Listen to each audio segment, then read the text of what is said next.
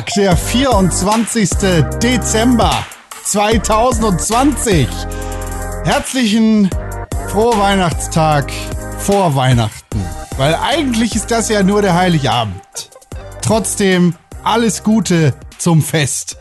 Schön, dass ihr hier seid unter dem Weihnachtsbaum, dass ihr das Glück gehabt habt, euch euren Familien zu entziehen und die Zeit mit richtig guten Menschen zu verbringen. Menschen, die euch nicht dazu zwingen, äh, ekelhaftes Essen zu essen, Bockwurst mit Senf und Gurken, sondern wir bereiten euch einen Schmaus, einen richtigen Videospielschmaus. Happy Weihnachten, lieber René Deutschmann. Einen wunderschönen guten Tag. Bei uns gibt's immer was viel Geileres als Bockwurst Was oder denn? so. Ähm, eigentlich auch nicht, also eigentlich gibt's bei uns Aber wir machen tatsächlich, jedes Jahr den gleichen Scheiß mit dem Essen. Erzähl, was gibt's zu essen? es gibt auf jeden Fall sehr weirdes Zeug. Wir haben immer so Zeug in, in Blätterteig, so Gyros in Blätterteig und so ein Scheiß. nee, also mein Vater fährt immer zu irgendeinem, so in so einem, in so, zu so einem Metzger äh, aus, dem, aus irgendeinem Dorf in der Nähe von Peine. Und die machen, die haben dann halt so Sachen, die man sich äh, bestellen kann. Und da gibt's dann halt manchmal so Schweinemedaillons mit Brokkoli und Sauce Hollandaise oder ja, und irgendwas denken die sich immer aus. Oder meine Stiefmutter macht irgendwie so Rinderrouladen oder so. Und es wird auf jeden Fall Wenn der Metzger sehr, deines Vertrauens dir Brokkoli anbietet, dann weißt du, du bist richtig. Weihnachten bei den Metzger, ne? Deutschmanns. richtig. Wasser zu Wein, Wein zu Benzin. Jesus war ein Biker und auch er. Er fährt mit seinem Motorrad um die Ecke. Wenn's knattert und knirscht, dann wisst ihr ganz genau, Tim Königke ist nicht weit, denn er hat Jesus mit dabei. Richtig, auf dem Sozius. Immer, Jesus ist mein Co-Pilot, ähm, schon immer gewesen. Und ähm, so auch an Weihnachten ist er immer mit dabei und beschützt mich auf meiner Fahrt mit dem Motorrad ähm, ins Winterwunderland, auf dem ich heute, ähm, ja, in dem ich heute unterwegs bin. Ähm, Kuss. bei uns gibt's heute zu Weihnachten, wir machen einfach nur Knödel, ähm, beziehungsweise Klöße. Machen einfach nur Klöße mit, mit Soße. Mit Bratensoße. Alle Sorten, alle Sorten. Semmel, Nee, einfach nur, Kartoffel. ja, nur, nee, nur Semmel. Nur Semmelklöße. nur Semmelknödel. Der beste nur, auch, finde ja, ich. Einfach nur, einfach nur Wie viele Semmelknödel Knödelsorten und, äh, hast du noch im Kopf? Ähm, äh, Ja, man muss dazu also es ist jetzt, ich finde es gerade ein bisschen verwirrend, weil es ist natürlich schon so, ähm, es gibt ja einen Unterschied zwischen, zwischen Knödeln und Klößen. Das ist richtig. Also und wir machen halt Klöße. Also wir machen keine, Keine Knödel. Knödel. So, also Ach Knödel so. sind ja sozusagen noch mal ein bisschen anders. Aber wir machen sozusagen die Klöße, in denen so ähm, Croutons drin sind. Das heißt also auch sozusagen Semmeln in äh, in äh, kleine Stücke geschnitten und dann angebraten und damit sozusagen die Klöße gefüllt. Klöße, Ja. nicht Knödel. Weil bei Knödel gibt's natürlich Spinatknödel gibt's ganz viele, äh, genau. Bei Knödel kannst du natürlich richtig frei drehen. So, da gibt's ja, dann da, gibt- da gibt's Parmesanknödel und- Semmelknödel, Ja. Kräuterknödel. Eierknödel. alles. Aber Klöße sind gefüllt. Und nicht Also zwingend. Also so ein. Kloß, so ein Kloßteig ist erstmal eigentlich nur so ein, so ein Kartoffelteig. Äh, Mhm. Teig. und ähm, die kannst du sozusagen einfach nur so haben oder eben ähm, oder du kannst da halt noch Sachen reinmachen und das ist Ja. halt das, was wir Manche ähm, machen da Schinken rein, oder? ähm, kann sein. Wir machen da halt schön. irgendwie in der Familie schon immer ähm, so so Croutons im Prinzip rein.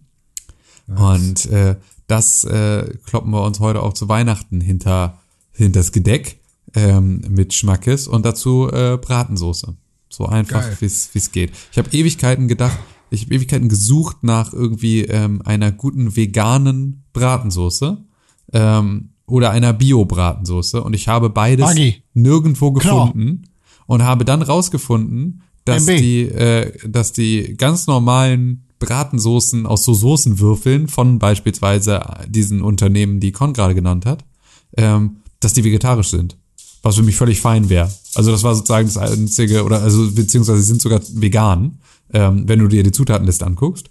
Und ähm, das hat mich dann doch doch äh, erfreut sehr, weil ich immer dachte, da ist irgendwie doch noch so Rinderknochen oder irgendwie sowas drin. Aber es ist alles nur äh, alles nur chem chemische Geschmackszusammenstellung, ähm, was ich aber völlig völlig fein finde. Und das ist so das ist so Comfort Food. Das Comfort Food Klöße sind das allerbeste, einfach nur braune Soße oben drüber und dann braucht man gar nichts anderes. Und äh, vielleicht gibt's noch ein bisschen Rotkohl mit dazu, aber das weiß ich noch nicht genau. Oh, Das ist so Rotkohl mit Bratensoße, auch beste Lebe. Ja. das Deluxe, ist so- Deluxe. Das ist schon ganz geil. Aber es geht vor allem einfach darum, dass die Bratensoße darf so ungefähr die Menge sein, die man auch für sechs Leute an Bratensoße machen würde. Ja, ja, machen wir ja, für ja, zwei Leute. Ähm, das ist sehr vernünftig. Genauso wie Schokopudding mit Vanillesoße. Was Vanillesoße? Ein so ein Löffel. Nee, da muss die ganze Packung pro Person einem Vanillesoße. Richtig, genau. Eigentlich Vanillesoße mit ein bisschen Pudding. Ja, mein Uropa hat immer, hat immer, wenn es, ähm, wenn es, wenn es Pudding gab, ähm, hat er immer ähm, alle dazu aufgefordert, dass sie sozusagen aus der Wackelpuddingschale ähm, immer aus der Mitte rausnehmen. Der wollte sozusagen nicht, dass sie an den Rand gehen, weil wenn alle aus der Mitte sich ihre kleinen Schälchen vollgefüllt haben, hat er die große Schale genommen und hat einfach das Loch, das da entstanden ist, mit Ja. Vanillesoße aufgefüllt und das, King. das in sich reingekillt. Das war, Love it. das war immer, Ein das war immer richtig, wie. richtig Babo. Guter Mann. Ja, das war aber richtig, richtig lässig.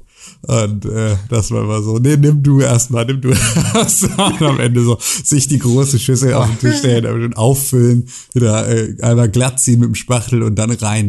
Das war immer, ähm, war immer sehr Geiler. beeindruckend. Das ist ein geiler Trick. Ja, fand ich auch immer sehr, fand ich als Kind unglaublich. Nee, nimm du ruhig. Die kurz, Mach kurz, du. ja, ja, genau. Nee, nee, nimm mal du. der Mitte, aber nicht den Rand. Ja, genau. So, da, Ja, wir das- sind fünf Leute, wir haben hier nur vier Schüsseln. Äh, Nö, genau, das ist alles zu wenig gedeckt und so. Nee, das äh, war immer, das war immer, hatte immer System. Nee, und, und dazu muss ich sagen, ähm, Con, für dich als kleiner Tipp und für alle Hunde, HundehalterInnen, ähm, kleiner Tipp, ähm, Klöße ähm, mal dem Hund geben und ähm, im besten Falle so beim Füttern direkt Heiß. oben so an den Gaumen klatschen. Wenn sie, also sie dürfen abgekühlt sein natürlich, nicht, dass der Hund sich verbrennt, aber halt einfach nur, weil Klosteig klebt so dolle am Gaumen.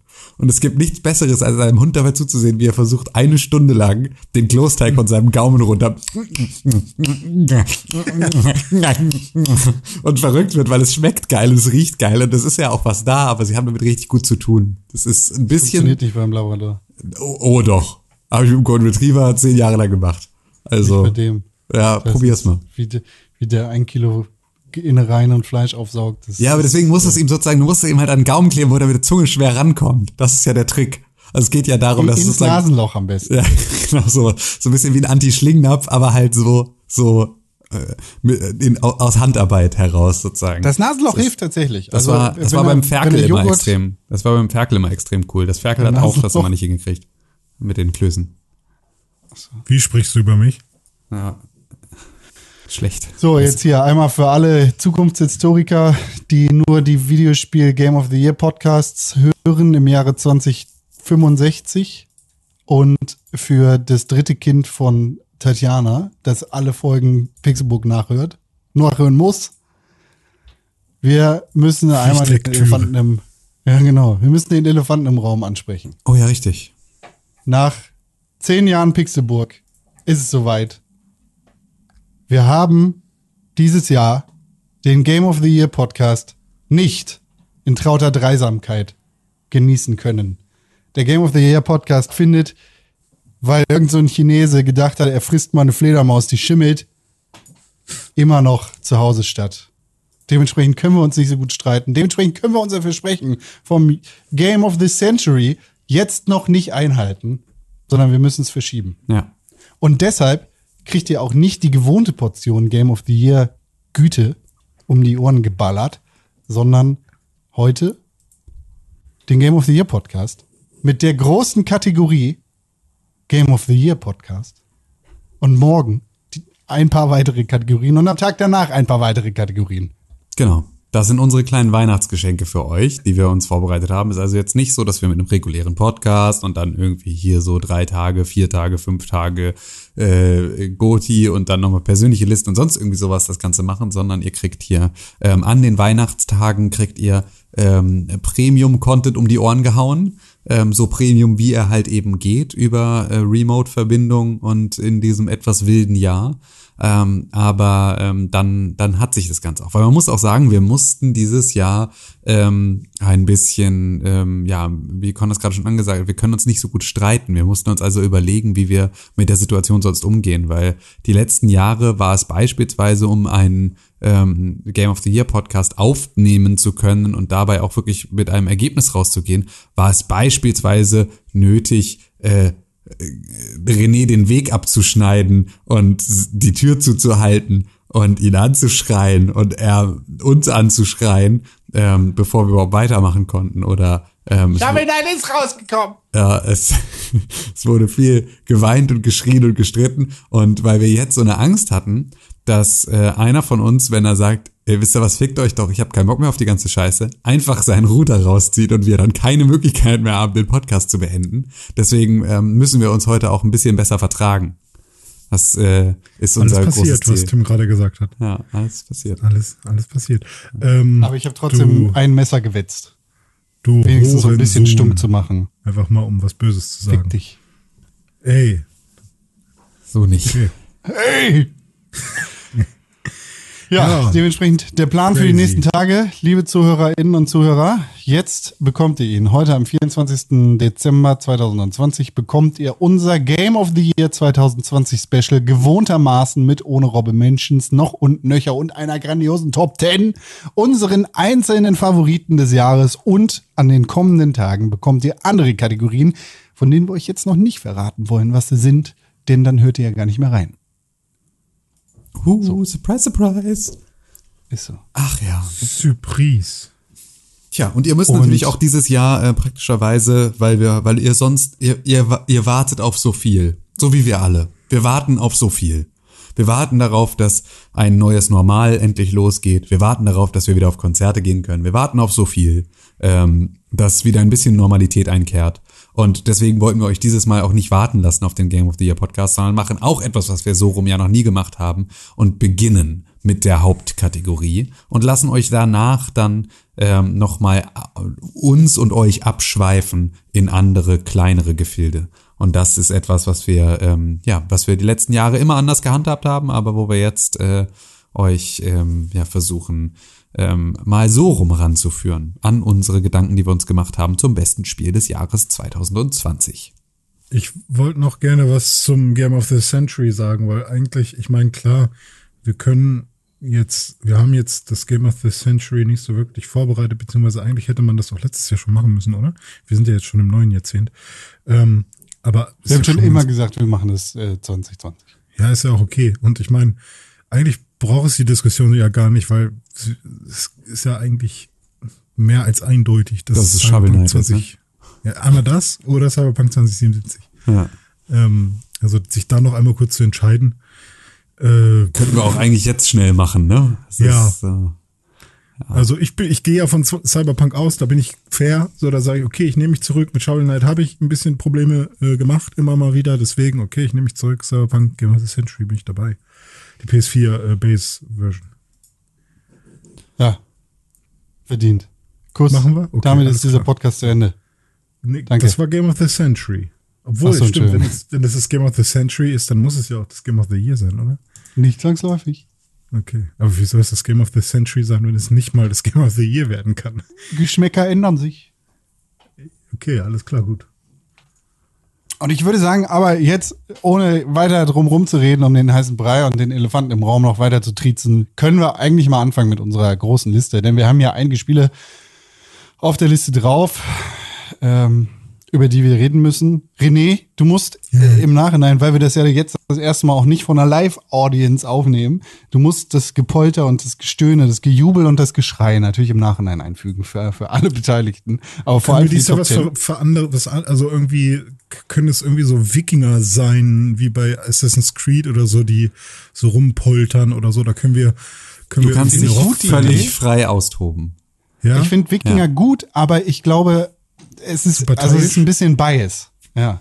ah, ja, okay. Du musst vielleicht was finden, was Du könntest natürlich immer sozusagen passend zu dem Spiel, über das wir reden, eine Oh ja. Jubelgeste. Also das ist so ein, du brauchst sozusagen so ein glitchy, ein aber ab glitchy Platz 10 erst, die ne? Klatsche, genau, ab für Ja, die okay. Top 10 sozusagen kriegt jedes Spiel, ein, also ein Cyberpunk kriegt dann so ein glitchy Cyber-Klatschen und Jubeln und ja, so. Das kannst du natürlich machen. Das so Roboter, so diese. Ja, genau, Roboter, die. Ja.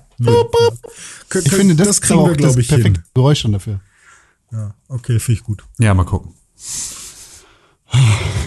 Klatschdebatte. Ähm, und ich würde sagen, wir, wir, wir beginnen mit unserer Game of the Year-Liste ganz unten, oder?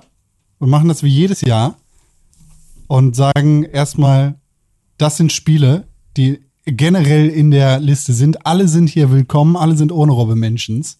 Aus welchem Grund auch immer.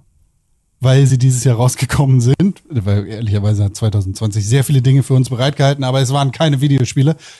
Ähm, und dann sollten wir in der nächsten Runde auch direkt schon anfangen, rigoros zu cutten. Oder? Genau, ihr vielleicht für alle, Idee? die zum ersten Mal dabei sind. Wir sind relativ hart, was das Regelwerk angeht, weil wir möchten Spiele ehren, die originär sind und die äh, neu auf den Markt gekommen sind. Und äh, es gibt natürlich auch noch Kategorien, über die wir jetzt noch nicht sprechen, ähm, die äh, auch noch andere Spiele ehren, die jetzt hier nicht in dieser Liste, die es nicht in diese Liste reingeschafft haben.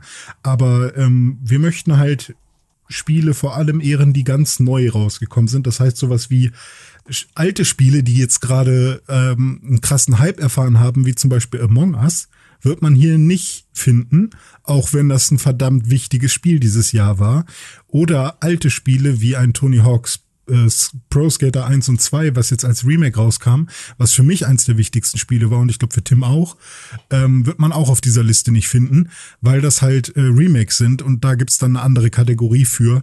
Ähm, und da, da muss man dann manchmal gucken, gibt es vielleicht irgendein Spiel, was eigentlich ein Remake ist, aber was so krass anders ist, also nicht nur krass überarbeitet, dass es viel besser aussieht, sondern wirklich gänzlich anders äh, ist, dass es doch wieder ein neues Spiel ist, dann kann es vielleicht hier doch wieder raufkommen.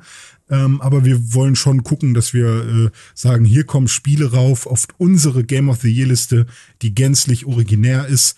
Tony Hawk's Pro Skater 1 und 2 war 1900, weiß nicht, 97, 96 bestimmt auch auf unserer Top 10, da- in unserer Top 10 dabei. Hätte es uns Ja. damals schon gegeben. So. Ja. So. Gut, gut gebrüllt, Tiger. Ja, nur für alle, die vielleicht zum ersten Mal zuhören. Ne? Danke. Zum Beispiel das dritte Kind von Tatjana. Ja, Kuss. richtig. Ähm, das ist jetzt ein Zufall, aber ich würde sagen, jeder von uns macht ein Spiel auf unserer 29 Spiele langen Liste und wir wechseln uns ab. Erst ich, dann René, dann Tim, von unten nach oben und los. Auf einem Platz, den wir noch nicht benannt haben, aber in unserer Liste auf jeden Fall schon mal drin. Square Enix, Crystal Dynamics, Marvel's Avengers. Ein Videospiel, das rausgekommen ist, das ganz klar einigen Trends hinterhergehangen ist in diesem Jahr, die namenhaft Destiny heißen und in eine Richtung gehen, die einigen Videospielern gepasst haben, aber den meisten nicht. Ja, Zu einer tieferen Diskussion zu diesem Spiel können wir an einem anderen Punkt kommen, würde ich sagen, wenn wir uns dafür entscheiden, es auf Platz 1 zu packen. ja, ich habe damit ja keine Erfahrung gemacht. Tim fand ja tatsächlich äh, die, so wenn ich mich dran erinnere, in dem Podcast, in dem wir es besprochen haben, die Ausgangslage gar nicht so verkehrt, oder? Ja, ich fand, ich fand es, also die, ja, die Prämisse war erstmal nicht schlecht, aber das fand ich schon, also Kamada Khan und dieser ganze Comic-Wettbewerb und so, das fand ich alles auch schon cool. Und ich glaube auch so, dass die Kamada Khan-Story noch das Stärkste ist an dem ganzen Spiel. Ähm, also das ist, glaube ich, nicht das, woran es jetzt extrem gescheitert ist, sondern ich glaube, es ist daran gescheitert, dass es halt einfach belangloses Gameplay war und äh, einen in diese Story halt auch nicht über Gameplay vernünftig reingezogen hat, sondern die wurde halt an gefühlt ähm, anders erzählt, also nicht übers Spiel erzählt. Es wäre, glaube ich, angenehmer gewesen, diese Story als kleinen Cinematic-Film sich anzugucken, aber das Spiel dabei nicht spielen zu müssen. So hatte ich zumindest den Ja, aber Eindruck, als ich's selbst das wäre habe. nicht gut genug. Es ist für ein, ein Videospiel irgendwie eine okay genug Story, aber nicht für ein, ein Comic-Universum, das wesentlich bessere Stories zu bieten hat und da tatsächlich auch Ansprüchen genügen muss, die einfach nicht ähm, eingehalten worden sind bei Square Enix, Crystal Dynamics, Marvel's Avengers. Ich bin da ja ganz ehrlich, ich freue mich ja, wenn so große ähm, Franchises mal ein bisschen auf die Fresse fallen, weil ich dann hoffe, dass danach ein bisschen, bisschen mehr, äh, ja, weiß ich nicht, ein bisschen vorsichtiger agiert wird und vielleicht mal wieder ein bisschen mehr äh, oder ein bisschen härter oder anders gearbeitet wird, Timelines oder Deadlines äh, ein bisschen üppiger aussehen und so weiter. Hoffe ich einfach ein bisschen. Auch wenn Ja, das ein bisschen ich meine, zynisch ist. die, die Alternative sind halt Mobile Games, die noch voller mit äh, clickbaitigen Microtransactions sind als dieses Spiel. Und dann halt lieber ist, nix. Ja, genau. Oder einfach ein gutes Spiel. Ja, gutes eins. Beispiel für ein gutes Superheldenspiel ist Spider-Man. Für die PlayStation Richtig. 4. Richtig. 2018. Richtig. Aber ja. war das Goti bei uns? Nee, oder? Oder doch? Doch, ich glaube. War Goti, ne? Oder, nee, 2018? Oder? Hast du da nicht, worum hast du denn da PUBG? Nee, God of War war das doch, oder? In dem Jahr. Ah, ja. Ja, stimmt. Völlig zu Breath of the, Ja. Nee, es ist auch okay. Aber war auch auf jeden Fall ein gutes, sehr gutes Spiel. Hat mir sehr viel Spaß gemacht. So.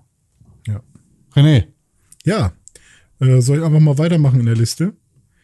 Ich habe äh, dieses Jahr ein Spiel gespielt, was ich auch 2017 schon gespielt habe. Da kam es nämlich in den Early Access. Dieses Jahr ist es dann ganz offiziell herausgekommen, was mich hart gewundert hat, weil ich dachte, es wäre halt schon viel länger draußen, nämlich Deep Rock Galactic. Und ähm, das ist ein Spiel, wo man als Zwerg äh, für die für Deep Rock Galactic für diese Firma arbeitet und äh, von Planet zu Planet reist und dort ähm, ja Jobs erledigt, die vor allem daraus bestehen, irgendwelche ähm, ja, Bodenschätze einzusammeln und abzubauen oder irgendwelche äh, Pilze oder Eier von Aliens einzusammeln. Und die ganzen Planeten sind dort random generated und äh, ja, man hat dann ich glaube, drei oder vier verschiedene äh, Klassen, die sich alle unterschiedlich spielen und alle unterschiedliche Waffen haben. Und zwischendurch kommen dann halt immer mal wieder, ähm, also man ist ja nicht nur in irgendeiner dunklen Höhle und sammelt irgendwelche Bodenschätze ein, da kommen auch mal so Alien-Schwärme und äh, greifen einen an.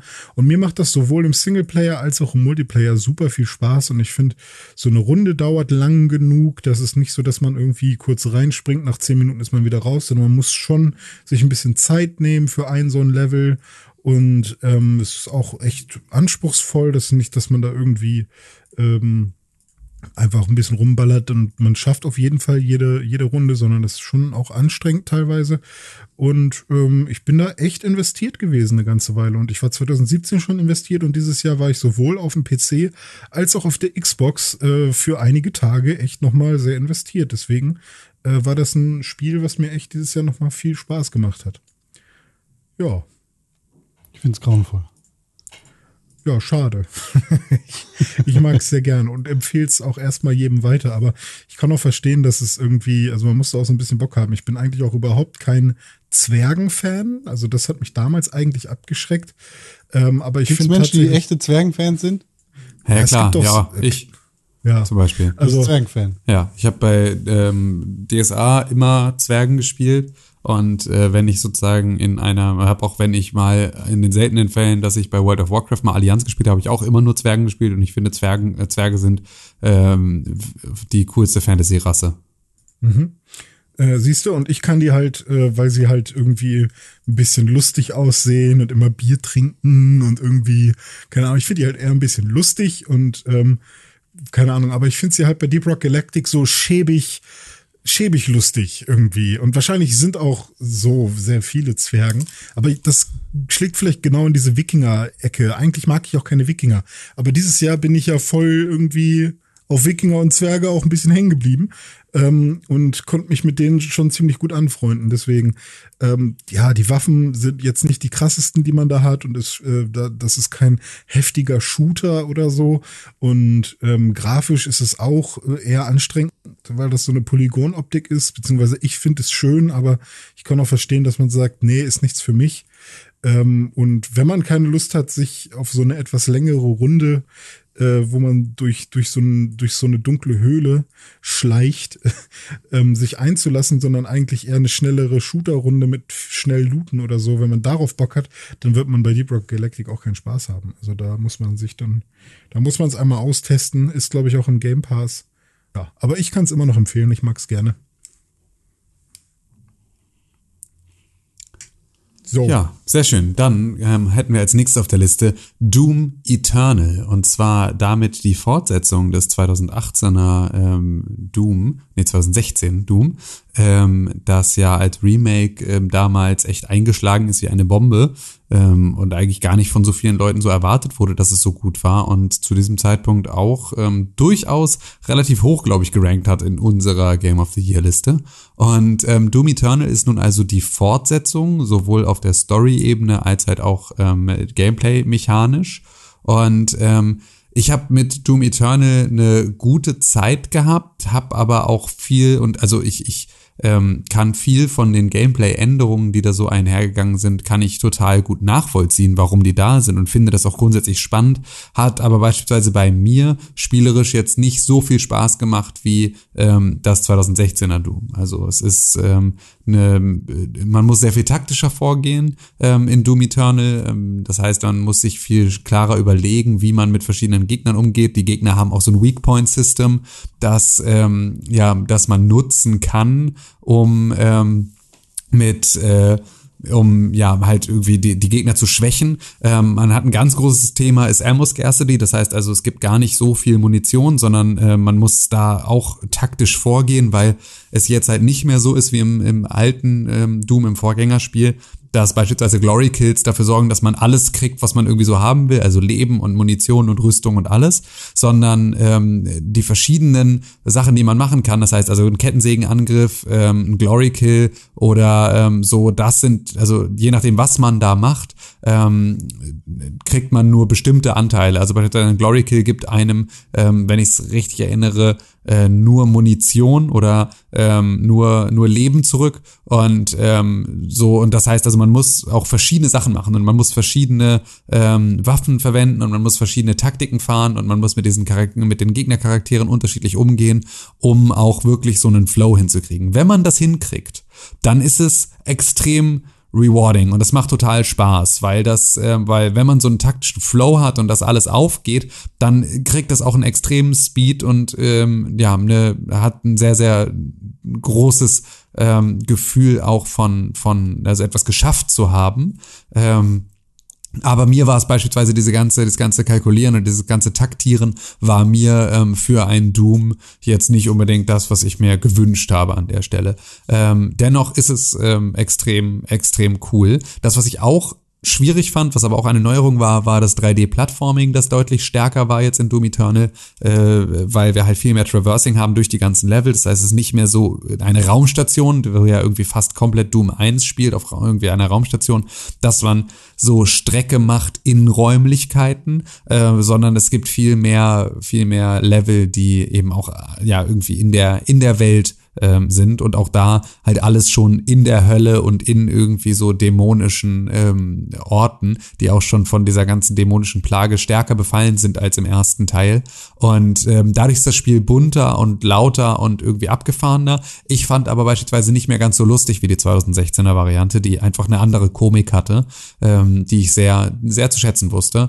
Und ähm, eine Sache, also natürlich das, was sowieso bei allen Doom-Spielen ähm, jetzt der totale Hit ist, ist äh, der Soundtrack. Der ist auch hier wieder extrem stark und macht extrem Bock und ist so eine der, der ganz, ganz äh, starken Pluspunkte dieses Spiels. Und eine Sache, die ich crazy fand, ähm, obwohl ich da auch relativ wenig zugesehen habe, war der Multiplayer. Es gab nämlich noch einen Multiplayer-Modus, in dem man ähm, mit anderen Spielern gegen andere Spieler spielen konnte. Und zwar war eine Person der Doomslayer und zwei andere konnten ähm, dann eben die Gegner-Kreaturen übernehmen und hatten dann die Möglichkeit, auch andere äh, Dämonen zu spawnen und eben ja die Aufgabe, den Doomslayer ähm, zu das ist töten. Ein Spielmodus. Bitte?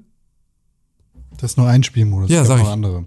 Ja, ja, genau, richtig. Aber das ist sozusagen, der ist ja komplett neu, den es vorher so nicht gab. Also ein neuer Multiplayer-Modus.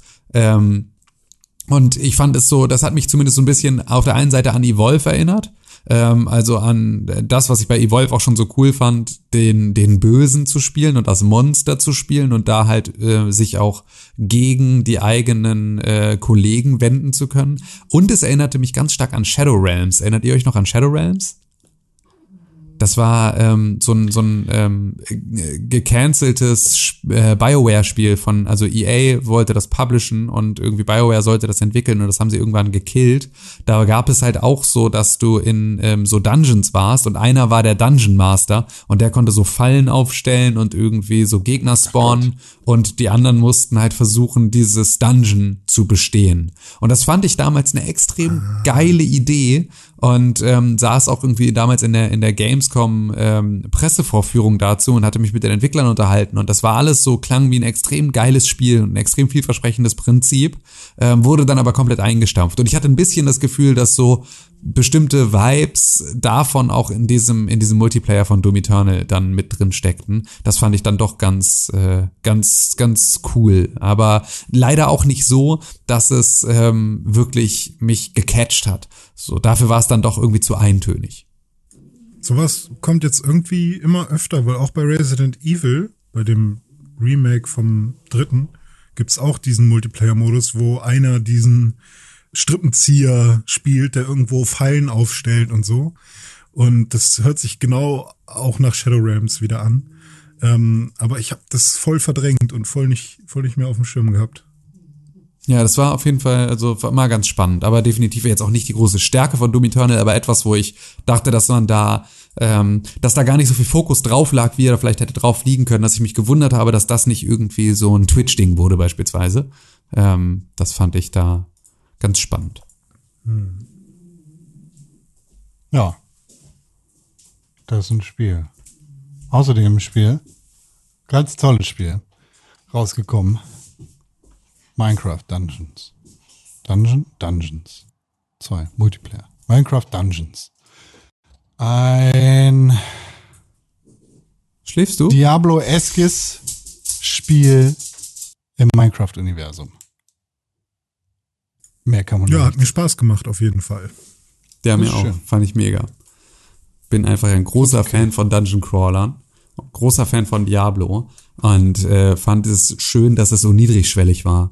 Also das war etwas, was ich ähm, sehr zu schätzen wusste, weil das ist halt, äh, es ist viel weniger taktisch, hat viel weniger Tiefe irgendwie als jetzt so ein Torchlight oder ein, ein, ein Diablo. Ähm, verlangt gar nicht so viel von mir. Es hat halt einfach auch nur diese irgendwie, was sind es, sechs Item-Slots oder irgendwie sowas, also irgendwie drei drei Item-Slots, eine Waffe, ein Helm und eine Rüstung und dann noch so drei Items mit dazu. Das ist alles extrem eingedampft auf super wenig äh, Elemente, aber ähm, dadurch halt also diese, dadurch, dass es halt im Prinzip so eine super niedrige Schwelle zum Einstieg hatte, kannst du halt auch sofort reinspringen und ähm, ja halt loslegen und dadurch auch, dass man so ein bisschen das Universum kennt und halt äh, so die Gegnertypen schon mal so ein bisschen einschätzen kann, ähm, hat mir das extrem viel Spaß gemacht. So, du kannst dann später noch mit so Enchantments kannst du ähm, kannst du noch mal deine ganze Rüstung, die du dann angelegt hast, noch mal so ein bisschen verändern. Ähm, das gibt dem Ganzen noch ein Stückchen mehr Tiefe, aber es fehlt halt sowas wie keine Ahnung kompletter Skilltree oder sowas. Auf sowas verzichtet das Spiel halt komplett. Ähm, also so, das hätte ich, ne, oder verschiedene Klassen oder keine Ahnung, das hätte auch schon, also das hätte man durchaus noch gut erweitern können. Ich fand es aber so extrem kurzweilig und extrem spaßig und äh, war das erste Mal, dass ich mit so einem, mit, dass ich mit einem Spiel aus dem Minecraft-Universum sofort connected habe und das sofort irgendwie richtig gut fand. Ich finde auch, dass irgendwie alle Level ähm, für sich stehen. Also das, also nicht im Sinne von, die sind nicht miteinander verbunden, sondern irgendwie, du hast in jedem Level irgendwie was Eigenes und Ja. ähm, es gibt auch irgendwie genug Sachen zu entdecken. Also es ist jetzt nicht so, dass du irgendwie einfach linear geradeaus gehst, sondern du kannst halt auch mal äh, noch mal ein bisschen erforschen gehen, so ein bisschen Ja. um die Ecke gucken.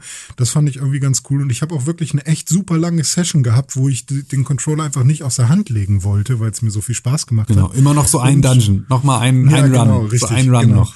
Und ähm, ich finde auch in dieser äh, Simpelheit oder in diesem ähm, nicht so elaborierten äh, Skillsystem und so liegt auch voll die Stärke, weil ich finde, ähm, man hat auch schon gemerkt, dass man, wenn man irgendwie eher auf den Bogen gegangen ist oder so oder eher auf die Magie oder sowas, es, ich, das hatte ein relativ interessantes Magiesystem. Ich kann mich daran gerade gar nicht mehr so irgendwie erinnern. Ähm, wenn man sich, wenn man dann in diese eine Richtung gegangen ist und vor allem den Bogen meinetwegen benutzt hat, dann hast du halt anders gespielt, als würdest du die ganze Zeit mit dem Schwert spielen oder so. Und äh, das sind dann halt so Standardelemente, die irgendwie ähm, andere Spiele auch schon ganz oft gemacht haben. Aber ich habe das Gefühl, dass ganz viele Spiele selbst das nicht mehr richtig hinkriegen. Und ähm, das war bei Minecraft halt einfach super solide und hat mega viel Spaß gemacht. Ja, es ist halt, äh, ich glaube, es ist ja gar nicht so einfach, Sachen rauszuschmeißen. Ne? Also zu sagen irgendwie, was ist denn hier, ähm, also auf was musst du reduzieren, dass es am Ende trotzdem richtig cool ist. Also dass nur das Gute übrig bleibt. Das ist, glaube ich, eine der schwierigsten Sachen überhaupt. Und ich finde, das haben sie halt extrem gut gemacht. Sie haben halt für so einen Dungeon Crawler, der normalerweise auch einfach gut überfordernd sein kann, ähm, den da hilft, die, da hilft halt der, der Look von irgendwie dem Minecraft-Universum und da fehlt halt auch, dass der, äh, da hilft auch, dass der Rest halt einfach extrem reduziert ist. Ich fand das eine extrem gelungenen, gelungene Möglichkeit. Und natürlich einfach, muss man sagen, ist äh, das so ein, so ein Ding, das sich ja, wenn man Game Pass-Nutzer ist, ähm, fühlen sich ja genau diese Spiele dann an wie Geschenke, die man bekommt. Also ja. einfach so ein, okay, das ist ein Spiel, in das du sofort einsteigen kannst und wo du sofort gefühlt Meile machen kannst ähm, und richtig Spaß mit haben kannst. Und das ist so ab Day One kostenlos, bitteschön. Das ist schon, ist schon ein cooles, cooles Feature. Das stimmt. Das, das gebe ich dir. Das äh, finde ich aber auch Entschuldigung. Ähm, das haben sehr viele Microsoft-Spiele gerade. Sehr viele, die halt First Party gepublished sind, die im Game Pass erscheinen und in diesem fantastischen Angebot einfach alles mit abdecken, was man haben will. Also du brauchst eigentlich gar nicht so viel außer 12 Euro im Monat für den Game Pass und dann kannst du halt super geile Online-Spiele in Anführungszeichen for free mit Freunden spielen, direkt ohne irgendwas Großartiges machen zu müssen. Und ja. da sind halt auch solche Perlen dabei wie Minecraft Dungeons, wo jeder Mensch ohne große Einstiegshürde rein kann. Ja, das stimmt. Und das funktionierte echt gut. Ich weiß gar nicht, habe ich Minecraft Dungeons gerade gesagt? Ähm, ja. Das ist jetzt einfach auch das nächste Spiel noch, äh, weil das ist ja, ist ja jetzt auch gerade rausgekommen, das Spiel. Äh, Cyberpunk 2077. Sag mal, es, es, kann es sein, dass deine Mutter im Nebenraum schläft? Deshalb rede ich so leise. Mhm. Nee, ich will meine Stimme einfach nicht erheben für dieses Spiel. Es hat es nicht verdient.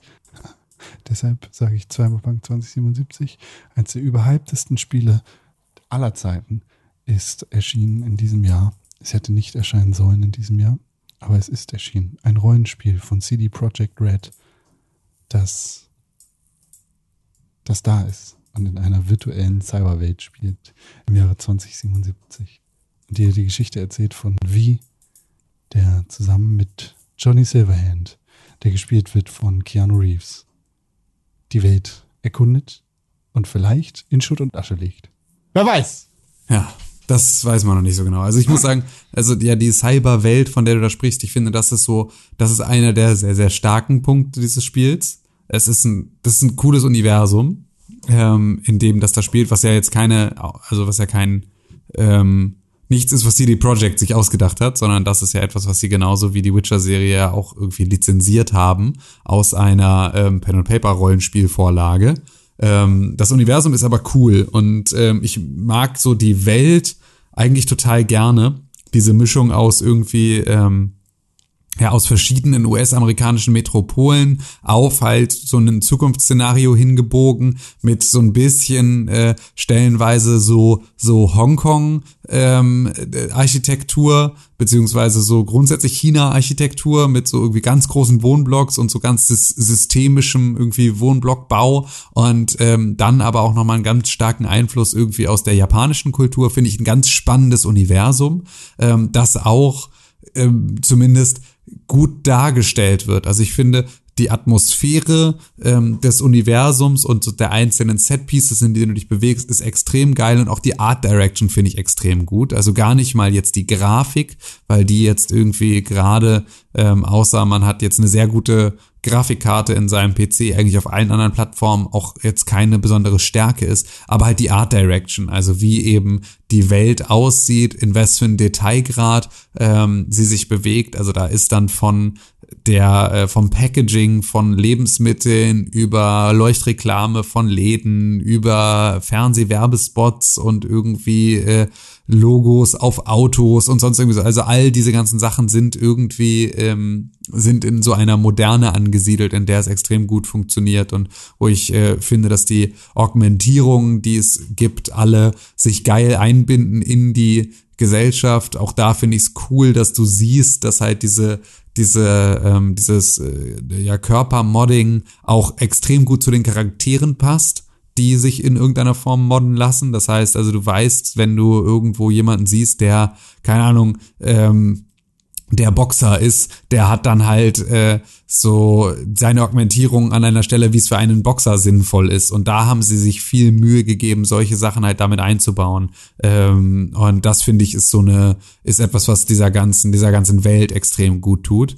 Ähm, gleichzeitig ist es aber halt einfach ein so unglaubliches technisches Fuckfest, dass es halt einfach äh, ja an vielen Stellen eben aus dich aus dieser Atmosphäre komplett rausreißt, weil es unglaublich buggy schlimm schlimm ist und äh, dazu auch einfach, also es ist es ist gnadenlos schlecht programmiert an ein paar Stellen. Also es gibt auch Sachen, die wirken wie Bugs, die aber unmöglich Bugs sein können, sondern die einfach schlechtes Game Design sind, weil sie irgendwie was sich, weil sie irgendwie Probleme nicht gelöst bekommen haben und dann halt einfach absurde Lösungen versucht haben zu finden. Wir hatten das, glaube ich, in der letzten Woche, hatten wir darüber gesprochen, über dieses, du schießt in die Luft ähm, und Leute ducken sich, dann drehst du dich um und drehst dich wieder hin und sie werden, sie sind einfach weg. So, weil das Spiel einfach nicht mal kontinuierlich dir die, eigene Welt um dich herum äh, zeigt, weil es das schon überfordern würde technisch dass äh, dein ne, komplettes Umfeld sich kontinuierlich weiter bewegt, was etwas ist, was wir natürlich irgendwie aus einem GTA 4, das jetzt irgendwie acht Jahre alt ist, äh, aus einem GTA 5, das acht Jahre alt ist, da schon die ganze Zeit hatten und wo man sich dann fragt, wow, okay, wie, also wie könnt ihr eine Open World machen, die ja auch ein ganz, ganz starker Teil eures Spiels ist ähm, und die halt technisch an solchen Stellen so so dermaßen Kacke machen, ähm, genauso auch wie Fahrphysik und all solche Dinge. GTA 4 ist zwölf Jahre alt. Ja, gut. Und ja, und stimmt, und auch da ist es schon besser, besser ja. Ja. So. Und das ist halt so das, was einen extrem rausreißt, was dieses Spiel einfach echt schwer zu ertragen macht. Und ich muss ganz ehrlich sagen, es ist einfach hardcore unübersichtlich. Es ist so. Cyberpunk 2077 in fünf Worten, Tim Königke, bitte. Ähm, Sekunde. Eins, zwei, drei, vier, fünf, okay. Ähm, das ist ein schlecht programmiertes Spiel.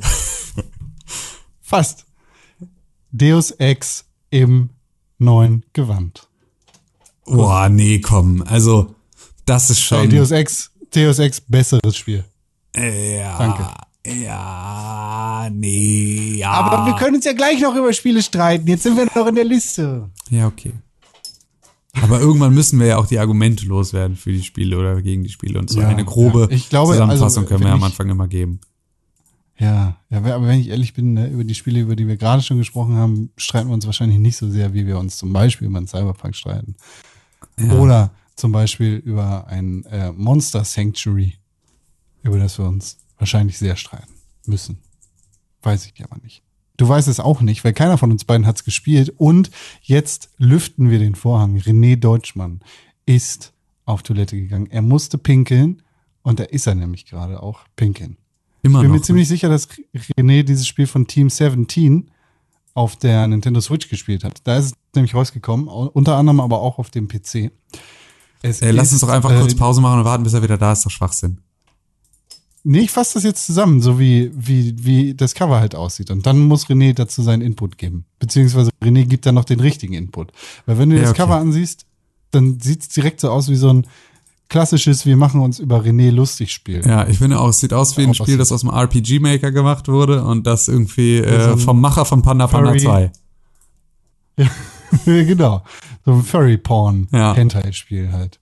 Genau. Und Irgendwie sieht aber aus wie so ein, Pokémon. wenn man dann das Gameplay anguckt, wie du sagst, RPG-Maker mit Jump'n'Run Ja, und Pokémon. vielleicht. Und Pokémon. Ja. Ja. stimmt. Das sind ja auch so voll, hier ist ein Frosch auf dem Cover und ein brennender Löwe Ja, und ein eiskalter Wolf und ein brennender Vogel ja. und so ein Mann mit Gewand. Richtig. So, und dann erzähl Ja. jetzt mal, was, Was dein... sagst du denn dazu? Ähm, ich finde, das ist auf jeden Fall kein Game of the Year, aber in den letzten Tagen hat mir das, ähm, also es ist sehr stark an mein Herz rangewachsen, weil ähm, es ist halt das, was Pokémon ähm, irgendwie nicht geschafft hat in den letzten äh, Jahren. Oder das, was, was Pokémon, was ich von einem Pokémon erwartet habe als alter Pokémon-Fan, der jetzt alt ist. Ich weiß, ich bin sowieso nicht mehr die Zielgruppe so richtig. Ähm, und dieses Spiel, ja, ist Metroidvania mit Monsterfang. Und die Monster erinnern mich so ein bisschen eher an sowas wie Dragon Quest Monsters und irgendwie alles so ein Mischmasch. Da gibt's halt auch, ähm, keine Ahnung, so eine Katze, die auf zwei Beinen rumläuft und ein Schwert in der Hand hat. Oder eben halt auch ähm, einfach irgendein Vogel, der so aussieht wie ein, wie ein Habitak oder ein Taubsi. Also äh, das ist tatsächlich alles so bunt gemischt. Was ich aber halt echt cool finde, ist, es gibt halt noch nicht die, diesen Pokédex. Also bestimmt gibt's schon irgendwo so ein Wiki oder sowas, aber ähm, man kennt erstmal noch nicht alles und alles ist erstmal neu und man muss das ähm, sich erstmal erschließen. Und es ist halt ein 2D-Ansatz, was ich erstmal komisch fand und befremdlich, aber dann funktioniert das plötzlich ziemlich gut. Und ähm, ja, man ist halt einfach ein Monsterzüchter sozusagen, ein, ein Ja, äh, jemand, der- Pokémon nicht auch immer ein 2D-Ansatz? Also nur halt nicht Side-Scrolling, sondern halt Top-Down, aber Ja, richtig, okay. Ähm, also so. Ähm, also auch immer 2D, wobei Pokémon ja mittlerweile, würde ich jetzt schon eher 3D sagen, mittlerweile, ja, ja, Ja, so isometrische, richtig. ja, Ja. irgendwie so, ja. oder? In, in dieser komischen Zone ist es dann jetzt 3D, aber auch nicht so wirklich, ja. Ähm, aber jetzt ist es ein Side-Scroller-Ansatz. Also es hat, äh, es hat auch Plattforming-Elemente. Also man muss auch ein bisschen durch die Gegend hüpfen tatsächlich und äh, um man irgendwie äh, an Ecken zu kommen, die, wo irgendwie, wo Loot zu finden ist. Und ähm, das Coole an dem Spiel ist, ist, dass man sowohl jede einzelne Attacke von so einem Monster, was man da findet, ähm, aufleveln kann. Also jede Attacke hat einen Skill-Tree. Da kann man quasi mit äh, jeder Attacke in eine bestimmte Richtung gehen. Und dann hat jedes Monster noch einen Waffenslot. Ähm, das ist mehr so als ähm, also mehr symbolisch zu betrachten. Also du kannst, ich habe jetzt meinem Wolf, äh, der heißt Wolfgang, dem habe ich einen Kunai gegeben und das ist jetzt nicht so, als dass der da rumrennt und mit dem Kunai dann die Gegner abschnetzelt, sondern der kann dann irgendwie auch keinen Kunai-Angriff, sondern ähm, der macht dann trotzdem sein, seine, seine Wind- und Eisattacken, die er kann. Ähm, und drei oder vier Accessoire-Slots. Also man kann halt seine Monster eben auch noch ausrüsten. Und jedes Monster hat halt eben für das Exploren auf der Welt noch eigene Fähigkeiten. Zum Beispiel kann eben äh, mein Wolf ähm, versteckte Gänge freilegen. Das heißt, immer wenn ich denke, hm, das hier sieht so aus, als könnte es hier noch weitergehen, dann äh, benutze ich einfach seine Fähigkeit, so ein bisschen wie Zerschneider meinetwegen oder wie äh, was auch immer es bei Pokémon noch so gibt. Ähm, dann kann man eben die Umgebung manipulieren oder ich kann mich an die Füße von meinem Vogel äh, äh, krallen und dann über einen größeren Vorsprung ähm, fliegen.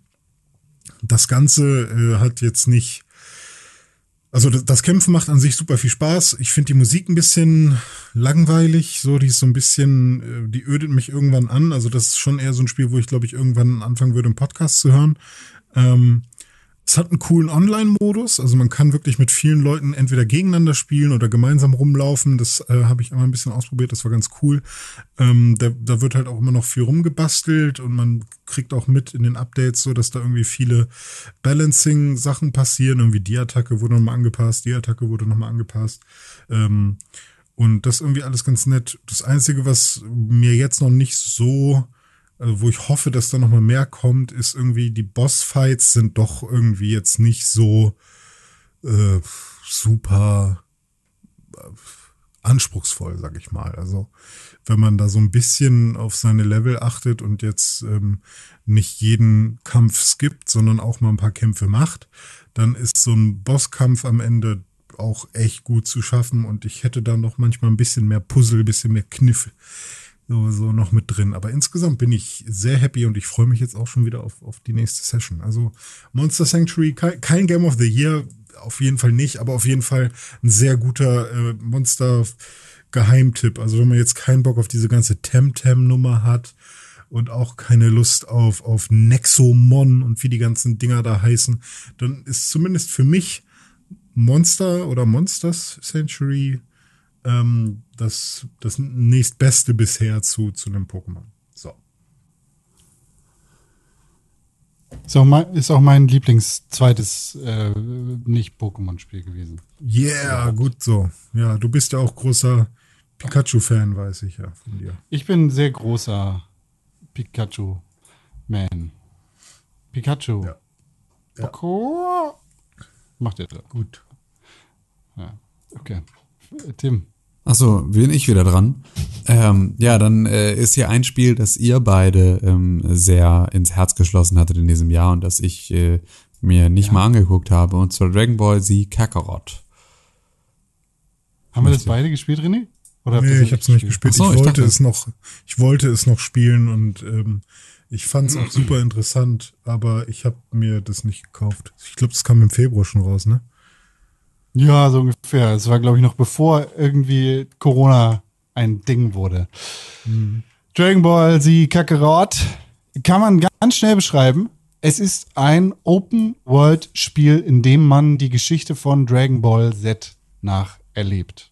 Kein Dragon Ball regulär, kein Dragon Ball Super und erst recht keine Fanfiction wie Dragon Ball GT, sondern nur Dragon Ball Z. Alle sagen, du hast die Saiyajin-Saga, du hast die Freezer-Saga, du hast die Cell-Saga, äh, natürlich hast du vorher noch die Android-Saga und dann hast du natürlich auch die Buu-Saga und so weiter und so fort. Und es geht halt richtig ab, weil du erlebst alles durch und es hat viele Rollenspielelemente.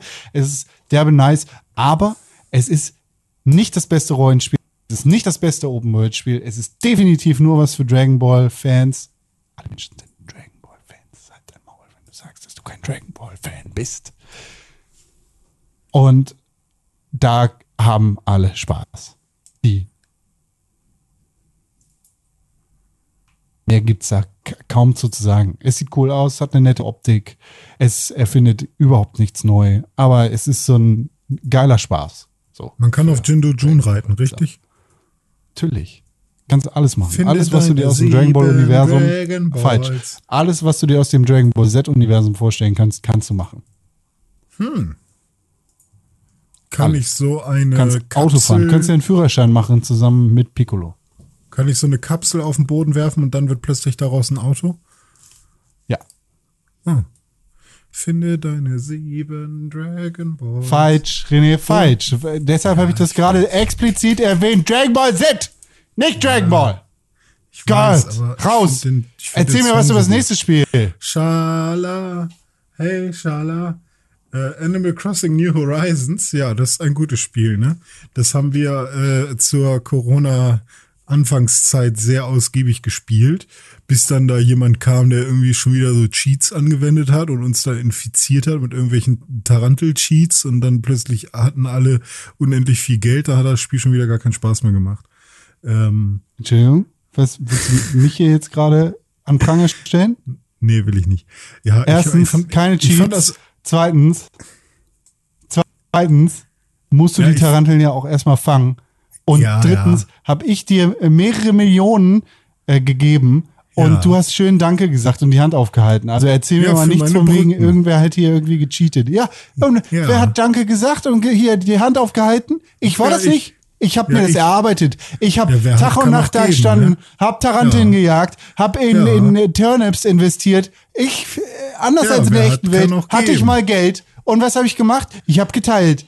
Und Du jetzt kommst du und willst mir den Mittelfinger den zeigen, oder was? Nee, andersrum. Du nimmst den Reichen und ich- gibst den Armen. Ja. Ja, richtig. Ist doch gut so. Da, wie wär's mal mit Danke? Das Herr hat erstmal hat Danke. Das, da, danke, Herr Konkrell.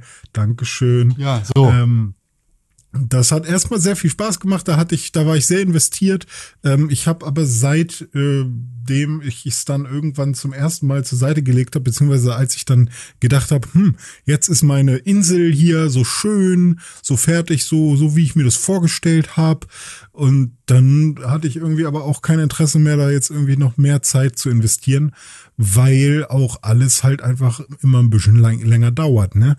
Und ähm, dann kamen jetzt noch diese anderen Sachen dazu, irgendwie noch Kunstwerke und jetzt kann man auch noch schwimmen und sowas. Und irgendwie, äh, was am Anfang eine schöne Nebenbeschäftigung war, ist plötzlich ein bisschen Arbeit geworden. Und ähm, deswegen habe ich es jetzt irgendwie zur Seite gelegt. Aber es war eine schöne Zeit. Also ich äh, erinnere mich gerne daran zurück. Das war einfach, also dieses Spiel hat mich gerettet. Hat uns alle Ja, gerettet ja. gefühlt. Es ist wirklich, ähm, das war, es ist, der erste Shutdown war eigentlich nur durch Animal Crossing New Horizons überhaupt zu ähm, bewerkstelligen, weil es so schön unaufgeregt war. Und das ist etwas, was ich diesem Spiel so hoch anrechne, wie es nur irgendwie möglich ist, dass es in einer Zeit, in der eigentlich alles eine ganz schöne Katastrophe war, einem so viel Ruhe und so viel Gelassenheit gegeben hat, weil es so schön belanglos war und weil es halt nichts Schlimmes gibt, was passieren kann. Selbst wenn du von einer Tarantel oder einem Skorpion gestochen wirst, dann wirst du halt ohnmächtig und startest einfach und wieder, du verlierst kein nichts. Also es ist so, du verlierst nicht irgendwie dein Inventar oder sonst irgendwie so. Es gibt null Strafe in diesem Spiel. Und das hat einfach so gut in diese Zeit gepasst, in der man das Gefühl hatte, man wird jetzt auf sein Zimmer geschickt von äh, Mutti, ähm, ohne dass man was verbrochen hat. Und äh, das äh, war ein unglaublicher, ein unglaublicher Gewinn. Und ähm, ich glaube auch selbst für ein Animal Crossing hat das halt einfach so ein paar Sachen ja auch, also aus, ab, abgesehen von der Zeit, in der es erschienen ist, hat es, glaube ich, ein paar Sachen gemacht, die extrem, extrem geil waren. Weil ich glaube, so das, was ich habe jetzt vorher nie großartig Animal Crossing gespielt, aber ähm, ich hatte äh, jetzt, also gerade beispielsweise diese ganze Crafting-Geschichte war ja etwas, was irgendwie jetzt neu mit dazu kam, was es so in der Form ähm, vorher nicht gab. Und ich finde, dass es sich perfekt einbettet in diese ganze, in diesen ganzen Gameplay-Loop. Und ähm, das auch nochmal so, ja, es macht erstmal den Gameplay-Loop irgendwie mehr, mehr rewarding, einfach äh, da auch so neue Rezepte zu finden und Sachen zu bauen und halt irgendwie seine ganze Bude zu customizen und dieser ganze Kram. Das sind schon Sachen, die extrem viel Spaß gemacht haben. Und es hat das Ganze auch sozialer gemacht, ähm, weil es natürlich irgendwie, wenn jemand dann schon irgendwas bauen kann, was man braucht, dann äh, muss man sich auch treffen und dann muss man sich das gegenseitig bauen oder man muss irgendwie seine Rezepte miteinander teilen. Wenn man das halt irgendwie schon eins doppelt hat, dann kann man das wem anders geben und wir haben irgendwelche Flohmärkte gemacht, wo wir gesagt haben, alles, was wir nicht haben wollen, stellen wir an den Strand und dann kannst du dir die Sachen da irgendwie raussuchen und so. Es war immer eine, ähm, das hatte noch so eine zusätzliche Komponente, die gar nicht so zwingend gewollt war vom Spiel, weil es umständlich war, diese Dinge zu machen. Also alleine das Anreisen und sowas ja auch eine totale Shitshow war mit diesem, es kann nur immer eine Person anreisen, wenn eine Internetverbindung ein bisschen spinnt, dann ist alles zurückgesetzt, was passiert ist in der Zwischenzeit und so. Es war ja vom Netcode her jetzt auch nicht besonders, besonders beeindruckend. Ähm, und trotzdem hat man das halt gemacht.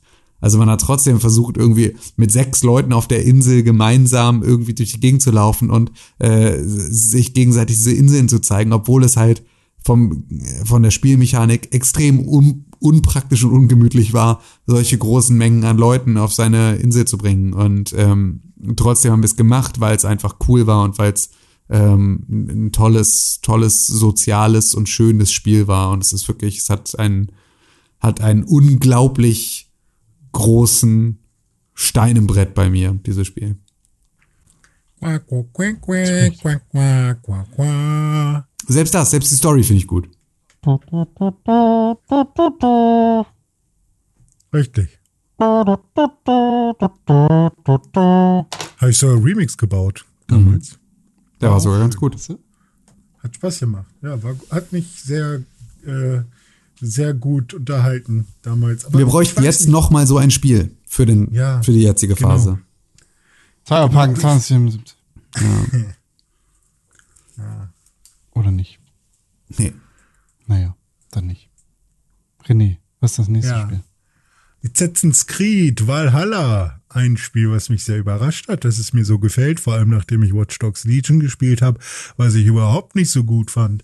Ähm, und da habe ich gesagt, nee, ich kaufe jetzt kein Ubisoft mehr. Und dann hab, hat Con gesagt, aber Assassin's Creed Valhalla macht mir richtig Spaß. Und dann habe ich gedacht, oh, jetzt habe ich die Playstation. Es gibt kaum, also es gibt ein paar Spiele für die Playstation, aber ich will mir noch eins kaufen. Äh, was kaufe ich mir? Ach komm, dann kaufe ich mir Assassin's Creed. Das macht doch bestimmt Spaß, jetzt hier ein bisschen durch die Welt zu laufen. Und dann habe ich mir das gekauft, dann lag es da ein bisschen, habe ich es angefangen zu spielen und dann habe ich gedacht, what the fuck, warum ist das denn so gut? Und ähm, ja, und jetzt spiele ich das immer noch und ich habe äh, oft Bock, dieses Spiel zu spielen. Es ist ein Wikinger-Spiel. Es ist, äh, es hat eindeutig noch Assassin's Creed, vor allem so, wenn ich an Black Flag Odyssey, da wo das erste, ich weiß nicht, was war das erste Assassin's Creed, wo man irgendwie mit Schiffen rumgefahren ist? War das Black Flag? Black Flag, ja. Ähm, Flag. ich finde ja, seitdem, seitdem Schiffe halt dabei sind, fühlt sich jedes Schiff gleich an. Ähm, also weiß Oder ich nicht, fast. ob es so ist. Kann sein, dass es auch anders ist. Aber ähm, seitdem hat Assassin's Creed irgendwie dieses Rezept bekommen. Äh, dass dieses Element muss drin sein, nur dann ist es ein Assassin's Creed. Und die Welten Ja, ändern sich dann ein bisschen, aber Also ja, da, das st- ist einfach falsch, weil Unity ja, ist kann nach sein. Black Aber Flag ich sage ja auch, ich habe das Beispiel. Gefühl. Syndicate ist danach rausgekommen. Ah ja, okay. Und da gibt's kein Schiff? Nein. Ah, okay, gut. Ja, aber auf jeden Fall gibt's halt dieses Assassin's Creed-Spiele, Open World mit Schiff und so. Und ähm, aber diesmal, äh, weiß ich nicht, funktioniert das alles für mich. Und ich habe irgendwie das Gefühl, das ist so das rundeste Assassin's Creed, was ich seit langem, seit immer vielleicht gespielt habe. Und äh, das Klettern macht Spaß. Das ist irgendwie ein Mix aus Zelda und Assassin's Creed. Ne? Also man kann überall hochklettern. Einfach, ich habe ja äh, jetzt erstmal alle ähm, alle Bergspitzen erklommen, überall, wo man so schnell reisen kann. Dann bin auch in die Gegend gegangen, wo man noch gar nicht hin darf, obwohl ich noch gar kein hohes Level habe, um da überhaupt hinzudürfen. Hab mich trotzdem hingeschlichen. Hab sogar schon gegen Eisbären gekämpft und ich habe ein paar Robben gesehen und die habe ich gestreichelt. Das war süß. Oh, Ähm, Bruder, du bist doch gar nicht in England, oder? nee, es gibt noch England. Du hast das Spiel noch gar nicht angefangen. Ich bin in. Du hattest noch ich nicht mal die Title Card. Ach, stimmt, die kommt ja nach sieben Stunden erst, ne? Ich bin in. Wenn du, äh, wenn du alles hochkletterst, aha. spannend. Aber schön, dass es dir jetzt schon Spaß macht, weil es wird nur noch besser in England. Ja, geil. Nee, hier Röckjaficke und dann war ich jetzt in Hitlerficke oder wie das heißt. Oder äh, da oben das. Ähm, Hil, Hit, Ja. äh, ja, auf jeden Fall war ich auf. Äh, naja. Aber ähm, es macht mir schon sehr viel Spaß. Also es ist wirklich ein sehr gutes Assassin's Creed, finde ich. Und auch dieses tolle Würfelspiel immer noch. Gibt's immer jeden Tag einmal würfeln. Finde ich gut. Ich bin, ich bin, schock, ich bin schockiert und fasziniert zugleich. Das ist- Warum? Wie lange hast du das Spiel jetzt gespielt schon? Äh, ich glaube neun Stunden oder zehn war mein Speicherstand. Kappa. Ähm, Ich bin, ich bin halt bei Open World. Mach, ich mag das nicht gerne, einfach nur stumpf die Story zu machen. Ich muss anderen Kram machen. Ich weiß nicht, warum ich da so ticke. Ich habe mich aber Horizon Zero Dawn gezwungen. Und ich glaube, das war auch der Grund, weshalb ich es durchgespielt habe. Da habe ich ja gezwungen, wirklich, weil das genau diese Phase war, wo Tim The Last of Us Part 2 gespielt hat, wo er mir gesagt hat, er spielt gerade, als wäre das ein Film. Und dann habe ich gesagt, okay, das mache ich jetzt auch einfach mal. Aber bei Assassin's Creed kann ich das gerade nicht. Ich muss erstmal erforschen und Spaß haben. Das ist auch voll richtig. Hab Spaß, so viel du willst. Ich Ja. bin nur, wie gesagt, schockiert und fasziniert zugleich, dass du gerade neun Stunden in Norwegen verbringst und noch nicht mal die Title Card gesehen hast. Das heißt, das Spiel und die Story haben noch gar nicht richtig gestartet bei dir. Und du findest es trotzdem geil. Wirklich habe ich noch nicht die Title Card gesehen. Nein, die kriegst du, wenn du nach England fährst. Ach so, na gut, okay, krass. Nee, Auf dich aber warten noch 100, über 100 Stunden Spielspaß. Aber äh, was ähm, darf ich fragen, was man machen muss in Norwegen, damit man danach nach England kommt? Also was ist die Quest? Muss man halt einfach, muss man de- den al- alten Clan killen, damit man rüberkommt danach? Oder Man muss jemanden killen. eine Person oder äh, muss, also ich habe den ja jetzt Typen, der deine Eltern gekillt hat. ach, den muss man killen Ja, sicher. oder muss man nicht killen? Den, den killt man Doch, bestimmt am Ende des. Spiels. Hä? Nee, Bruder. Nee, nee, nee. Das ist eine voll beiläufige Story. Wie Oha. startet deine komplette Quest? Oha. Du hast noch gar nichts. Du wirst noch Nice, ey. Spaß haben. Ja, geil. Freue ich Finde mich. ich gut. Ja. Finde ich gut. Ich habe auch, also ich könnte sehr viel hinzufügen. Wir können später bitte mehr über Assassin's Creed Valhalla reden, aber jetzt gerade, Ich muss doch über einen lustigen Bug reden. Und zwar gibt es diesen Bug, der ist auch bekannt, äh, dass manchmal ähm, irgendwelche, äh, wie heißen die Dinger, so Stroh, oh Gott, wie, hier Raben, Vogel, Vogelscheuche. Raben. dass so Vogelscheuchen, Vogel. dass so Vogelscheuchen ähm, als Attentäter quasi ähm, deklariert werden. Ich weiß nicht, gibt es ja, wirklich noch kein Bug. Ist Aber eine. Vogelscheuche? Und dann, Bug, äh, dann, dann ist die rot. Ähm, Bug. Komplett rot und dann kannst du die killen und kriegst richtig viel Loot von der und richtig gutes Zeug. Das ist ein Bug. Ja. das fand ich sehr lustig. Okay. Also wird auch o- online besprochen. Also es ist auch nicht komplett frei von Fehlern, das Spiel. Aber ähm, insgesamt äh, sehr viel fehlerfreier als manch andere Spiele. So. Genauso wie das nächste Spiel auf unserer Liste. Ein, ein König seiner, eine Perle der Natur. Ein König unter den Bieren. FIFA 21. Das neueste FIFA. Das ist das 21. FIFA, das jemals rausgekommen ist. Es ist auf der Liste. Ganz im Gegensatz zu FIFA gespielt hab. 98, was das 98. FIFA war, das jemals rausgekommen ist, ne? Das ist korrekt. Das wissen die wenigsten, ne? Wir gehen, ja, muss man wissen. Da staunst du was. Ja, es gibt Fußball, Ma- Manager-Modus. Man kann, du kannst den Captain bauen. Der guter, guter alter ähm, Trick von mir ist eine Saison mit dem VfB Lübeck starten und den Captain auswählen und dann auf dem Boot aus vom, vom Trave Lübeck Kanal durchsegeln bis nach Madrid zum Champions League Finale gegen den Sarotti-König, ähm, wie heißt er? Ronaldinho. Das ist FIFA 21 und das ist gefühlt, Fußball ist mein Leben. Und das habe ich zehn Stunden gespielt, das weiß ich so genau, weil EA Play hat zehn Stunden Probeversion für solche Spiele. Es waren schöne zehn Spiele, äh, zehn Stunden. Aber es ist halt auch nur more of the same, nicht? Aber ich als alter Fußball-Narr reiße mich natürlich jeden, jedes Jahr darum, das neue Kader-Update zu bekommen in FIFA und den Manager-Modus zu spielen. Mit dem Captain von Lübeck nach Madrid. Kuss. Katalot Update oder was? Ja. Kennt man heutzutage noch, oder? Kein, kein Mensch versteht Ja, unsere. Hörerinnen und Hörer kennen Kader Lot bestimmt noch. Wer war das nochmal? Weil ihr alle 50 seid.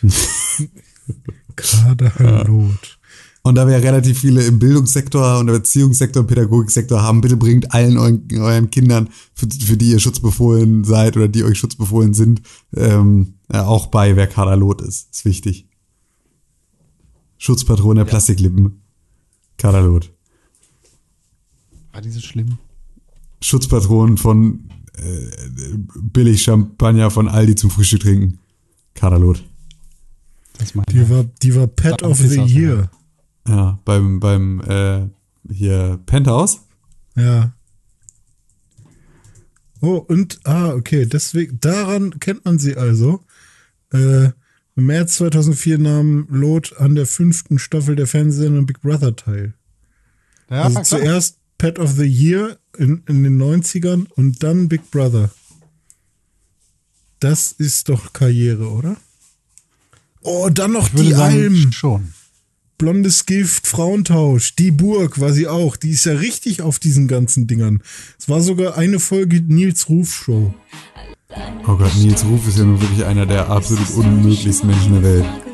2010. Ein Wunder von den Botox Boys. In der Musik. War das gerade ein Wunder von den Botox Boys oder war das. Nee, das war Du Schwein von Carla Loth. Featuring ah ja, 2010 kam das auch Gabriele. raus. Featuring Gabriele. Vor Hammer. zehn ey. Jahren. Pseudo Song of the Doku-Soap, Century. Mieten kaufen so, ja, Hammer. Die ist Türkin. Steht hier. Türkische Abstimmung. Abstimmung. Und was Wer hat erzählt dir jetzt was über Spider-Man Miles Morales, René? Tim Oder muss das, das, nee, Tim muss das erzählen, weil ich glaube, der hat's am weitesten gespielt. Ich kann gerne was erzählen über Spider-Man Miles Morales. Ähm, ist nämlich für mich eins der Spiele mit beispielsweise dem stärksten Soundtrack dieses Jahr. Ähm, weil ich es eine hammermäßige Verbindung finde aus diesem sehr orchestralen, aus der orchestralen Filmmusik zusammen mit den, mit den äh, Hip-Hop-Beats, ähm, die sich schon so in der Menümusik schon zusammentun zu so einer Melange an, an geilen Sounds. Und das ist etwas, was dieses Spiel cool macht, weil es ähm, sich halt auch in das Spiel so einfügt, dass ähm, du halt ja, also dass die Musik halt im Prinzip über ähm, die orchestralen Momente die emotionale Komponente überträgt und dann sozusagen, sobald es cool und irgendwie ähm, frei und so wird, dann halt der Hip-Hop-Beat mit dazukommt. Das heißt, jedes Mal, wenn du ähm, free roamend durch die Stadt schwingst, ähm, als Miles Morales Spider-Man, ähm, bist du, da hast du halt die Beats im Nacken und das ist einfach so, das treibt extrem an und macht richtig Spaß und passt total gut zu äh, diesem, diesem Traversal, das du durch, durch, ähm, durch Harlem dann halt irgendwie hast in diesem, in, in der Variante. Das Einzige, was da halt extrem nervt, ist, dass es in Spider-Man Miles Morales hast du deinen einen Sidekick Genki, das ist irgendwie dein bester Kumpel aus der Schule und ähm, der ist äh, eingeweiht darin, dass äh, du Spider-Man bist und unterstützt dich halt bei der ganzen technischen Komponente. Der, Der hört ist, gerne Schlager. ähm, was? Ich habe gerade nur, ge- du hast gerade den Soundtrack gelobt und dass du gerne mit Hip-Hop-Mucke Beats im Nacken und Ach so, nee, und Genki nee. hört gerne Schlager. Nee, nee, das nee, nee, nee, nee, aber er nervt anders. Und zwar ähm, gehört zu der ganzen Geschichte mit dazu, dass halt, ähm, dass Miles ganz gerne, also Miles ist ja der zweite Spider-Man. Das heißt, es gibt Peter Parker trotzdem noch, aber er hat sozusagen jetzt einen zweiten Spider-Man sich rangezogen und zwar Miles. Und ähm, das Spiel fängt eigentlich damit an, dass sie kurz irgendwie eine Mission gemeinsam haben und dann ähm, Peter ähm, nach Europa in den Urlaub verschwindet und sozusagen Miles für ihn die Urlaubsvertretung macht in New York. Was schon mal ein extrem beschissenes und dummes Setup ist, aber irgendwie auch geil, weil es so, weil sie sich so wenig Mühe geben damit, warum, warum Spider-Man normal jetzt einfach weg ist. So, es ist so, ich war in Urlaub. Es ist einfach, es ist unglaublich wack, aber ähm, eigentlich geil, weil damit hast du halt dann irgendwie äh, Miles, der eigentlich noch gar nicht so richtig so weit ist und der eigentlich so in dieser ganzen Spider-Man-Geschichte sich auch noch nicht so zu 100% wiedergefunden hat, ähm, der wird halt plötzlich dann, so ist halt der Einzige, auf den halt alles zurückfällt. Und Genki, äh, dein Sidekick, baut dir dann halt eine App, die irgendwie The Friendly Neighborhood heißt. Und in dieser App können Leute, Anwohner aus New York, können da ihre Probleme reinposten und dann kriegst du sozusagen einen Auftrag, denen zu helfen und kannst darüber äh, ihre, ihre Probleme lösen. Und das ist cool, weil dir das sozusagen, das ist dann das Nebenmissionsmenü, über die du, über das du die ganzen Nebenmissionen abs- abspielen kannst, was erstmal cool ist, dass das auch so einen Ort hat sorgt aber dafür, dass halt die ganze Zeit dein scheiß Handy klingelt.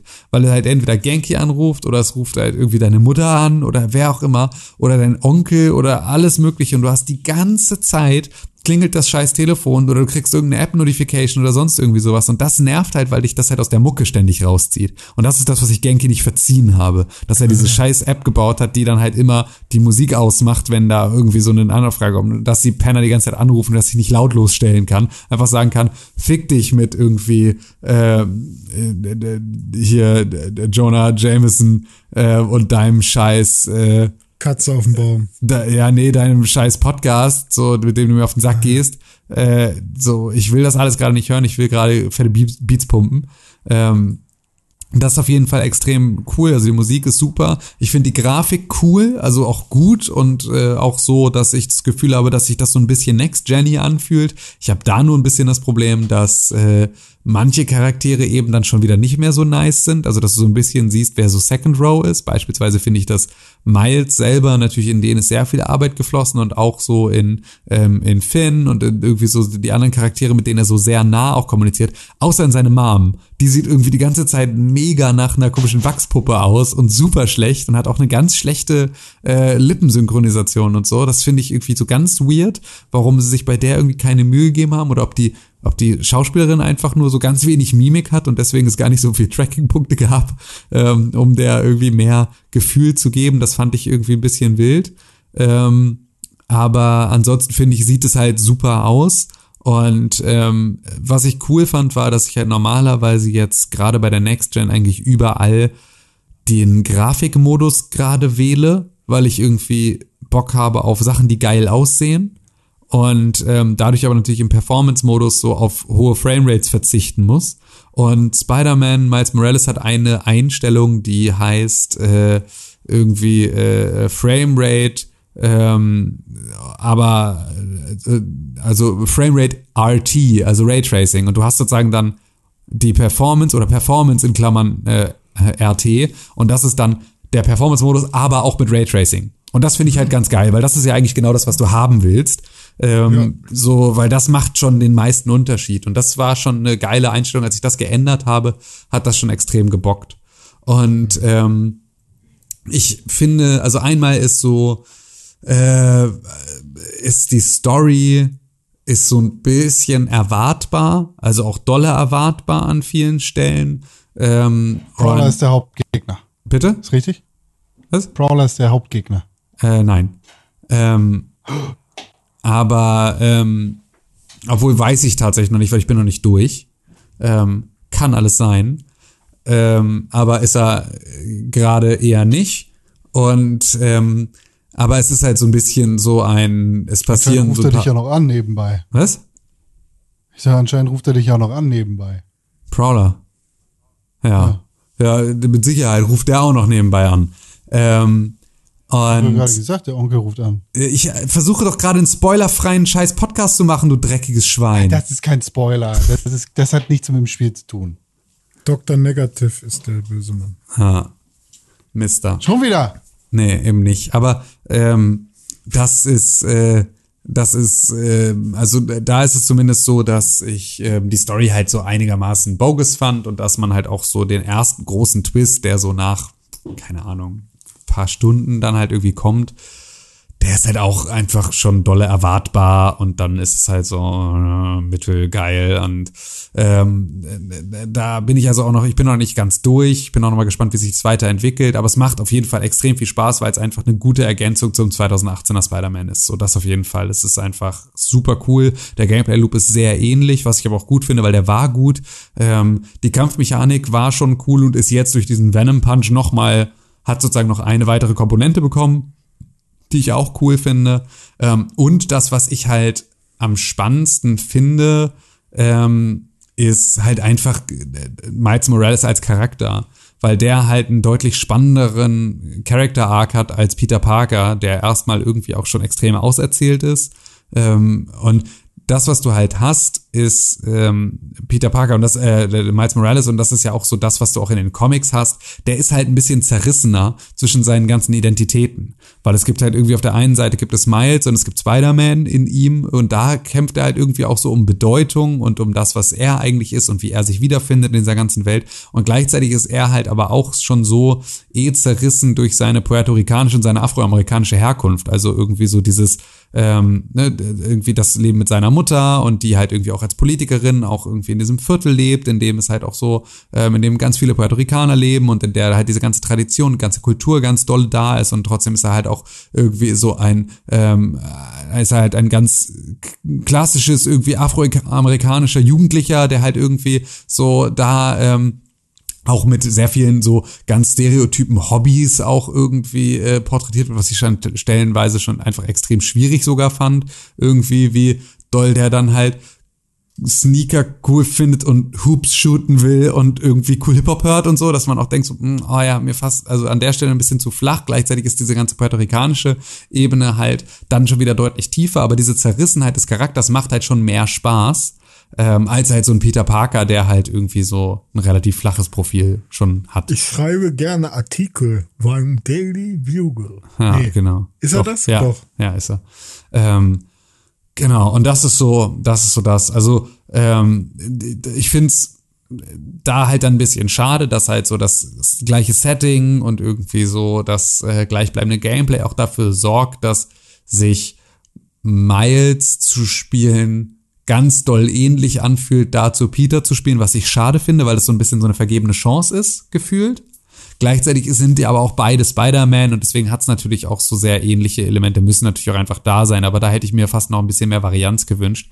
Aber Beim es ist, Schwingen ist es schon viel anders, finde ich. Ja, aber auch nur so von Also- den Moves her. Also Ja, genau, richtig. So, er hat dann irgendwie so diesen, diesen komischen krassen Backflip, den ich extrem nice finde, dass wenn du irgendwie so oben von so einem Dach runterspringst, dass er dann halt, dass er so rückwärts springt und dann so in die Kamera guckt, bevor er sich so, also so, der ist schon deutlich cooler als Peter Parker, das muss man schon sagen. Ähm, und, und spielt da auch irgendwie mehr mit. Aber, aber Swagger of a Black Teen. Swagger of a Black Teen, Ja, das, war doch die GameSpot-Line. GameSpot haut immer nur Scheiße raus, kann das sein? Ja, genau. With the swagger of a black teen. Ja, genau. Genau das. Ähm, nee, aber das ist schon, ähm, also grundsätzlich ist das schon, ist das schon ein cooles, ist das schon auf jeden Fall ein ziemlich cooles Spiel, finde ich. Ich habe gehört, die wollen äh, den Nachnamen ändern von Miles Morales. So, ähm, also ich glaube, die wollen Morales austauschen zu einfach Bier. Miles Bier.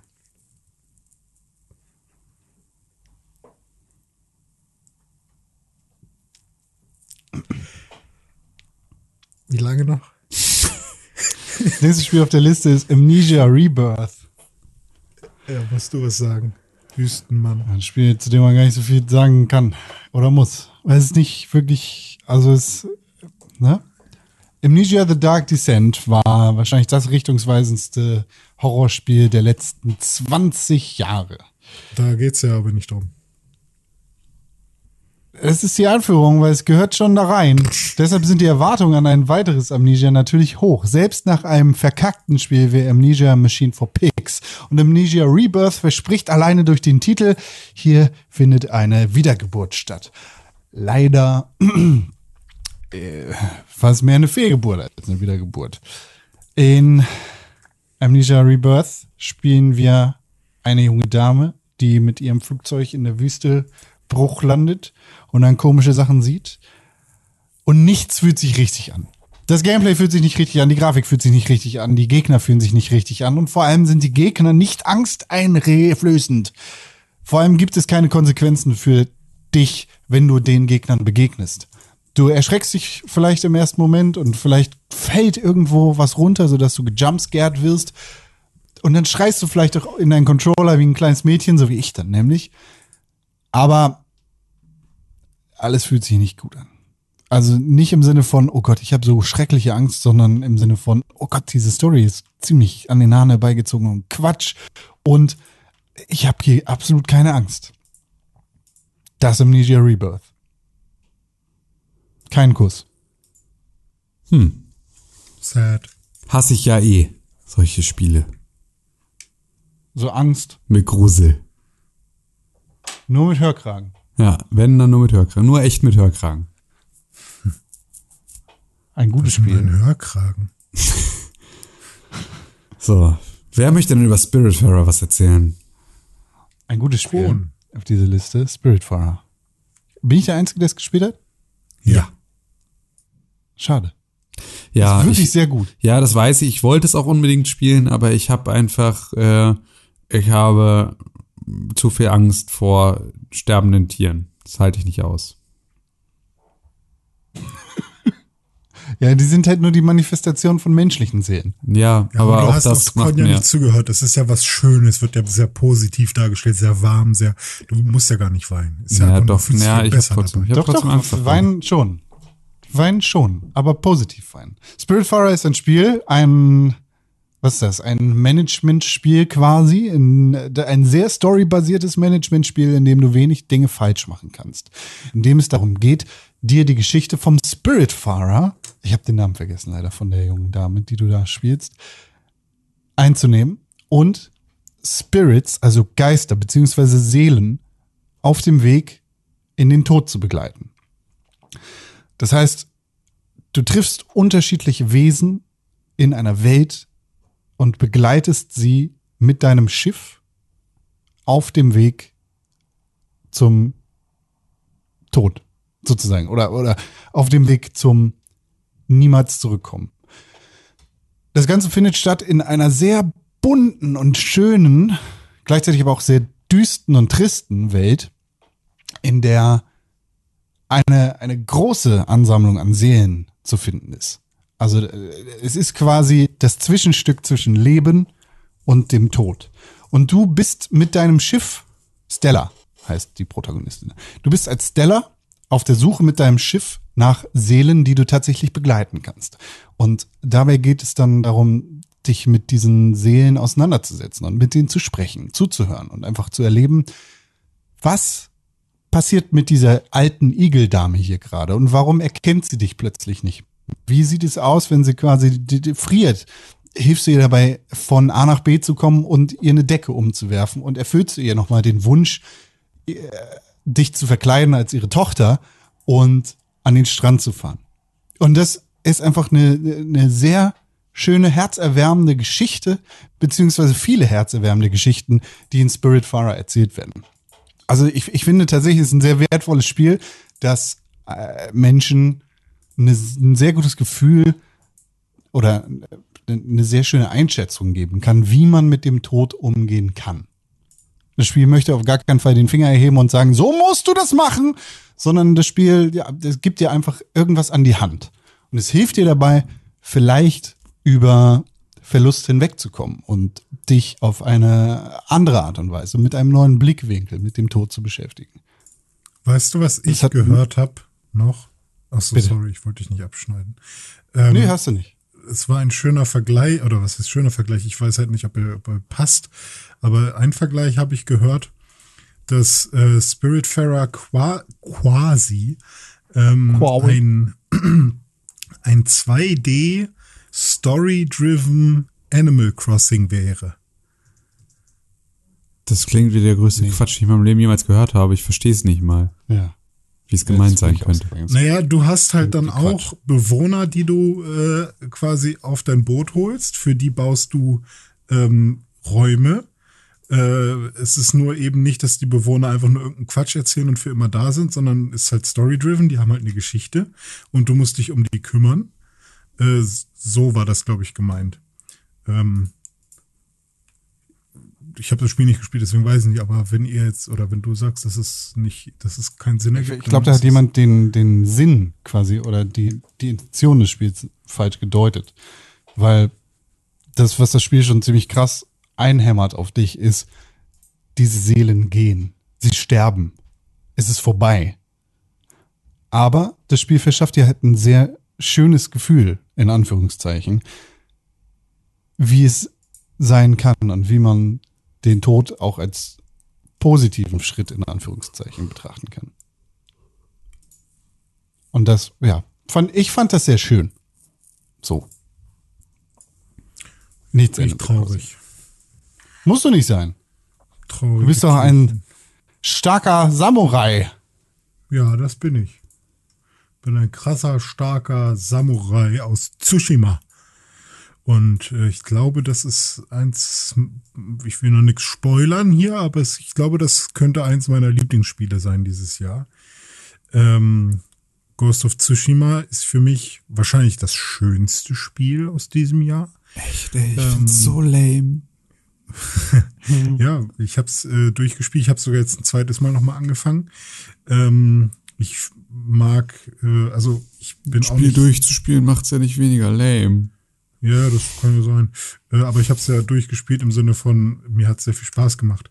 Und äh, mir hat das Kämpfen sehr viel Spaß gemacht. Ähm, es hat ganz viele Ease of Use Geschichten drin gehabt, die ich endlich mal überfällig fand. Es hatte nicht zu viel und nicht zu wenig äh, Anpassungsmöglichkeiten, was irgendwie äh, Skill und so weiter angeht. Es hatte eine wunderschöne Welt. Ähm, es war jetzt natürlich nicht so wie bei einem Zelda, dass man irgendwie permanent irgendwas Geiles gefunden hat, aber ähm, wenn man zum Beispiel irgendwie ähm, so Schreine oder so entdeckt hat, dann war das auch immer eine Challenge. Man ist dann nicht einfach wie bei Assassin's Creed hochgeklettert und war man da, sondern man musste da schon äh, auch ein bisschen Skill beweisen. Also es hatte viele Elemente, die mir wichtig waren bei, bei Open-World-Spielen, wo ich halt auch vorher nicht wusste, dass, äh, dass, dass man das so angehen könnte. Und das hat mir echt viel Spaß gemacht. Das Einzige, was ich halt äh, während des Spielens ein bisschen lame fand manchmal, war halt, dass es doch ab und zu ein bisschen repetitiv war vom Gameplay her.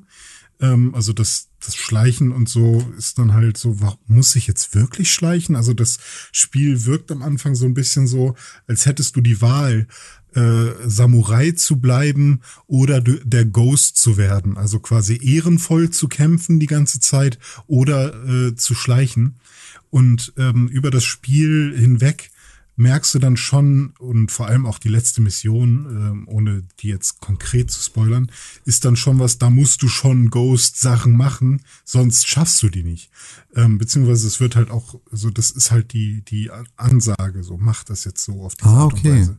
Das fand ich ja aber eigentlich ganz spannend, dass ich sozusagen mich so entscheiden kann für einen Weg. Ja, ja, genau. Und ähm, eigentlich hatte ich auch immer vor, okay, vor allem, also ich immer, wenn ich die Möglichkeit hatte, habe ich auch ein Standoff gewählt, weil ich das, weil das generell auch Vorteile hat, ähm, gegen die Leute so zu, zu kämpfen. Ähm, nur das Schleichen zum Beispiel, also was generell gut funktioniert, also man wird ja jetzt nicht super schnell irgendwie ähm, entdeckt oder so oder unfair entdeckt. Manchmal passiert's halt, dass es irgendwo, wo man halt denkt, hä, ich war die ganze Zeit hier, du hast mich nicht gesehen und jetzt siehst du mich plötzlich. Ähm, aber es gibt halt eigentlich immer ganz gute Wege. Ähm, also das Spiel, äh, am Anfang zumindest hat man die ganze Zeit das Gefühl, ich kann mich entscheiden, aber irgendwann kommt dann doch der Punkt, wo du der Ghost sein musst und wo du, wo du halt schleichen musst. Und ähm, dieses aufgezwungene fand ich ein bisschen ja schade so, aber ich fand es dann aber auch konsequent, weil das ist die Story von Jin.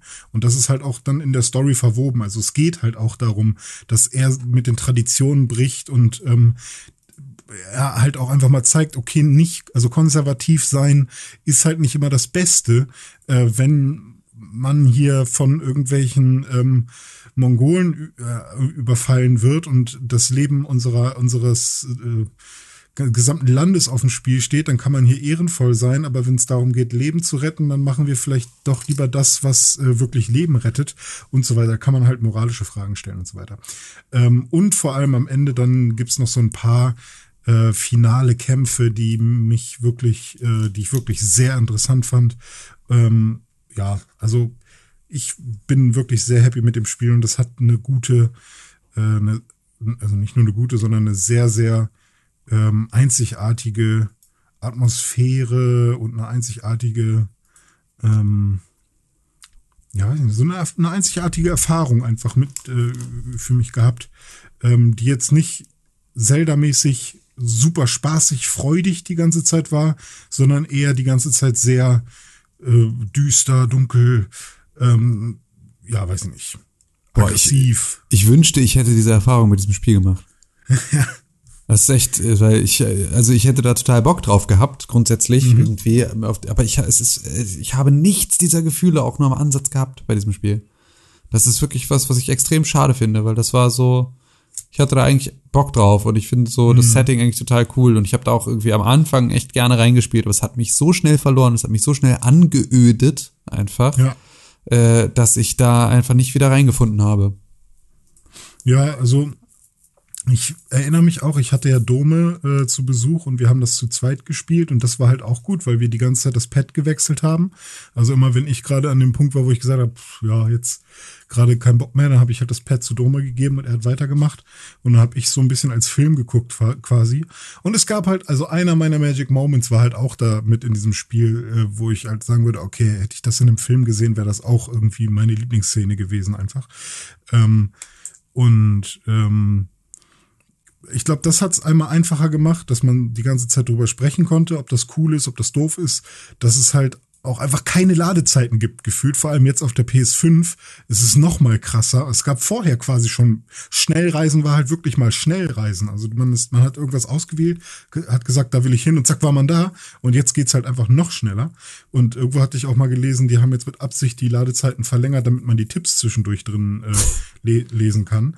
Ähm, und sowas finde ich halt auch mega nice. Da merkt man einfach, dass Sucker Punch da einfach richtig Bock hatte und dann richtig sauberes, gepolischtes Spiel irgendwie abgeliefert hat.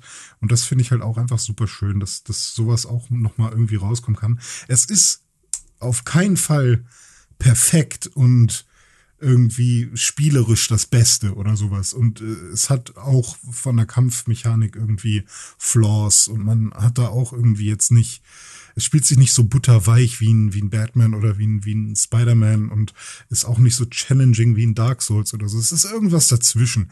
Aber mir hat's echt Spaß gemacht und ähm, ich finde find es gut so.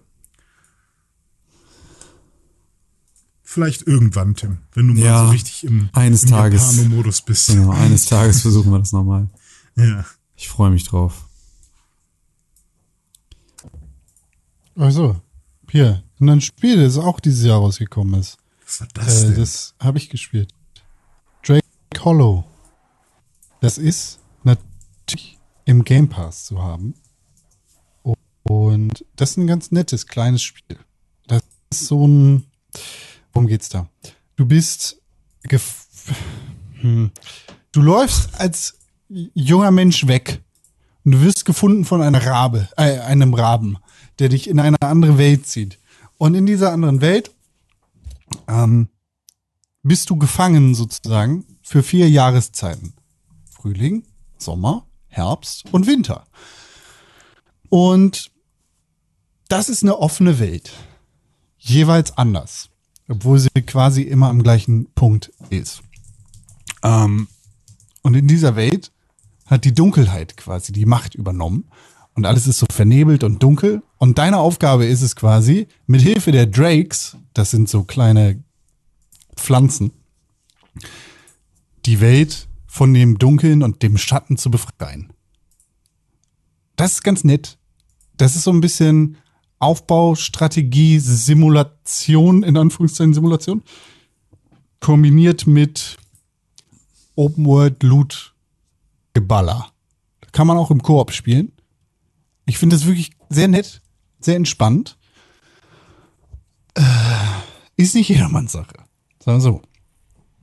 Und es bietet jetzt auch nicht die krasseste Bandbreite an krassen Möglichkeiten oder an Individualisierungsmöglichkeiten. Aber ist so ein kleines Wohlfühlding. So, ich glaube, ich habe das äh, im Spätsommer, Herbst gespielt und das war so schön, so ein schönes, wohliges Gefühl im, im Herzen. Weißt? Es war so, ach ja, Sommer, Das heißt also, Herbst. ist zwar nicht für jeden was, aber na ja, oder eher anders? So in der Art, ja. hm, okay. So in der Art würde ich sagen. Ja. Ich finde ja, dass die süß Ich- aussehen, ich- die Viecher. Und gleichzeitig extrem Die sehen süß aus. Beides, das ist Ja. korrekt. Ja. Das ist äh, ein bisschen, ein bisschen gruselig und ein bisschen nice. Ja, witzig. Es ist so, also da hätte ich. Wie, wie passiert dir das, ähm, dass du dieses Spiel spielst? Hat dich da, also bist du einfach, ich meine, du bist ja nun wirklich äh, unser ähm, unser äh, Game Pass Beauftragter ähm, der Pixelbook-Regierung ähm, und äh, bist ja da sofort am Start, aber hast du da einfach so reingespielt, weil dich das Artwork angesprochen hat oder hast du irgendwo schon etwas davon mitbekommen und es dann gespielt Nee, oder? Ja. Hat mich halt, absolut- Artwork hat mich angesprochen und wenn es im Game Pass ist und nichts kostet und irgendwie 4 Gigabyte groß ist, dann ist das schnell runtergeladen und super schnell gespielt. Und dann hat man halt 40 Stunden da drin investiert. Fertig, bums. Ja, okay. So schnell passiert es. Ja, abgefahren. Hat mir Spaß gemacht.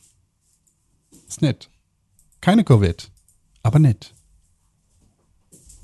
So wie Astros Playroom? Fragezeichen. Astros Ja, Playroom. vielleicht äh, Ist, ja. Game of the Year, würde ich sagen. Oder? Also Astros Playroom ist auf jeden Fall äh, ein extrem starkes Spiel. Also es ist, ich kann immer noch nicht so richtig glauben, dass das ein Packed-in äh, Game zur Konsole mit dazu war. Weil ich glaube, das letzte Mal, dass ein so gutes Spiel direkt bei der Konsole mit dabei war, dürfte Jet Set Radio Future für die Xbox Classic gewesen sein. Ja, oder Super Mario World. Ähm, ja, oder Super, ja, ja, oder Super Mario World. Aber, Wobei das noch ein bisschen andere Dimension ist. aber das war schon, ähm, das war schon extrem, extrem geil. Also es hat wirklich, ich meine, ähm, Astros Playroom ist halt, äh, also ist halt ein 3D-Plattformer ähm, und ist eigentlich so eine Tech-Demo für den DualSense-Controller, wenn man so will. Ähm, und gleichzeitig auch eine totale äh, irgendwie äh, PlayStation-Masturbationssimulator. Yes. Ähm, weil es einfach so eine reine Selbstbeweihräucherungsnummer ist. Macht aber halt dadurch extrem Bock auf diese Next Gen. Also ich hatte das Gefühl, dadurch, dass die, dass du halt so ein Spiel spielst, das sofort vorinstalliert. Ich habe die digitale Version der Konsole und es war sofort installiert. Ich konnte sozusagen die Konsole anschließen, sofort in dieses Spiel reinspielen, während andere Spiele installiert haben.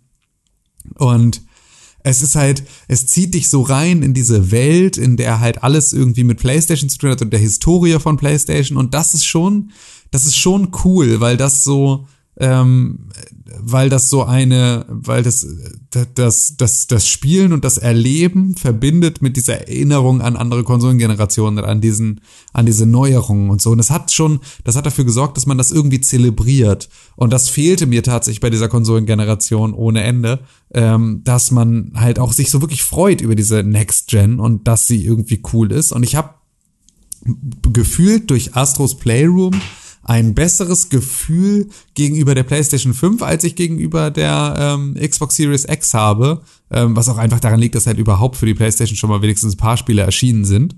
Und äh, das hilft schon mal enorm. Ähm, aber ähm, das ist so, fand ich einfach extrem cool. Und das, es macht halt super viel Spaß. Es sind total geile, ähm, also die Mechanik der Controller sind halt super gut in dieses Spiel integriert und das, man checkt dann sofort, was jetzt dieser Controller alles Neues kann und es sieht toll aus und es ist wirklich irgendwie so, es macht da total Spaß. Mir fehlte so ein bisschen eine Story, aber das sind jetzt alles, alles, was ich irgendwie so, was ich dagegen halten kann, ist, wirkt so absurd, weil es ist halt einfach ein Packed-In-Spiel. So, deswegen finde ich es fast vermessen, mich irgendwie mir noch irgendwas mehr zu wünschen.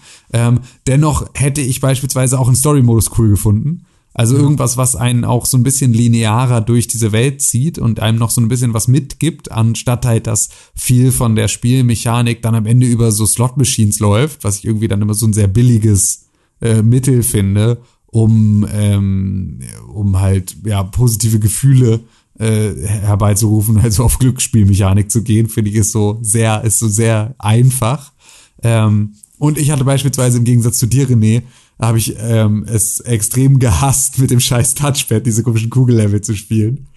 Äh, fand es einfach so schlimm. Ich hasse auch einfach dieses verfickte Touchpad und ich hätte mir so gewünscht, dass es in diesem scheiß Controller nicht drin ist, weil ich es so unnötig finde. Also es ist auch so, Miles Morales will dann irgendwie an so ein paar Stellen, so dass du die App öffnest, du per Swipe nach links auf dem Touch, auf der Touchbar und ich weiß ganz genau, Mann, es sind nur die verfickten Sony-Spiele, die das Ding überhaupt nutzen. Niemand anders nutzt die Scheiße. Warum haben wir das noch? So, es ist doch klar, dass diese das super Touchpad selbst finde ich auch einfach doof. Ich fand aber die Kugel generell sehr geil. Also ja, irgendwie, die Kugel hat sich gut angefühlt. Dafür, dass es mit dem Touchpad ist, fand ich es dann irgendwie ja, sehr weiß nicht. Du hast das dolle geliebt, ich fand das dolle scheiße, aber es ist halt manchmal so. Aber das ist schon, und was ich halt krass finde, ist, dass sie halt noch in dieses Spiel, bei dem man jetzt sagen könnte, okay, das hast du dann gespielt, dann hast du den Controller kennengelernt, dann hast du dich irgendwie auf deine Konsole eingegroovt und so und jetzt ist der Rest auch installiert, jetzt kannst du rübergehen.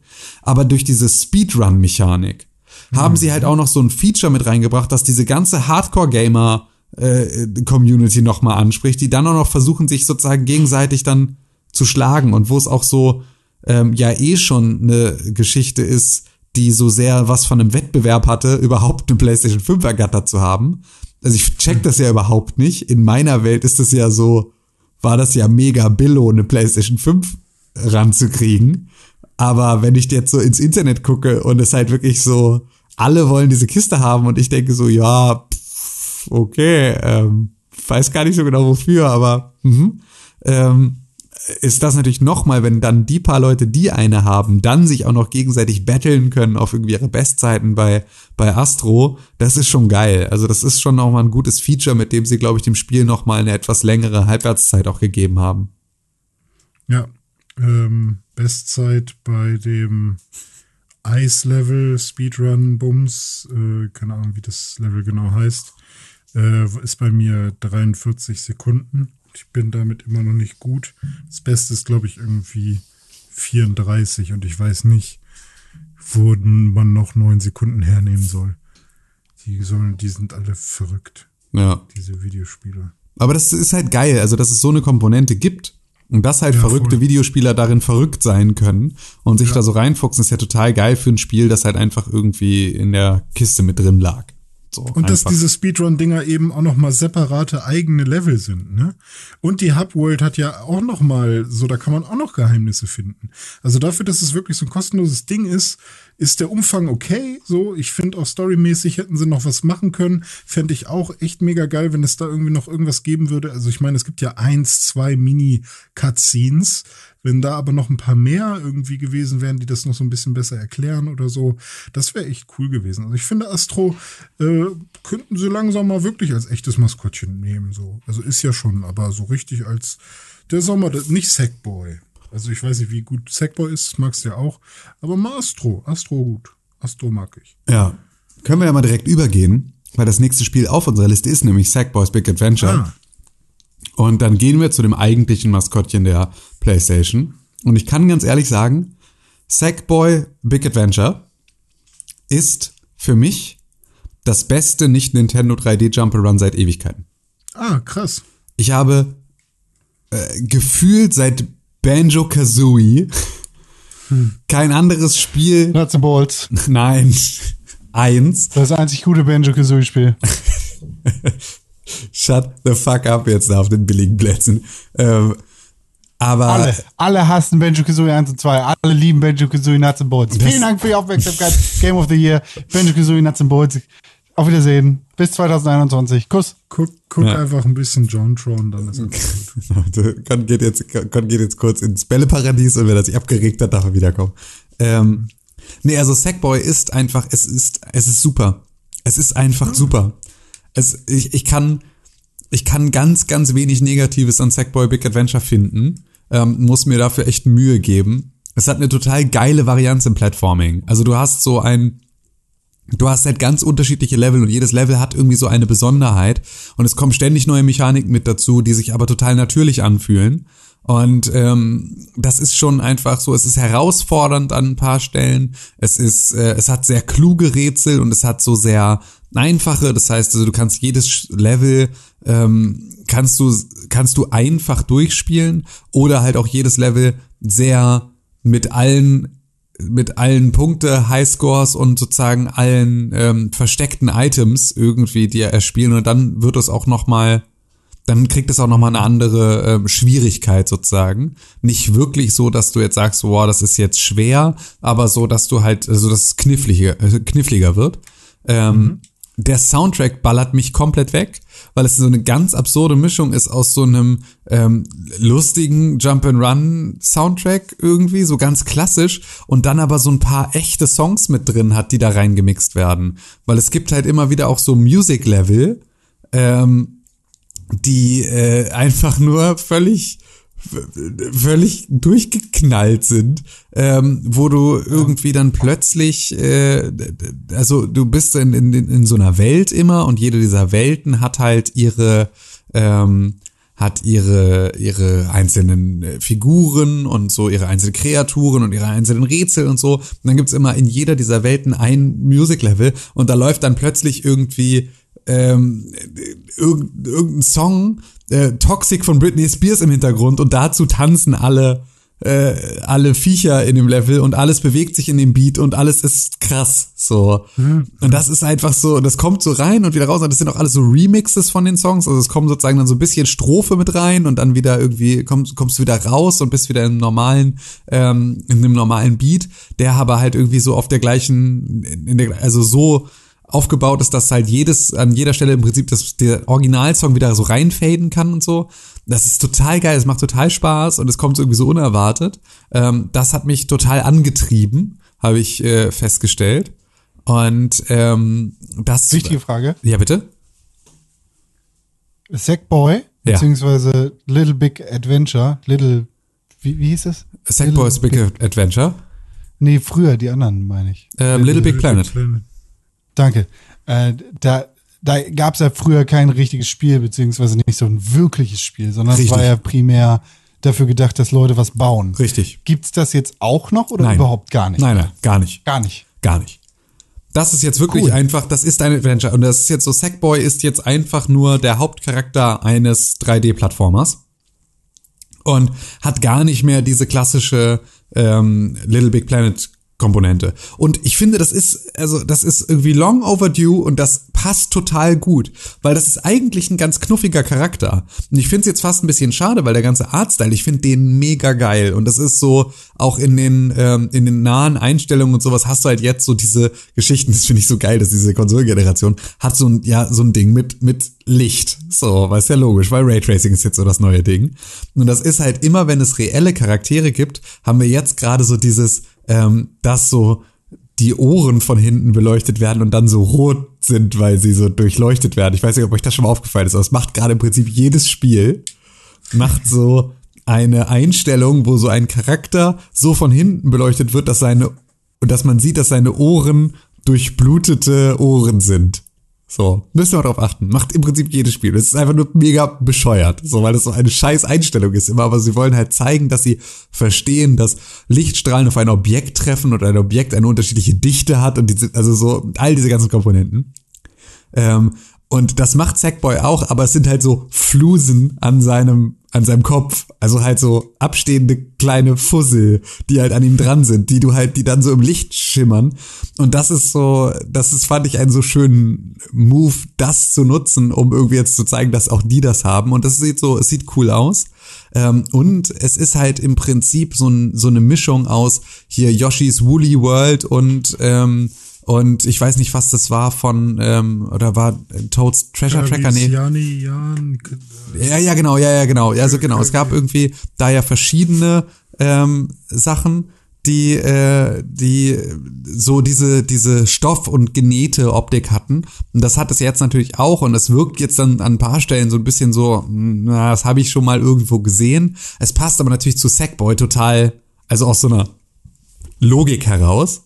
Und die Charaktere, auf die du so triffst, finde ich alle irgendwie cool und sind halt irgendwie auch so ähm, mit einer coolen Synchronsprechung und so. Also es ist alles, ähm, also was das angeht, echt super cool. Das Einzige, was ich halt als Kritikpunkt sehe, ist halt, dass die Story extrem dünn ist. Also es ist so, die ist halt so billo.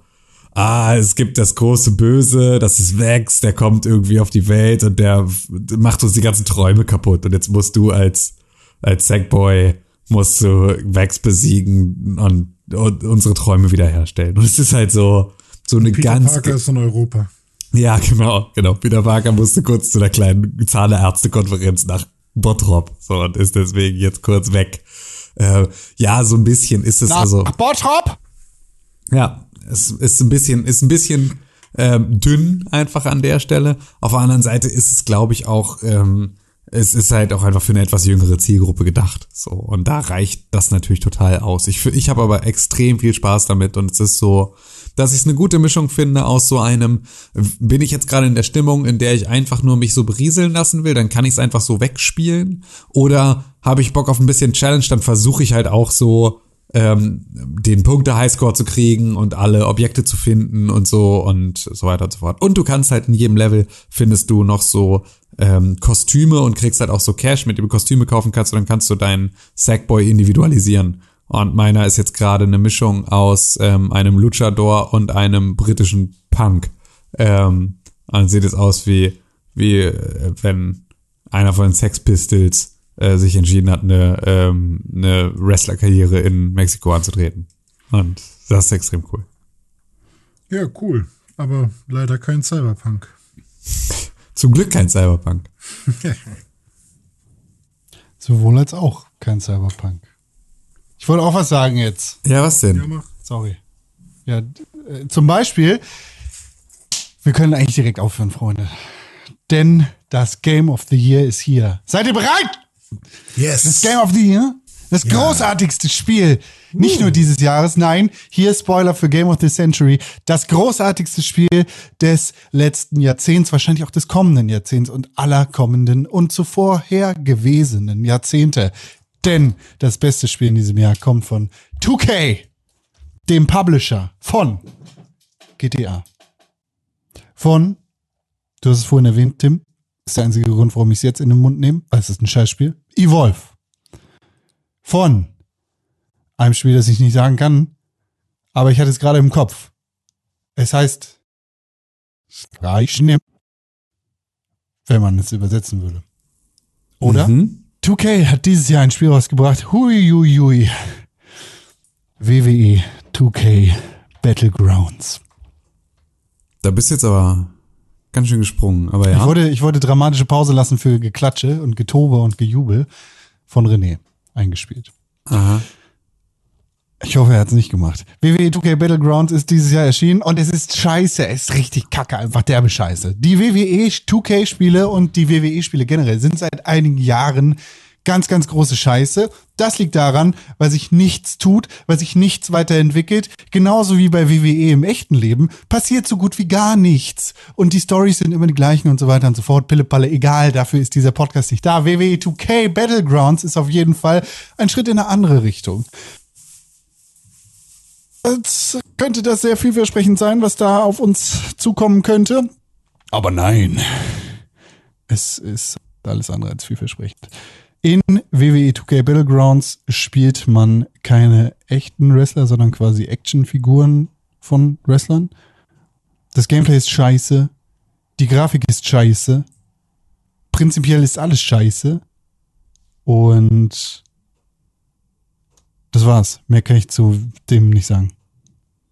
Das ist scheiße. Das ist ein Scheißspiel. Okay, WWE finde ich 2K gut. Battlegrounds ist scheiße. Wollte ich mal gesagt haben. Ja. So. Was Wer hat das ist in unserer Spiel Liste gespielt? passiert? Ich habe das nächste Spiel gespielt. Und das nächste Spiel ist Hades auf dieser Liste. Oh, das will ich auch noch spielen. Scheiße, Mann. Alter, Kannst du ey. spielen? Äh, ja, unbedingt. Mann, dieses Spiel ist so unglaublich gut. Das ist einfach so unglaublich gut. Es ist nicht in Worte zu fassen, wie gut dieses Spiel ist. Es macht einfach so unglaublich viel Spaß. Es ist halt, also Hades ist ein Spiel von Supergiant Games, ähm, also den Machern von Bastion und von Transistor und so. Ähm, und die haben jetzt ein Roguelike gemacht. Und dieses Roguelike ähm, funktioniert halt, also es ist, es erinnert mich in der Art und Weise, wie es aufgebaut ist, ähm, sehr an Dead Cells. Aber zu sozusagen einem ähm, Roguelike wie, wie Dead Cells kommt jetzt noch eine Wahnsinns-Story mit dazu, mit total geilen Charakteren. Ähm, und zwar spielst du irgendwie ähm, Zagreus und Zagreus ist der Gott der Wiedergeburt, ähm, was schon mal ein guter Aufhänger ist, um ein Roguelike zu machen, mit dem du immer wieder wiedergeboren wirst. Ähm, und das ist der Sohn von Hades und äh, der ist halt so ein, ein pubertierender Gott, der ähm, keinen Bock mehr auf die Unterwelt hat und raus will aus der Unterwelt in die Welt der Menschen.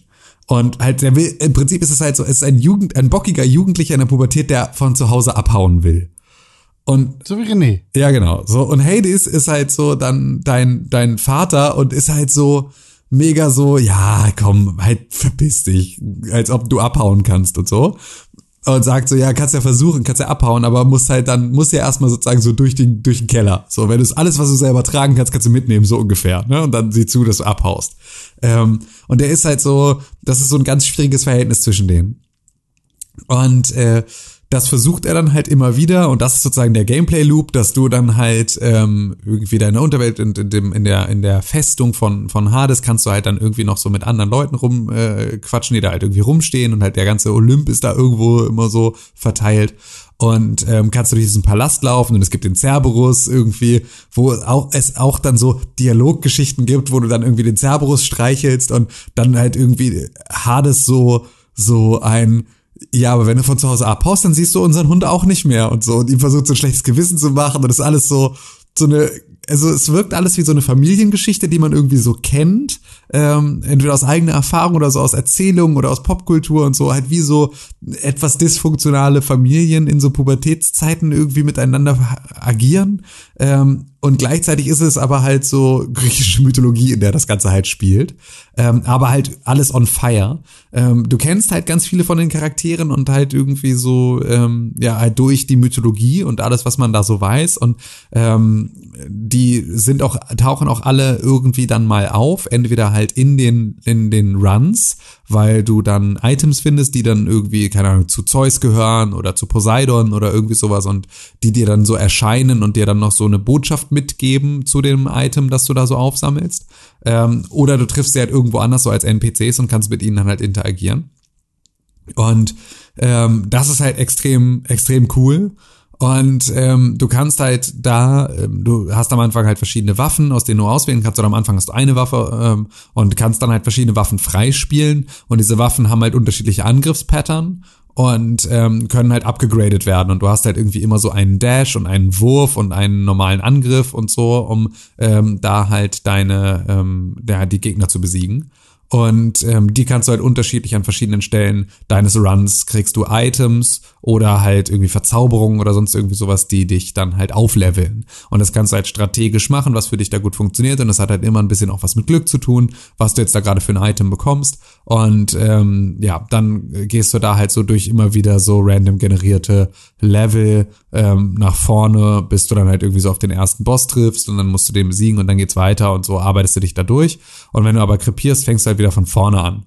Und ähm, das, was aber halt beispielsweise Hades dann auch cool macht, ist, es gibt so ein paar Elemente, die ähm, sich weiter durchziehen und die auch bleiben. Das heißt, du kannst ein paar Upgrades machen, ähm, sowohl an dir selber, ähm, als halt auch an deiner Spielwelt, die sich, ähm, die halt ja von einem Run auf den nächsten noch übernommen werden. Das finde ich ganz geil, weil das nochmal so eine neue Komponente ist, die automatisch durch Zeit dann auch dir einen gewissen Vorteil gibt. Also viele Runs, die du gemacht hast, ist da noch ein bisschen vereinfacht.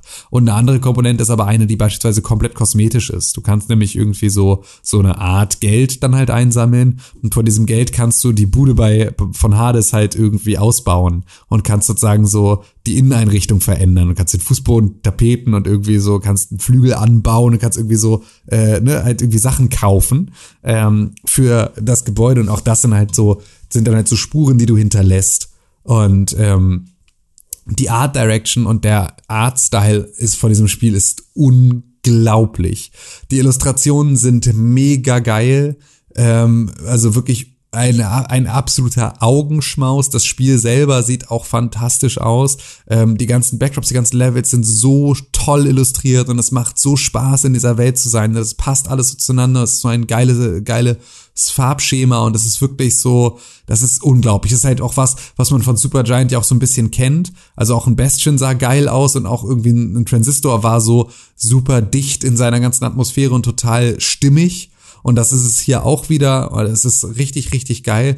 Und es hat halt eine Sache, die ähm, ich aber ähm, so, also die ich leider halt einfach nicht nutze. Und zwar eigentlich ein total geiles Sounddesign. Das heißt also auch so ähm, vertonte Dialoge und irgendwie geile Mucke. Aber ähm, ich spiele es halt auf der Switch und auf der, auf der Switch spiele ich halt immer im Handheld-Modus und nie mit Ton. Also keins der Spiele, die ich auf der Switch spiele, spiele ich mit Ton, einfach weil das für mich das die Konsole ist, die ich mit der ich spiele, wenn ich nebenbei auf sozusagen Second Screen was anderes mache. Das heißt, ich spiele nebenbei Switch, während irgendwie eine Serie oder ein Podcast oder sonst irgendwie sowas läuft. Und deswegen habe ich eigentlich nie den Sound an an dem Ding. Ähm, und das würde mit Sicherheit eins meiner anderen Probleme noch lösen, denn eigentlich ist mein einziges Problem, das ich mit dem Spiel habe und das mir es mir auch am Anfang extrem schwierig gemacht hat, einen Einstieg zu finden, ist, ähm, dass ich es auf der Switch spiele und dass halt die Switch dieses klassische Readability-Problem hat. Also dass halt einfach Texte arschklein sind und super schwer zu lesen und dass das halt einfach keinen Spaß macht und dass das halt am Anfang so dadurch, dass die Dialoge halt so gut sind, sind sie aber halt auch entsprechend lang. Und ähm, das alles zu lesen, ist halt super anstrengend, vor allem wenn der Text halt super klein ist. Und es gibt auch nicht wirklich einen guten Grund, warum er so klein ist, sondern es ist eigentlich auch genügend, es wäre genügend Platz für einen vernünftigen Port, in dem ähm, auf die Switch-Display-Größe auch Rücksicht genommen wird. Aber das machen sie halt leider einfach nicht. Und das ist ja so ein ganz klassischer Fall von Switch-Ports, bei denen das nicht passiert. Das haben wir ja an ganz vielen Stellen schon gehabt, dass einfach Untertitel oder so äh, Interface-Geschichten auf der Switch einfach deutlich zu klein sind. Das ist das, was mich ein bisschen abfuckt. Ähm, aber davon mal ab, ist es wirklich einfach, ist es ein Erlebnis, dieses Spiel. Und ich freue mich richtig darauf, weil das ist jetzt für mich so, ähm, ich war einfach von Dead Cells jetzt mittlerweile, so sehr ich das auch liebe, trotzdem einfach so ein bisschen gelangweilt ähm, und hatte einfach nicht mehr so Bock, das zu spielen und habe jetzt genau habe jetzt einen Ersatz gefunden, der das äh, für mich perfekt wieder hinschiebt, so und wo ich einfach. Ich habe äh, bis jetzt nur PewDiePie gesehen, wie er das gespielt hat, und das ist, äh, sieht schon wirklich Deluxe aus. Es ist wirklich, es ist Deluxe. Es ist wirklich, es ist Deluxe. Also weil es halt auch einfach so, es ist so detailreich, es ist so krass, es ist so viel, allein die Backdrops sind so krass ausführlich gemalt, also so, dass du fast schon ähm, das Bedürfnis hast, mit allem auf der Karte zu interagieren, obwohl es einfach nur ein gezeichneter Hintergrund ist, willst du irgendwie mit Sachen was machen. Ähm, weil es wirklich einfach, ja, es ist echt, echt toll. Es sieht so toll aus und es ist eine geile Welt, in der man eintaucht und so. Es macht richtig Spaß. Äh, Das kann doch gar nicht gut sein, ist nicht mal 3D. Es hat gar keine äh, krassen Shooter-Cutscenes, wo Bullets durch. Wichtige Frage. Köpfe- Kommt Ja. das Licht auch hier durch die Ohren? Kein Raytracing drin. Nee, da ist kein Raytracing drin. Ist ja Schwitz. Null von ich zehn. nicht. Null. Müll. Nintendo Schwitz. Ficktes Spiel. Sorry, also so ein Spiel in 2020, wenn das hat das VR? Nee, hat's auch nicht. Na, Mensch. Ja. Kappa. Raus. Aber hätte VR, hätte es keiner von uns gespielt, deswegen. Ja. Ähm, René, ich habe eine Frage. Ja. was mit Hier- Internal? Äh, Inertial Drift. Ähm, hier ist ein Space in unserer Tabelle, das ist Absicht, oder? Oder fehlt da ein Spiel? Deshalb steht daneben Ignore. Ignore. Oh, fuck. Habe ich gar nicht gelesen. Alles klar. Ähm, Inertial Drift ist ein Spiel, ähm, das ist ja Special Interest, würde ich sagen. Ich finde es echt cool. Ähm, es ist, es versucht auch coole, eine coole Optik zu haben, wie Hades, würde ich behaupten. Äh, in den Zwischensequenzen zumindest, äh, schafft's aber auch in keinster Weise, äh, sondern ist eher, eher dann lustig, würde ich sagen. Und so, ah, okay. Ähm, es läuft, ist nämlich auch so ein bisschen so, so, so Comic-mäßig. Aber ähm, was das Spiel für mich cool macht und weshalb ich mir das gekauft habe und weshalb ich dann auch sehr happy war, ist folgendes. Ich liebe Driften in Videospielen. Ich liebe Driften oder generell finde ich Driften halt cool. Ähm, jetzt, ich bin jetzt niemand, der irgendwie Ken Block 500 Mal guckt, wie er irgendwie durch die Straßen driftet oder sowas. Aber ich mag Driften in Videospielen. Äh, es gibt aber ganz viele Videospiele, die Driften halt scheiße machen. Wo, wo das irgendwie, weiß ich nicht, wo es halt keinen Spaß macht, wo es vielleicht realistisch ist, aber keinen Spaß macht, wo es irgendwie, äh, wo man mit dem Auto, mit dem man da driftet, irgendwie voll cool in den ersten paar Sekunden um die Kurve kommt, dann aber nicht mehr, weil man musste ja eine, muss man eine Challenge machen auch in dem Spiel. Aber ich mag halt so Spiele wie zum Beispiel ähm, Outrun, wo man oder oder Ridge Racer, wo Driften halt so richtig arcadig, nice äh, drin reingebaut ist oder bei Burn, weiß nicht, wie das bei Burnout war, weiß ich gerade gar nicht tatsächlich. Ähm, aber so, so solch, solches Driften. Und da habe ich mal geguckt, was gibt es so für Driftspiele. Und tatsächlich kam dieses Jahr eins raus und das war Inertial Drift. Und da driftet man ein bisschen anders als bei diesen anderen Spielen, die ich gerade erwähnt habe. Nämlich mit beiden Sticks. Mit, mit beiden. Und zwar lenkt man mit dem linken Stick das Auto und mit dem rechten Stick sagt man dann, ich möchte jetzt bitte driften in diese Richtung noch. Und äh, das funktioniert ziemlich gut. Und mit den Schulterntasten gut, auch gut. Und mit den Schultertasten kann man dann noch sagen, jetzt den Drift noch ein bisschen steiler und noch ein bisschen steiler und wieder zurück. Und äh, zuerst habe ich es auf der Switch gespielt und das war ein Fehler, weil da hat man ja keine ähm, analogen Schultertasten, sondern nur digitale und da kann man dann quasi nur sagen, äh, full oder nicht full, wenn ich jetzt irgendwie noch mal stärker in, den- in den Drift gehen will. Wenn man es aber auf der Playstation spielt zum Beispiel oder auf jedem anderen, mit jedem anderen Controller, äh, auf jeder anderen Plattform, wo man äh, einen Trigger, also Trigger hat hinten, wo man sagen kann, okay, jetzt ein bisschen, jetzt noch ein bisschen, da kann man das tatsächlich so dosieren.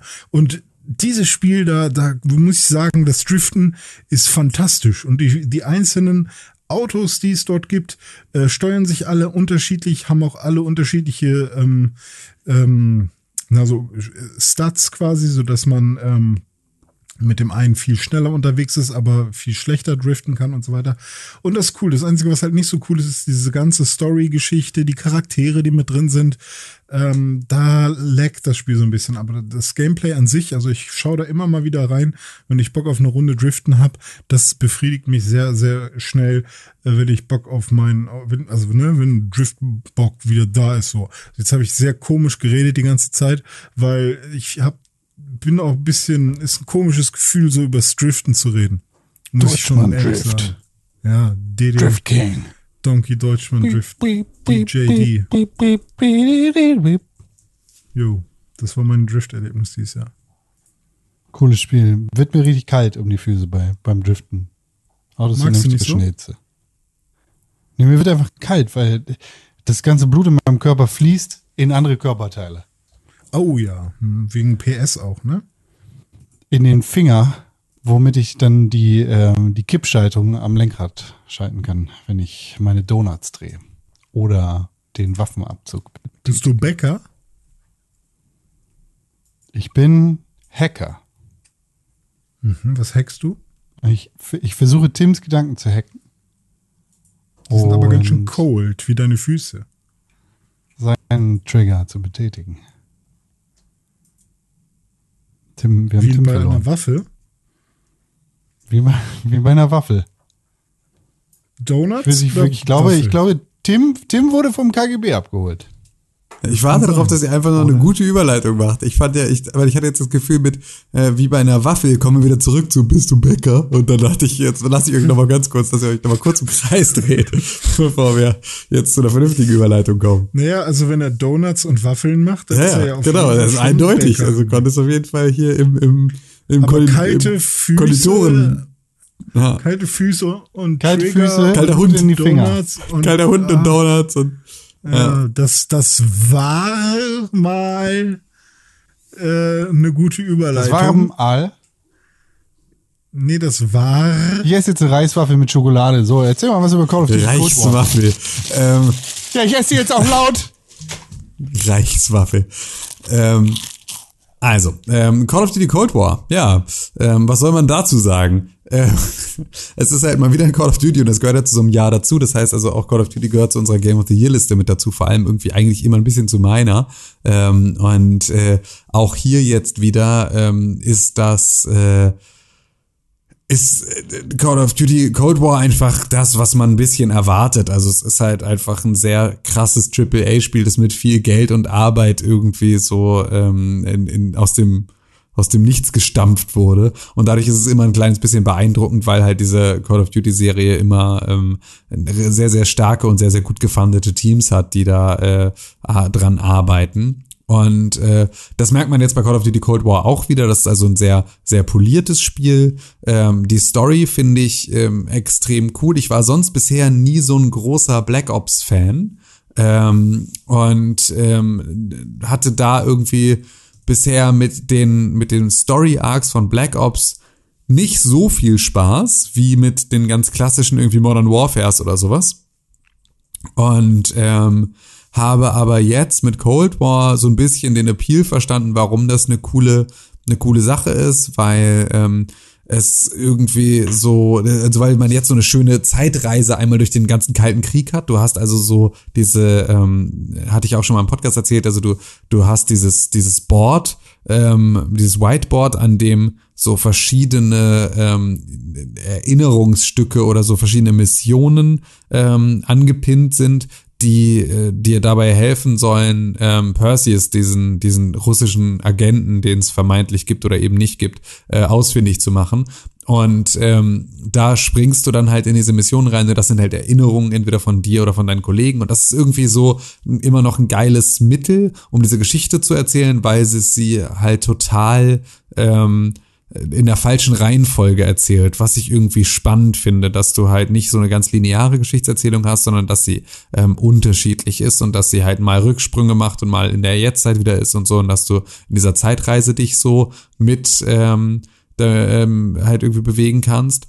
Und ähm, dann äh, ist es halt auch in der Story und auch in dem ganzen Gameplay irgendwie, was ich ganz spannend fand, ist irgendwie, man hat die ganze Zeit das Gefühl, ähm, also ich habe, ich bin halt gar nicht gut in diesem Spiel ähm, und trotzdem komme ich die ganze Zeit weiter und ich habe nicht das Gefühl, dass das daran liegt, dass das Spiel so leicht ist, sondern ich habe das Gefühl, dass das Spiel dir viel Möglichkeiten gibt zu verkacken und trotzdem irgendwie durchzukommen ähm, oder halt was anders zu machen. Also ich du bist schon fast irgendwie frei in der Art und Weise, wie du es spielen willst. Es ist nicht ganz so super schlauchig wie andere Call of Duties, die dir so eine ganz klare Mission geben, die du dann so abfrühstückst, sondern du wirst halt einigermaßen allein gelassen und kannst halt unterschiedliche Wege gehen und kannst irgendwie entweder äh, da ein bisschen mehr sneaky sein oder ein bisschen mehr auf die Kacke hauen und so. Und es ist so, es führt dich schon am Ende mit einer sehr starken eisernen Hand immer auch wieder auf so einen Weg zurück.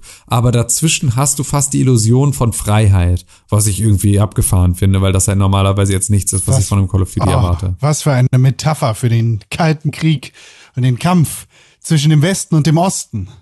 Ja, und das ist tatsächlich ein bisschen so, weil es ist so, äh, also es ist der, also der Kalte Krieg ist schon cool dargestellt und auch also so in der in der Auseinandersetzung und in dieser Ver Eingefahrenheit und so. Ähm, und es gibt sogar halt ganz oft auch so Momente, in denen du das Gefühl, also in denen du halt diese Zerrissenheit des Kalten Krieges ja auch sehr stark ähm, gezeigt bekommst. Also wo du so ganz klar eine Kommunikation hast von so einem, okay, das ist einfach voll dumm, dass alle Fronten jetzt gerade sich da, also du, diese Verhärtung, die ja einfach klar ist, dass die zu nichts führt, ähm, das ist ja was, was man Gleich noch eine wichtige Frage. Ja, bitte? Nee, nee, gleich. Ah ja, okay. Ähm, also diese Verhärtung ist halt etwas, was so, ähm, was du ja einfach weißt, dass es irgendwie schwachsinnig ist und nicht so, so richtig viel führt. Ähm, und auch so, eigentlich ist ja, habe ich das Gefühl, dass wir jetzt alle als Gesellschaft, ähm, als weltweite Gesellschaft auch so festgestellt haben, der Kalte Krieg war auch viel Quatsch. Also so, hat uns auch viel geschadet und war auch so, wurde halt auf allen Seiten irgendwie, äh, wurde da extrem harte Misskommunikation gemacht, um irgendwie Feindbilder zu schaffen, die gar nicht so sehr in der Realität äh, verankert waren. Und das hat so ein bisschen so ein, und dann haben sich der Westen und der Osten wieder angenähert und festgestellt, alle haben Scheiße gebaut und jetzt versuchen wir was Neues. So äh, war irgendwie so ein bisschen immer mein Eindruck vom Kalten Krieg. Ähm, von diesem Wettrüsten, wo man dann irgendwann feststellt, eigentlich ergibt das alles gar keinen Sinn und lass mal lassen. Und ganz oft hat Call of Duty Cold War auch diese Komponenten, wo du das Gefühl hast, so ja, es ist schon so, ihr kritisiert da gerade irgendwie Aktionen der Sowjets, ähm, die ihr aber halt genau gleich auch gerade macht. Und es ist so so ganz viel, wo du das Gefühl hast, ja, jetzt kommt ihr auf den Punkt. Und dann ist es aber am Ende mega unkritisch gegenüber halt den USA und den ganzen, also es ist so am Ende ist halt einfach so USA. USA. Es ist immer noch das, was dir so im Kopf bleibt ganz am Ende. Und dabei spielst du auch eigentlich so ein multinationales Team mit irgendwie ganz viel mit MI6 und irgendwie KGB und irgendwie Haupt so ganz vielen unterschiedlichen Leuten. Am Ende ist aber alles die ganze Zeit nur USA. Es ist halt auch dieses Präsidentenabgefeiere von Ronald Reagan und so. Das ist halt alles richtig dolle patriotischer Bla. Und das ist so, das wirkt, ähm, einfach zu Trump-Zeiten noch absurder, weil es einfach so, weil es halt krass shithole Country ist und du dir denkst so, boah, ey, passt halt gar nicht zu Martin eurer Luther King war kein Sozialist. Lebensrealität. So, ist einfach irgendwie nicht so richtig geil. Was richtig geil ist, Amerika musste sich verteidigen im Vietnamkrieg. was richtig geil ist, ist der DualSense an der Stelle. Weil das bockt halt richtig. Das war ja so ein bisschen ein Versprechen, das sie so hatten, von wegen irgendwie, ja, DualSense und irgendwie Trigger äh, Sensitivity und so. Das ist richtig geil. Weil du jetzt halt durch den DualSense und dadurch, dass die Trigger auch beispielsweise unterschiedliche Widerstände haben können und so, hast du so ein unterschiedliches Gefühl für die Waffen, dass halt wirklich schwere Waffen sich viel schwerer anfühlen, viel stärker vibrieren, dass du richtig das Gefühl hast, okay, du musst so einen richtigen einen Widerstand überwinden, um auszulösen, aber wenn du dann halt ausgelöst hast und du hast irgendwie so den Trigger durchgedrückt, dann lässt du ihn im besten Fall auch einfach jetzt durchgedrückt, weil so schnell kommst du nicht wieder sozusagen also fängst du nicht wieder von vorne an. Das heißt, du bist automatisch mit so schweren Waffen auch so dabei, so Machine Gun Dauerfeuer zu machen, wohingegen du halt mit Pistolen sehr viel mehr so einzelne Schüsse machst und so. Und das ist halt durch diese Trig Triggerhärte, die halt so dynamisch ist, extrem geil, dass das halt mit diesem, ähm, dass das so, sich darauf so anpasst. Und du hast halt so Sachen, die, äh, ich hasse ja immer noch diese scheiß, diese scheiß äh, Lautsprecher im Controller. Ich finde das immer noch eine absolute Unart und es nervt mich extrem.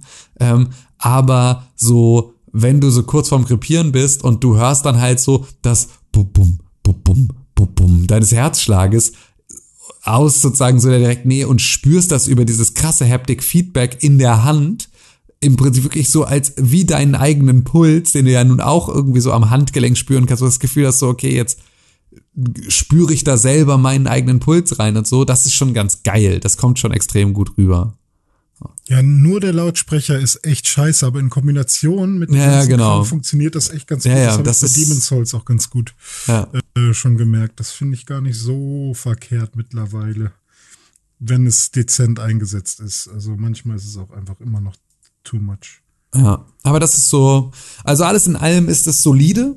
Ähm, das, was halt für mich ein Riesenproblem ist und äh, das Spiel für mich irgendwie auch so sehr weit dann nach hinten wirft, ist halt, dass der Multiplayer Crap ist.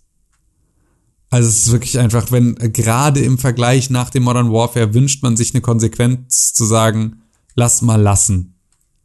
Lass mal einfach lassen, lass mal das Spiel nur als Singleplayer rausbringen und dann halt irgendwie so äh, krasse Zusatzinhalte für alle, die das Spiel gekauft haben, für den Multiplayer von Modern Warfare, den wir dann irgendwie, äh, keine Ahnung, Free-to-Play machen. Oder sozusagen, den du auch spielen kannst, wenn du äh, Cold War gespielt, aber wir lassen sozusagen die komplette, das Gunplay und die ganze Spielmechanik und sowas lassen wir auf Level von äh, Modern Warfare. Wäre der bessere Weg gewesen.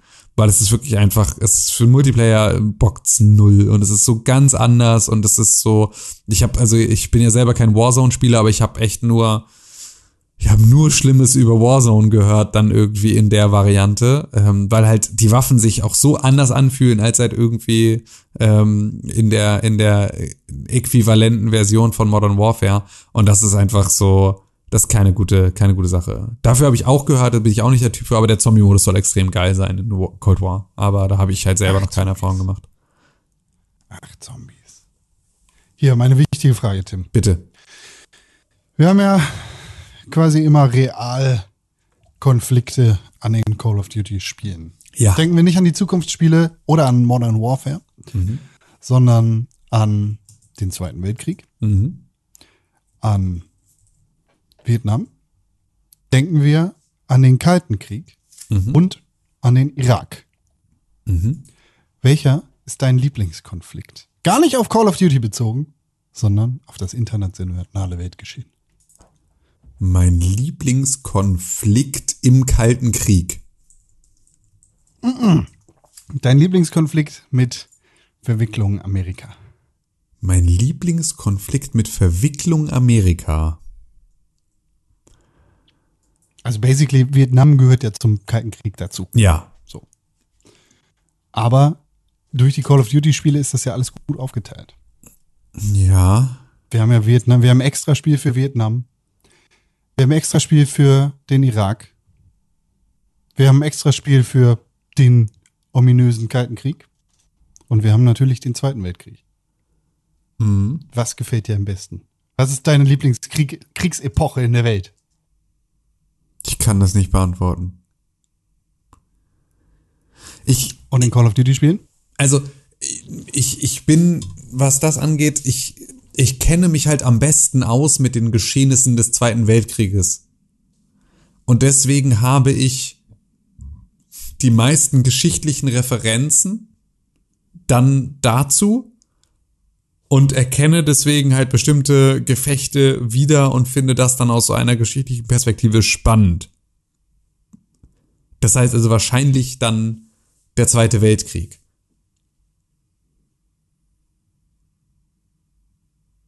Und wie hält Call of Duty Cold War mit?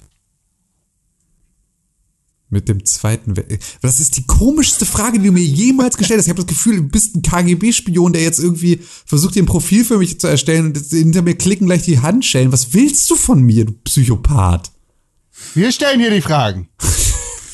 Ich glaube, Con versucht, ähm, die äh, popkulturelle äh, Nutzung von Kriegen einmal an dir abzufragen, ob das irgendwas mit dir schon. Also hättest du jetzt einfach gesagt, ja, also der Zweite Weltkrieg war, ist mein Lieblingskrieg, fand ich richtig gut, dann wäre wahrscheinlich durch Call of Duty irgendwas schiefgelaufen. Aber dadurch, dass du ja ein äh, verantwortungsbewusster Mensch bist, der auf die Frage so antwortet, wie du auf sie gerade geantwortet hast, äh, funktioniert das so nicht, was gut ist. So, und äh, Con, stell die Frage doch einfach mit, welches Call of Duty hat oder welcher Krieg wurde am besten behandelt von Call of Duty, oder? Ist das nicht das, wo wir am Ende hinwollen?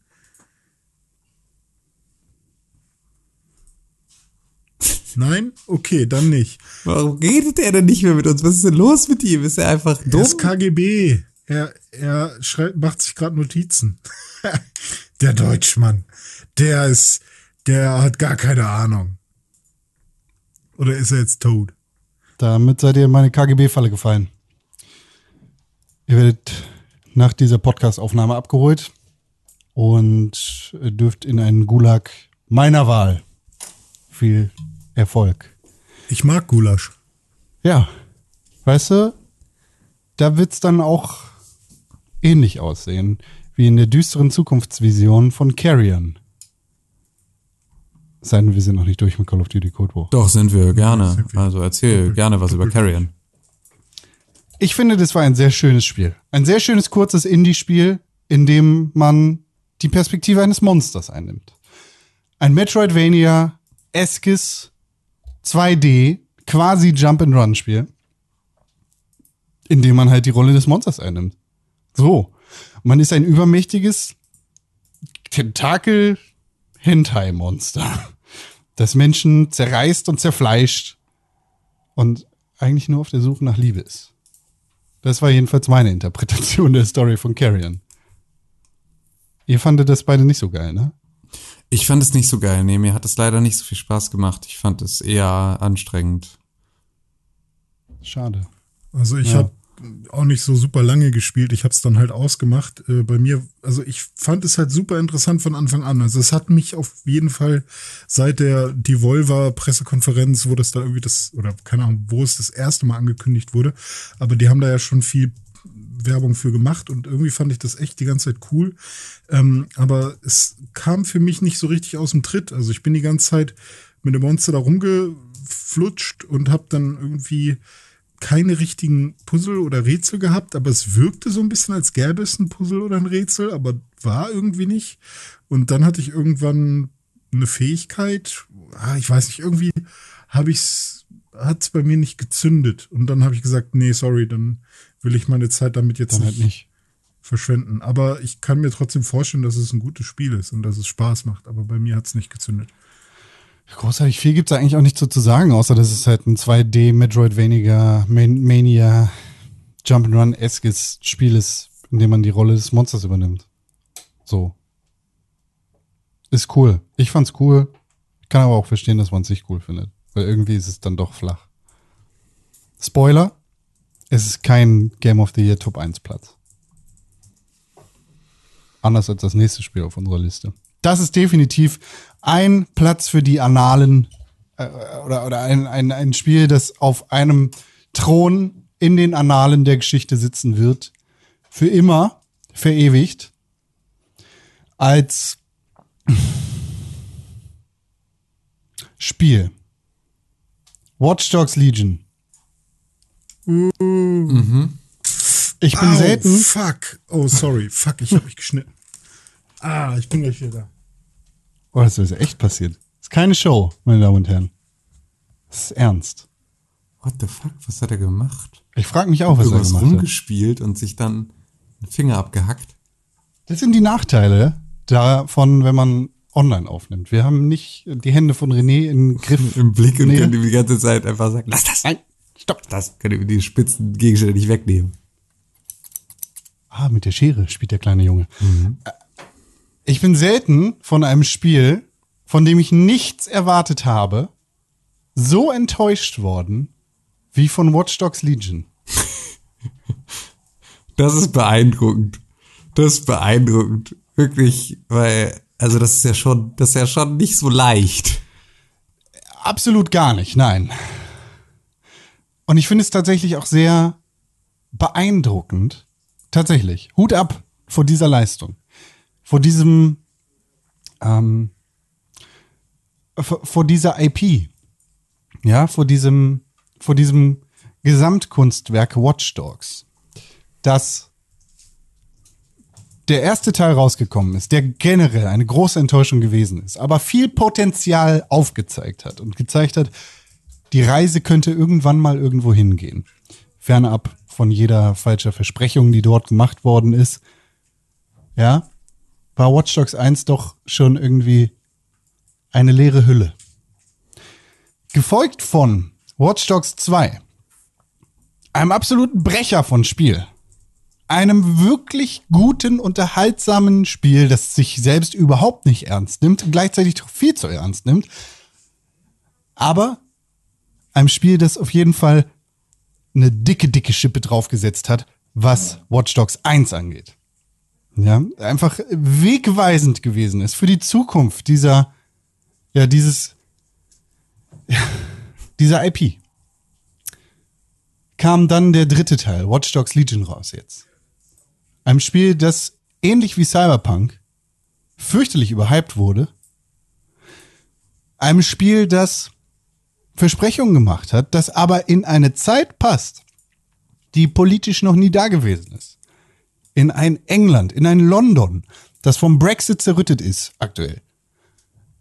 Das dann auch noch eine düstere Vision zeichnet von einer Zukunft, die ja spannend sein könnte.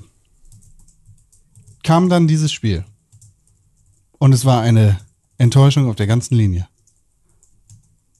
Flache Charaktere, schlechte Stories, eine langweilige Stadt, London, in dem nichts zu tun ist, Charaktere, wie gesagt, die flacher kaum sein könnten, durch die Tatsache, dass in diesem Spiel einfach jeder NPC spielbar sein sollte. Eine offene Welt, in der kaum weniger los sein könnte. Antagonisten, die nicht langweiliger sein könnten. Eine Story, die nicht vorhersehbarer sein könnte, als die Tatsache, dass Boris Johnson sich Covid einzieht. Also ich muss ja auch sagen, ich habe es ja auch so ein bisschen reingespielt und es ist so, ähm, es, es ist einfach, es ist einfach so dolle uncool. Also man erwartet irgendwie so, dass es äh, unter Umständen ein kleines bisschen, ähm, also dass du halt die Charaktere, die du dann so aufsammelst, dass die auch irgendeine Bewandtnis für die Story wirklich haben. Ja. Aber haben sie halt null und du spielst Ja. sie aber halt also als so Hauptcharaktere. Ja.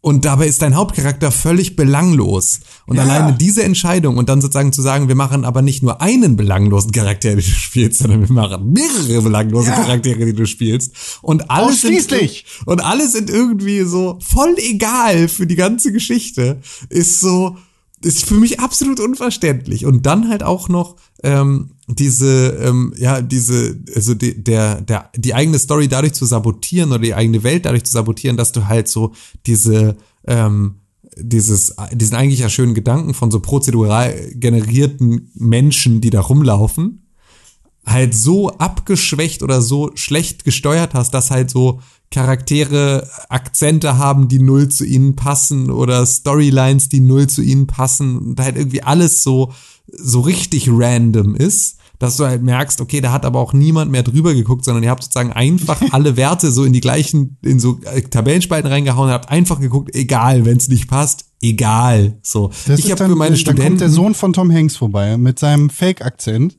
Ich habe ich hab für meine Studenten habe ich so ein, so, ein, so ein Tool gebaut, äh, mit dem die so Design-Challenges kriegen. Äh, da können die sozusagen jede Woche drauf gucken und es gibt jede Woche eine Design-Challenge, die so aus einem Zufallsgenerator generiert wird. Und ähm, da gibt's halt dann irgendwie so immer verschiedene Projekte und verschiedene Kunden und die werden dann halt so jede Woche unterschiedlich miteinander gematcht. So, es gibt aber halt auch so dann so Sachen, wo du irgendwie, äh, also wo es halt überhaupt nicht passt. So, wo es so vollkommen klar ist, dass es halt überhaupt nicht passen kann. Sowas wie halt irgendwie, keine Ahnung, ein Face-Filter für einen Bioladen. Weißt du, so ist so ein, das ist so, das ist halt kein geile Challenge. Und genauso fühlt sich, also genauso, dass ich da immer ab und zu mal drauf gucke und denke, ah, ist gar nicht so logisch, was du hier gemacht hast, irgendwie scheiße, musst du mal neu generieren. Und ich wünschte, diese Arbeit hätte mal jemand bei Watch Dogs Legion gemacht, als sie ihre Charaktere haben generieren lassen. Aber haben sie nicht. Sie haben es einfach angeguckt und gesagt, ja, okay, egal. So machen wir einfach weiter. Und den, das ist übrigens dein Hauptcharakter, den spielst du jetzt. Die Landingpage für den Fitness-Tracker, den musst du jetzt spielen. Als Person. Mit einem scheiß Afro und einem schlechten äh, hawaiianischen Akzent. Bitteschön. Viel Spaß. Hallo, ich bin wieder zurück. Und ist Finger noch dran? Ja, ich hab, äh, ich bin echt richtig dumm. Was Das ist denn ist keine passiert? Neuigkeit, aber erzähl mal die Story. Naja, ich saß hier die ganze Zeit äh, rum und da brauchte irgendwas zu tun, die ganze Zeit, während wir hier sprechen. Und hab dann angefangen, so alte Visitenkarten mit dem Cutter zu zerschneiden. Und ähm, ja, irgendwie hat's dann, äh, habe ich mir dann in den Daumen geschnitten. Das ist. Aber ich muss dazu sagen, äh, es war schon die dritte Karte, die ich zerschnitten habe. Hey! Und, und ich habe die schon, also ich habe immer quasi außen angefangen und dann wie so, wie so Butter, die man abkratzt irgendwo, weißt du, so immer so ganz kleine Dinger äh, abgekratzt mit dem Cutter. Das hat Spaß gemacht. Das war sehr beruhigend, während äh, wir hier gesprochen haben. Das klingt spannender als Watch Dogs Legion. Ja, ich war auch nicht so super happy. Also ein paar, mit ein paar Sachen hat's mich ja, äh, ja schon überrascht. So halt, ich glaube, das hatten wir letztens im Podcast erst, dieses Auto, was man, was äh, von alleine fährt, dieses autonome Auto, ähm, das jetzt zwar wirklich den Namen Auto verdient hat, wo es auch autonom ist, ähm, was man halt hacken kann und dann steuert man das mit dem Smartphone sozusagen. Das finde ich, fand ich eine nette Idee. Sowas finde ich ganz nett. Oder dass die Stadt tatsächlich einigermaßen belebt wirkt. Oder äh, dass es insgesamt auch auf meinem Rechner echt ganz gut aussieht. Oder so, bis auf die Charaktere. Äh, ich glaube, da habt ihr gerade drüber gesprochen, oder? Ähm, und Haare oder so, äh, fand ich alles sehr wild. Ähm, was ich dann sehr, also storymäßig ist es totaler Mist gewesen, fand ich. Und ähm, ja, mich hat's ja tatsächlich nur interessiert, weil wegen dieses, äh, wegen des ganzen, ähm, stell dir dein eigenes Team zusammen, aber äh, boah, ähm, die Missionen waren lame und das ganze Team zusammenstellen war auch richtig lame. Also, sorry, das ähm, war auch False Advertising, würde ich sagen. Hat mir, nicht, hat mir keinen Spaß gemacht. Aus vielen Gründen kann Ubisoft sich mal gefälligst selber ficken. Außer bei Assassin's Creed. Ich wollte schon sagen, bei ich Assassin's dachte, Creed. da seid ihr doch jetzt die totalen Fanboys. Ja, das mag sein. Das Spiel ist cool, trotzdem ist der Publisher scheiße. Hm. Fick dich Ubisoft. Dafür, dass du Jahre und Jahrzehnte lang sexuelle Übergriffe gedeckt hast. The Last of Us. Doch schon längst. Oh ja. The Last of Us hat Tim gespielt, ne? Ja. Und Con geguckt. Ich hab's geguckt. Ja. Zusammen mit meinem guten Freund Felix Schellberg. Ja. Also ich hatte, ähm, ja, ich habe ich hab Last of Us gespielt und hatte René ja vorhin schon so kurz angekündigt, ich habe das ja ähm, in so einem Cinematic Superdurchlauf gespielt, ähm, der mir extrem gut getan hat, weil es dadurch auch ein schöner Film war, ähm, den man so sehr dynamisch irgendwie so wegspielen konnte. Ähm, dadurch war für mich aber beispielsweise halt irgendwie die Stealth-Mechanik dann halt extrem kacke und unnötig, weil halt die Gegner so mega dumm waren, dass es halt überhaupt nicht ge nichts gebracht hat zu schleichen ähm, und das halt irgendwie voll unnötig war und man eigentlich überall so mit Rambo-Taktik auch ganz gut weit gekommen ist. Ähm, ich muss sagen, ich finde das immer noch ein gutes Spiel. Ähm, ich hatte einfach immer noch eine gute Zeit mit The Last of Us Part 2. Ähm, ich verstehe, welche Schwierigkeiten die Story hat und finde die auch wirklich nicht, also an vielen Stellen einfach nicht so gut. Ähm, ich finde es bescheuert, dass sich Ellie irgendwie auf diese Rachefeldzug, also das ist so, das finde ich bescheuert. Ich finde aber beispielsweise das, was halt ähm, da dann so nebenbei passiert, oder das, was über die Charaktere erzählt wird, und zwar sowohl über Ellie als auch über Abby, das finde ich wiederum cool. Und ich mag auch dieses, ähm, dieses Spiel mit, wer ist eigentlich der Feind und wer ist hier der Freund und so in diesem Perspektivwechsel, weil das ist etwas, was ja viele, ähm, also was halt viel auch in dieser ganzen Zombie äh, also auch in Walking Dead bedient sich ja solcher Mittel, um zu zeigen, ähm, das ist sozusagen so, also aus deiner eigenen Perspektive sind immer deine Regeln auch sinnvoll und alles auch gut und richtig, aber sobald du halt deine Perspektive veränderst, ähm, ist es auch nachvollziehbar, dass die Leute, die du normalerweise als Feinde siehst, vielleicht auch nur gerade dabei sind, sich mit ihrem eigenen Regelwerk, das sie gefunden haben, irgendwie selbst zu schützen. Also das ist ja so ein Ne, die ganze Negan-Geschichte bei äh, einem äh, Walking Dead funktioniert ja ganz ähnlich. Oder halt grundsätzlich eigentlich alle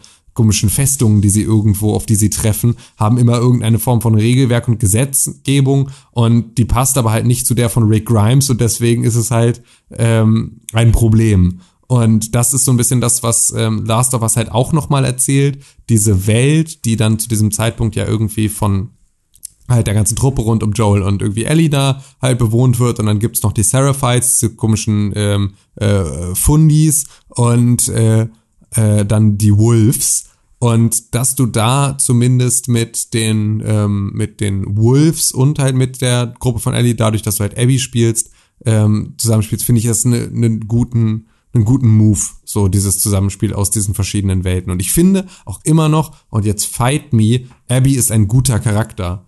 Ähm, Abby ist vielleicht sogar ein, also ein besserer Charakter als Ellie im zweiten Teil, ähm, diese, dieser Spielereihe. Und ähm, ja, das ist so. Ich mag das Voice Acting, ich finde, das ist super, es ist krass besetzt. Ähm, ich bin ja auch eh irgendwie durch Critical Role ein extremer Ashley Johnson und Laura Bailey Fan, deswegen kriegst du mich damit eh. Aber so, ähm, das ist einfach, das Voice Acting ist extrem gut. Die Grafik war mega, also auch so, dass, dass, ähm, ja, dass ich das schon also dass ich jetzt einfach Next Gen in Anführungszeichen Spiele gesehen habe, die ich irgendwie weniger äh, appealing fand in ihrer Grafik und in ihrem Aussehen.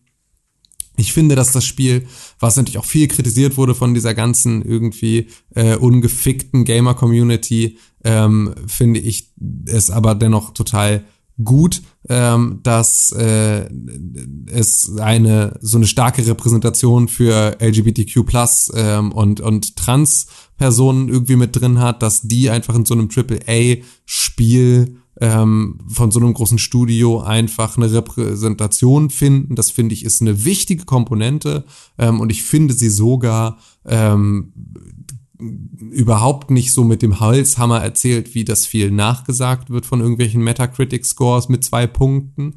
Ähm, und ähm, ja. Das ist auch Bullshit. Das ist Bullshit. Den kannst, du, kannst du wirklich wegschmeißen. Den, der, der Charakter hat überhaupt gar nichts. Also, ich weiß nicht, das kannst du echt übersehen, dass ich weiß es nicht mal, ob es jetzt ein er oder eine sie ist in dem Spiel. Keine ja. Ahnung. Das ist, es ist einfach, es tut nichts dazu bei. Ja kannst du einfach, keine Ahnung, was ist. Genau, dir wird da keine Agenda nichts. aufgedrückt oder sonst Fuck irgendwie off. sowas, sondern es ist halt nur Repräsentation. Fuck off. So. Und weiß ich nicht. Das, was ich in diesem ich Spiel. Weiß, wie war denn das? Ist das ein Junge, der Mädchen ist nee, oder ist, andersrum? Es ist ein, es ist sozusagen ein ähm, als als Mädchen geboren und aufgewachsen und dann sozusagen ähm, ja, sich in seiner Geschlechtsidentität als jung ähm, wiedergefunden. Ja. So. Wie ist der? Lev. Da, so. Oh, der war. So. Und eigentlich halt irgendwie ursprünglich halt Lilly und wird ja auch von manchen Charakteren auch noch irgendwie so genannt oder irgendwie so war das. Und das ist so, das passiert ja total beiläufig und wird null thematisiert. So.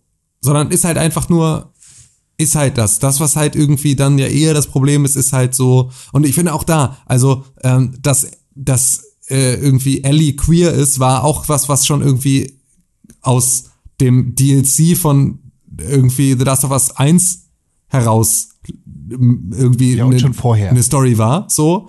Ähm, das war also alles irgendwie nichts davon war jetzt irgendwie so nur rein politische Agenda, der reingebastelt wurde. Das waren halt wieder nur so, ja, wie gesagt, halt einfach so ungefickte Hardcore-Gamer, die dann da halt irgendwie äh, dann was reinsuchen mussten. Ähm, ich werde diesem Spiel niemals verzeihen, dass ich einen Hund töten musste. Ähm, das ist für mich absolut, absolut unter jeder Berücksichtigung aller äh, Spielmechaniken etwas, was ich nicht verzeihe. Ähm, und dafür möchte ich auch immer noch, dass sie sich persönlich bei mir entschuldigen. Ähm, und bis sie das nicht tun, werde ich für immer äh, wütend sein. Aber ansonsten muss ich einfach sagen, fand ich The Last of Us Part 2 ein gutes Spiel. Ich verstehe, dass die Story Löcher hat und dass sie unlogisch ist. Und dass es Quatsch ist für Joel sich zu verhalten, wie er sich verhalten hat und dass es unnötig brutal ist an der einen oder anderen Stelle, um einfach nur irgendwie die Story voranzubringen und dass Ellie absolut bescheuerte Scheißentscheidungen trifft, aber sobald das losgeht, beginnt eine neue Geschichte. Und wenn du ab dieser Prämisse dir dann die Geschichte reinziehst, dann ist sie eigentlich sehr gut. Es ist sozusagen nur der die Grundlage, auf der sie aufbauen, die ist einfach bogus und scheiße und nicht nachvollziehbar für die ganz normale Charakterentwicklung. Aber alleine das Ende ist so, ist so dolle ein, also zeigt so viel Bewusstsein dafür, dass die Charaktere nicht unantastbar sind und nicht sich richtig verhalten, nur weil du keine andere Wahl hast, als dich so zu verhalten, ähm, heißt es nicht, dass es die richtige Entscheidung ist. Ähm, und das ist so etwas, was das Spiel meines Erachtens nach total gut macht. Und das Ende hat mich echt mitgenommen. So. Und das ist einfach so, ich hatte da, ich hatte da eine gute Zeit mit und gleichzeitig eine schlimme Zeit mit, weil halt fucking Fucking! bleak, schlimm, alles dunkelgrau, Fucking! Splatter, Weil fucking! Hass. So. Fucking! Alexa, fucking. Xbox, fucking. Mika, Dann haben wir Mika noch ein. fucking. Achso, Entschuldigung, René. Nee, alles gut. Ich habe nur einen dummen Gag gemacht über Mika fuck, äh, Hacking. Dann haben wir noch The Dark Pictures Anthology, Little Hope. Der zweite Teil in der Dark Pictures Anthology. Ein wirklich tolles Horrorspiel, das man am besten gemeinsam mit Freunden auf einer Couch erleben kann, um da gemeinsam Entscheidungen treffen zu können, die voneinander abweichen, bei denen man sich streiten kann, die am Ende zu einem wirklich sehr spannenden, schönen Ende finden. Ja, ist wahrscheinlich Geschmackssache, ne? Ich Also habe halt, spannend fand ich es an keiner Stelle.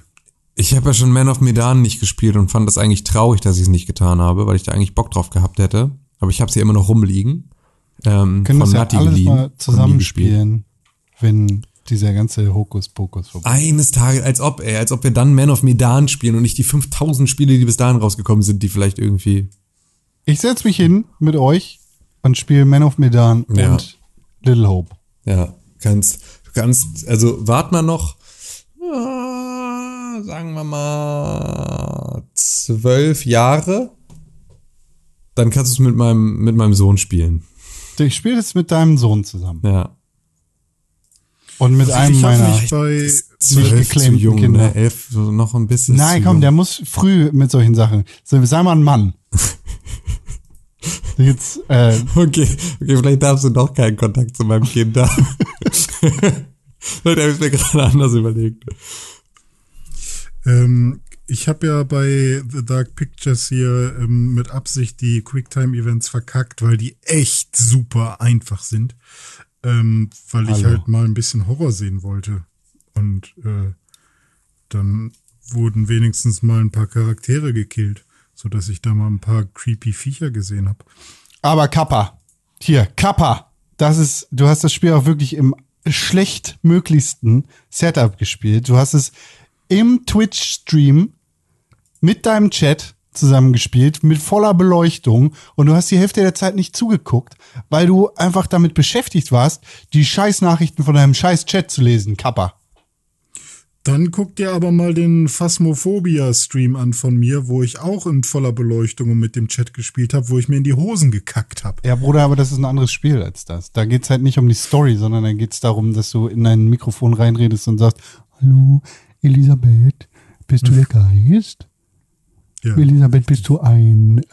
Ja, ich meine nur, klar ist es was anderes, wenn man irgendwie mit Freunden das gemeinsam mach, äh, spielt und wenn, wenn Licht an ist oder nicht. Und ähm, aber generell, äh, weiß ich nicht, irgendwie war ich nicht so investiert. Es gibt halt Spiele, wo ich das Gefühl habe, wow, da erzählt, wird mir gerade was Cooles, Interessantes erzählt oder so. Und das war jetzt eher so, weiß ich, war es jetzt eine Hexenjagd oder doch keine Hexenjagd? Und dann, ähm, Es ist ziemlich eindeutig, was es war. ja, ich, Also am Ende ja, am Ende habe ich es dann auch gecheckt, klar, aber ähm, Und das ist das Schöne an der Dark Pictures Anthology, jedenfalls bis jetzt, alle zwei Spiele daraus sind mit weltlichen Dingen zu erklären. ist wie bei den drei Fragezeichen. Da hast du einen Wecker, der schreit, und dann ist vollkommen klar, warum der schreit. Und dann Ja, hast du also- da Hexen, und ist vollkommen klar, warum du die hast. ja. Und dann hast du da Zombies auf dem Schiff, und ist vollkommen klar, warum die da sind. Also ist mit Sicherheit äh, ein gutes Stück Unterhaltung, so, auch für viele bestimmt, aber äh, ich war jetzt nicht so begeistert. Geist. so Begeistert. Oh, ja. Naja, okay. Hey, wir haben sie alle durch. Alle Spiele auf unserer Liste sind durch. Oha. Und in diesem Jahr, für alle Langzeitfans des Pixelbook Podcast und all diejenigen, die jetzt gerade für ihre Hausarbeit im Jahre 2060 alle Game of the Year Folgen gehört haben, wir machen in diesem Jahr was anders. Wir haben nämlich ganz genau 25 nominierte Spiele. Beziehungsweise 25, ja, auch 25 nominierte Spiele. Und wir machen es in der Regel so, dass alle, die hier nominiert sind, mindestens ohne Robbe Menschen bekommen. ja. Ja, stimmt. In diesem Jahr machen wir es anders. In diesem Jahr schmeißen wir zehn Spiele raus. Wir haben unsere Top 10, wir haben fünf ohne Robbe Menschen und zehn Spiele, die nicht dazugehören. Und dafür machen wir jetzt folgendes. Wir haben vier Runden insgesamt. Vier Runden, in denen wir jetzt erstmal, also jeder von uns hat drei Bomben. Ja, und mit einer Bombe nominiert man quasi ein Spiel zum Rauswurf. Das machen wir dreimal. Also jeder von uns kickt drei Spiele raus, beziehungsweise nominiert drei Spiele zum Rauskicken. Dann können wir uns darüber streiten oder nicht. Und wenn wir das geklärt haben, dann macht jeder von uns ein Herz, um ein Spiel vorerst zu sichern. Und dann entscheiden wir uns erstmal darüber, welches Spiel final rausfliegt. Und dann haben wir fünf ohne Robbe Menschen und zehn Nominierte. Okay, aber das heißt, wir machen das rundenweise. Das heißt, jeder kriegt jetzt erstmal ein Spiel. Ja. Ja, und das machen wir dreimal. Okay. Oh Gott.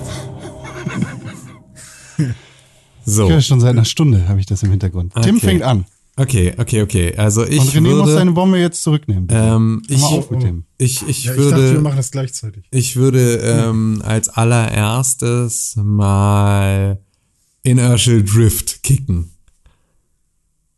Nominieren zum Kicken. Äh, nominieren zum Kicken. Habe ich keine Bauchschmerzen mit? Habe ich keine Bauchschmerzen mit. René, hast du da Bauchschmerzen mit? Nee, aber auch selbst wenn, dann machen wir es ja trotzdem. Ist ja jetzt erstmal, oder? Oder müssen wir Bedenke, jetzt schon. es geht jetzt darum, das Spiel kriegt keine ohne Robbe Menschen, ne? Er will dich Ja, zum Weinen Nicht mal bringen. das. Ja, das ist okay. Uns alle. Okay, gut. Also das habe ich jetzt schon mal nominiert. Jetzt bin ich dran, oder? Jetzt bist du dran. Also das heißt aber, wir dürfen da auch nichts gegen tun, ne? Also wenn du jetzt, Also wir können uns jetzt schon darüber dagegen streiten. Ich würde sagen, klar, wir können da, wir können, wenn, wenn jetzt was weiß ich, du brennst Jetzt- total, Tim, für Minecraft Dungeons. Und ich sag, Minecraft Dungeons muss auf jeden Fall raus. Dann können wir uns darüber streiten. okay, okay, okay, gut. Was nominierst du? Ich, ich nominiere FIFA 21. Da kann ich mich nicht drüber streiten. Nee, ich möchte mich auch nicht darüber streiten. Erstmal Das- den Standard-Scheiß. Ja, genau. Erstmal, erstmal bewegen wir uns hier. Das ist eine easy peasy Runde, ja? Ja, das ist die easy peasy Runde. Die erste ist immer billig. So, und Con, du? ist übrigens der eine Stunde Mix Wow. von äh, dem. Der ich Nachdenken- nominiere zum Kicken WWE 2K Battlegrounds.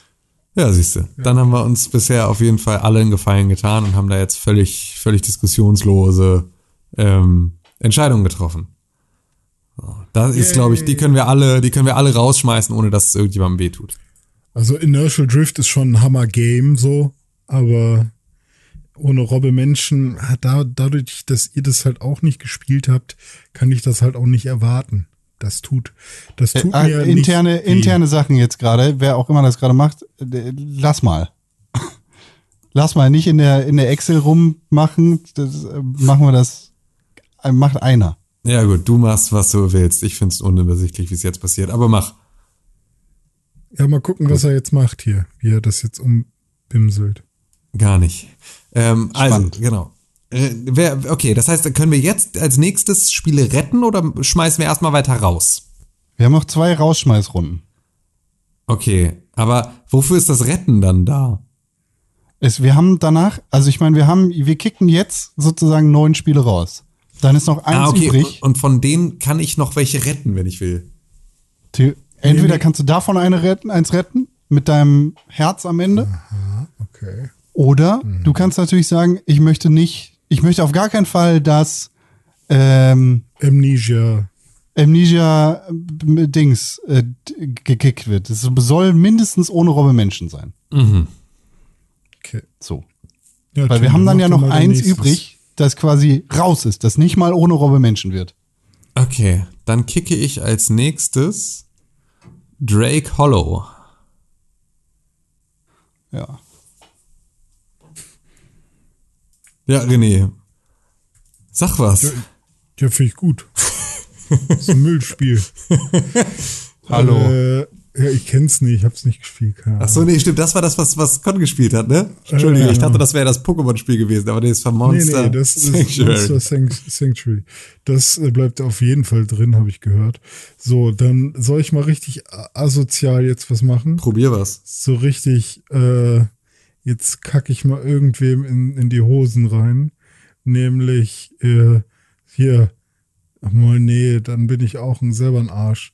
Was mache ich denn jetzt? Äh, hier, äh, oh Gott, das ist echt schwierig.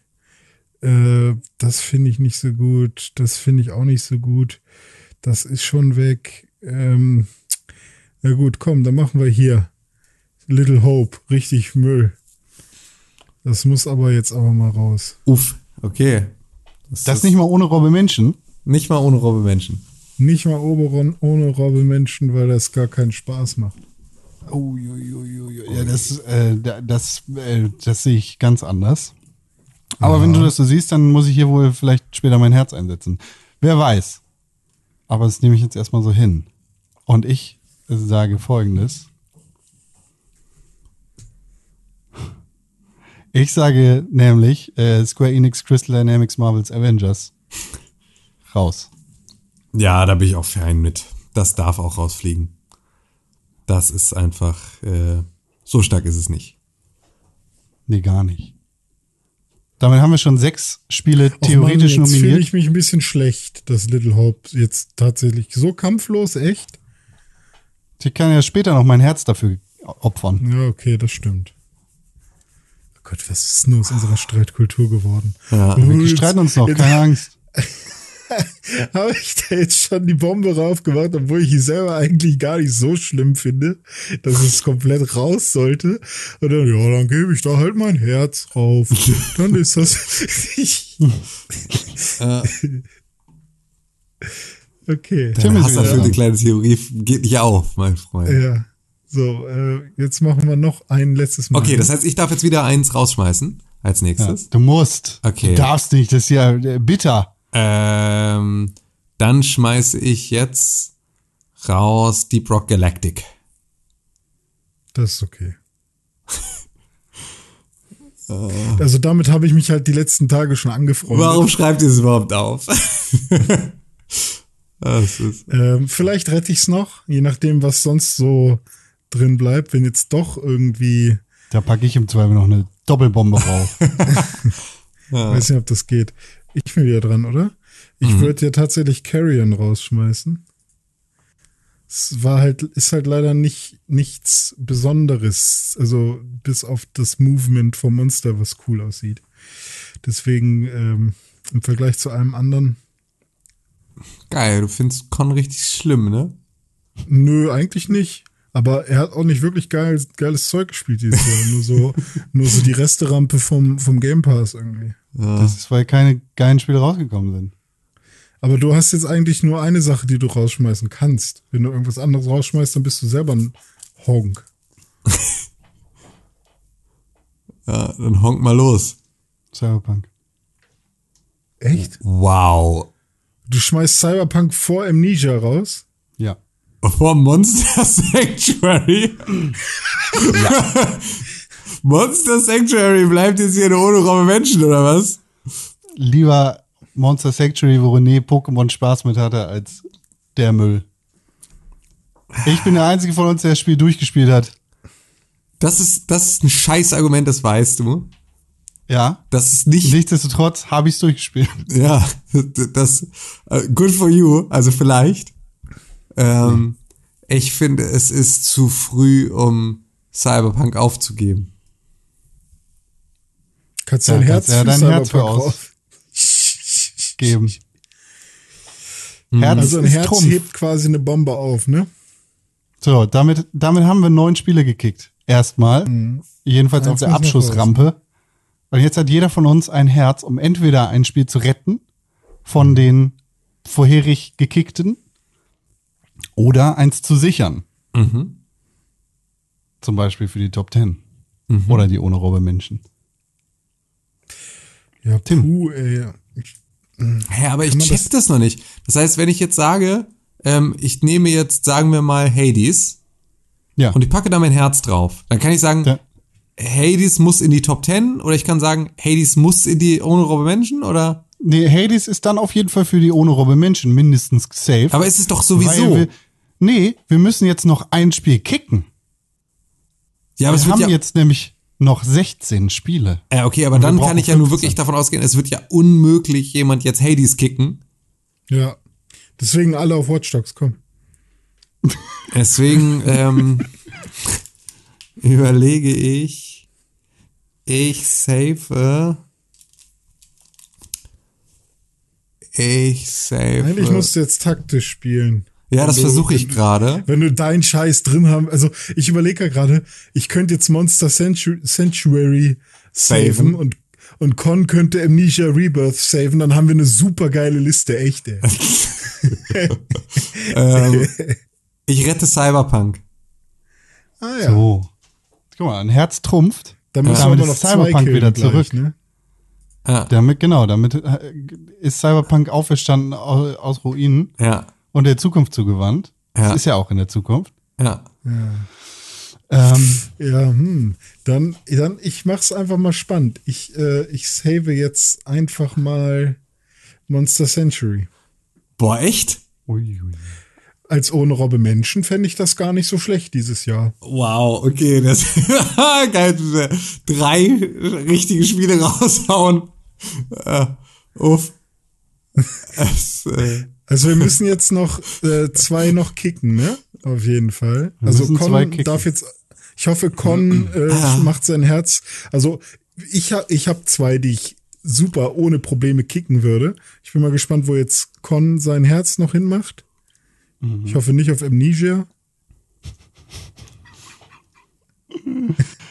dann dann wäre ich natürlich, äh, dann geht mein Plan natürlich nicht auf. Nee, nee, nee. Ich save Dragon Ball. Dragon Ball Z Kakarot. Okay, finde ich okay. Weil Und dann mein, müssen wir jetzt noch zwei kicken. genau, mein Appell Warte, wäre bevor, nämlich, bevor wir dazu kommen, wir, vielleicht einmal der Abriss. Wir haben noch Last of Us 2, Watch Dogs Legion, Call of Duty Cold War, Hades, Sackboy Big Adventure, Astros Playroom, Ghost of Tsushima, Spiritfarer, Amnesia Rebirth, Spider-Man Miles Morales, Assassin's Creed Valhalla, Animal Crossing New Horizons, Dragon Ball Z Kakarot, Monster Sanctuary, Minecraft Dungeons und Doom Eternal. Und, und zwei müssen raus. 2077. Ah ja, stimmt. Sorry. Genau. Vergessen. Und mein weit Appell wäre zum einen Amnesia Rebirth, weil ich glaube, da ist niemand so richtig investiert. Und wir sind, glaube ich, alle auch nicht so super happy mit Watch Dogs. Das wären so die beiden Spiele, wo ich sagen würde, hey, le- let us kick. ja. Würde ich auch beide total kicken. Keine Ahnung, wie es mit Cold War aussieht. Das wäre auch noch so ein bisschen auf meiner Liste. Aber da bin ich auch nicht zu, noch nicht tief genug drin, um da irgendwie eine. Also, ich habe gehört, Nee, es eine Robbe Menschen Multiplayer. hat's verdient. Okay. Also das ist so, dafür ist der Story-Modus zu gut. Ja, und Amnesia und Watch Dogs, weiß ich, hat's eine ohne, ohne Robbe Menschen verdient? So, nice try, Ubisoft? Oder? Ich würde ja einfach, weißt du, weil das ist so, für mich wäre es jetzt so total easy gewesen, einfach zu sagen, okay, wir kicken Amnesia und Mon Monster Sanctuary und dann ist das Thema hier. Gehen Watch Dogs und Cyberpunk Watch- raus. Ha? Ich hätte gerne Watch Dogs und Cyberpunk raus. Ja. Aber Cyberpunk darfst du nicht raushaben. Nee, hast ja geherzt jetzt. Ja. Ähm, was denn, wenn wir jetzt alle noch eine Bombe machen dürfen und dann gucken wir mal, ob, ob wir irgendwo. Eine nee, Bombe, zwei Bomben Ja? jeder, ne? Jeder zwei Jeder Bomben. zwei Bomben, damit wir, ja, wir haben ja zwei Spiele. Ja, jeder darf noch mal zwei Bomben, finde ich gut. Okay, das heißt also, ich darf jetzt hier, äh, okay, das heißt, ich, ich äh, bombe Amnesia Rebirth und ich bombe Ghost of Tsushima. Alter! Ui. Das das wäre ja. Quatsch. Das wäre ja jetzt einfach nur Quatsch. Ich finde nicht, ich find's schlimm. Ich finde es einfach ein schlimmes Spiel. Ja, ist deine persönliche Ja. Meinung. Con darf dazu ja zum Glück nichts sagen. Der hat's ja gar nicht gespielt. Ich habe ich hab das wenigstens kurz gespielt. Du hast nicht mal eine Playstation, du Arsch. Ja, ich brauche keine Playstation, um das spielen zu können, ja. Ja, Ich weil du es ja auf deinem. Ja, so, du hast wieder. Ich fand's nicht Felix- scheiße. Freund, pass mal auf, was du redest, sonst, pass mal, sonst falle ich dir in den Rücken. Ja, okay. Sei mal nicht zu Stimmt, du laut. hast es gespielt. Ja, geil. Gut, dass du auch. Ja, Du. Schwanz. Hammer.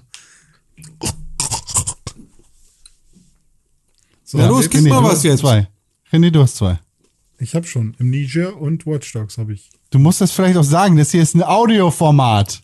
Ne, ich dachte, wir packen das alles erstmal, jeder macht seine Dinger da Genau. Wir, wir schweigen zehn Minuten und füllen eine Excel-Tabelle aus und dann reden wir wieder in unserem Podcast. Finde ich auch einen Ja, guten ich habe das halt während, während du das. Äh, Mensch, Leute, ihr seid aber auch. So, jetzt Con. Was, wo hast du deine Bombe drauf? Noch gar nicht. Noch gar nicht. Hm. Und ich bin mir auch gar nicht sicher, wo ich meine Bombe hinmachen möchte. Ich möchte einfach konträr sein und eben sagen, Watch, äh, Last of Us 2 kriegt eine Bombe und Watch Dogs Legion kriegt eine Bombe. Damit haben wir auch zwei Spiele, die rausfliegen. Ja, das stimmt. Ja. Laut Zahlen. Und ich habe jetzt Last of Us nicht gemacht, weil ich das so doof finde, sondern einfach, weil ich jetzt eine Bombe dahin packen wollte. Ja, gut, das heißt also, es fliegen jetzt noch raus Amnesia Rebirth und es sind, ist rausgeflogen Watch Dogs Legion.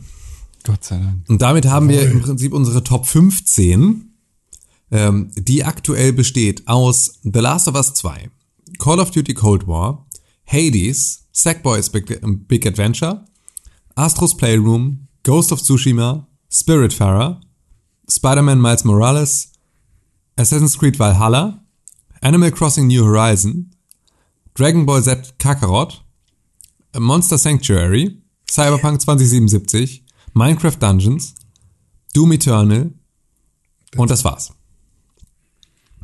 Und da müssen wir jetzt nur noch die richtige Reihenfolge reinbringen. Das ist ja wohl das Allereinfachste. Das Allereinfachste. So. Machen wir jetzt wieder so Bo äh, Herzen für. Nee, ich glaube, wir, Herz, ich glaube, wir sollten jetzt auch mal alles, was visuell in dieser Tabelle ist, lassen und mal Ja. drüber sprechen. Weil Das mit wir haben jetzt festgestellt, dass wir einen. Audiopodcast gemacht haben und vielleicht ist es nicht so sinnvoll, uns auf Das war schon, das ist schon gut, das war schon sinnvoll. Ja, Ich fand das zumindest, ja, für uns war das auch. Ja, für uns war's nett, ne? übersichtlicher. Für uns war das auch nett, würde ich sagen. Hörer also ich, ich so. fange mal an, einfach Die nur, Hörer weil können ich sich cool mal bin. ficken. Ihr habt ihr gehört? Was? Wer soll sich Fickt ficken? euch. Die Zuhörer. Ach so, die. Alle. Ja. Mhm. Alle zusammen. Ich fange jetzt einfach mal an, weil ich, ich finde es schon super Hammer, dass es funktioniert hat, dass ich ein Spiel hier mit in diese Game of the Year Liste reinbekommen habe, äh, was ich überhaupt nicht hier drin erwartet hätte.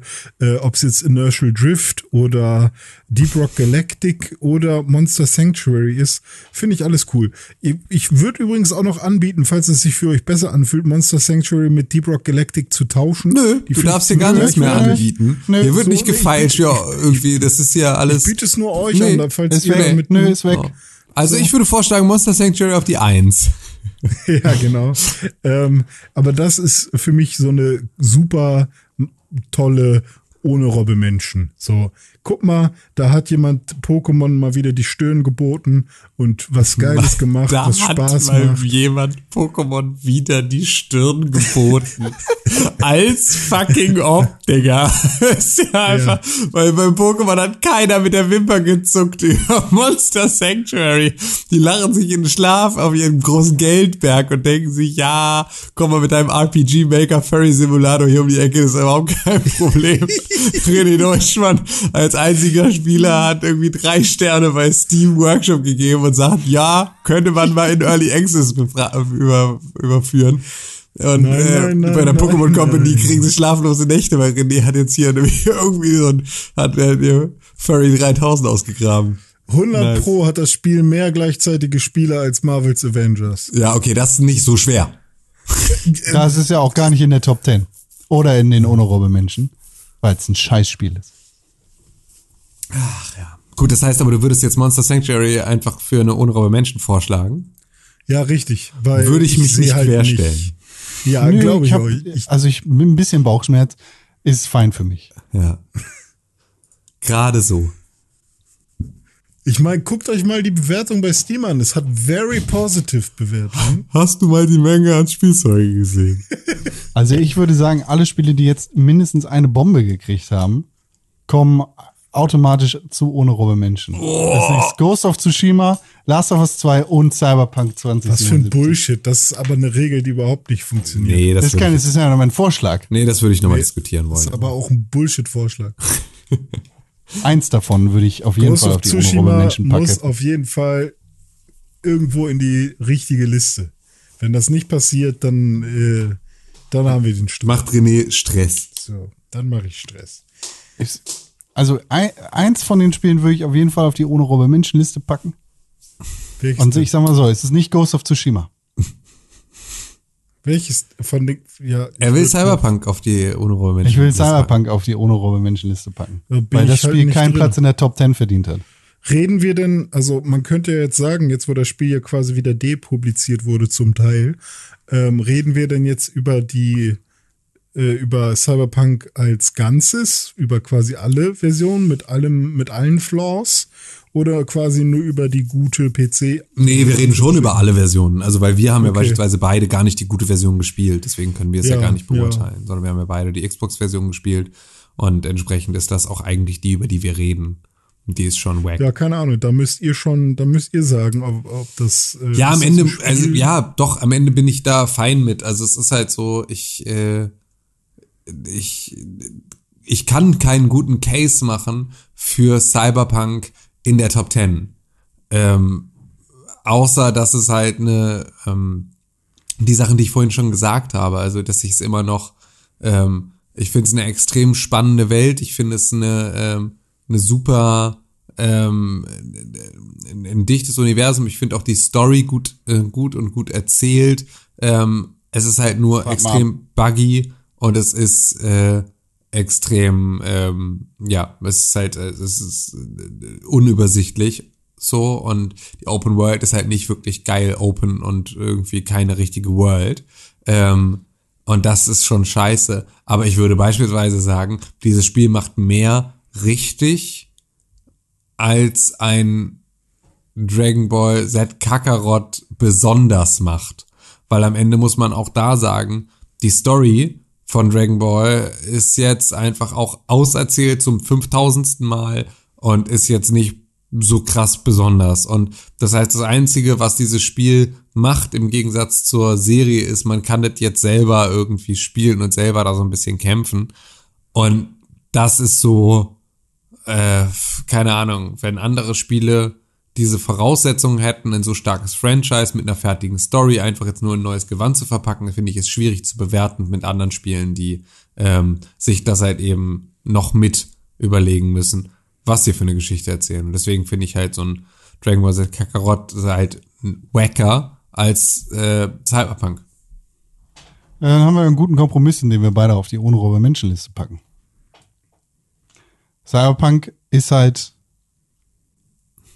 an einigen Stellen wirklich gut. Muss man dem Spiel lassen. Das ist vor allem in den Sidequests.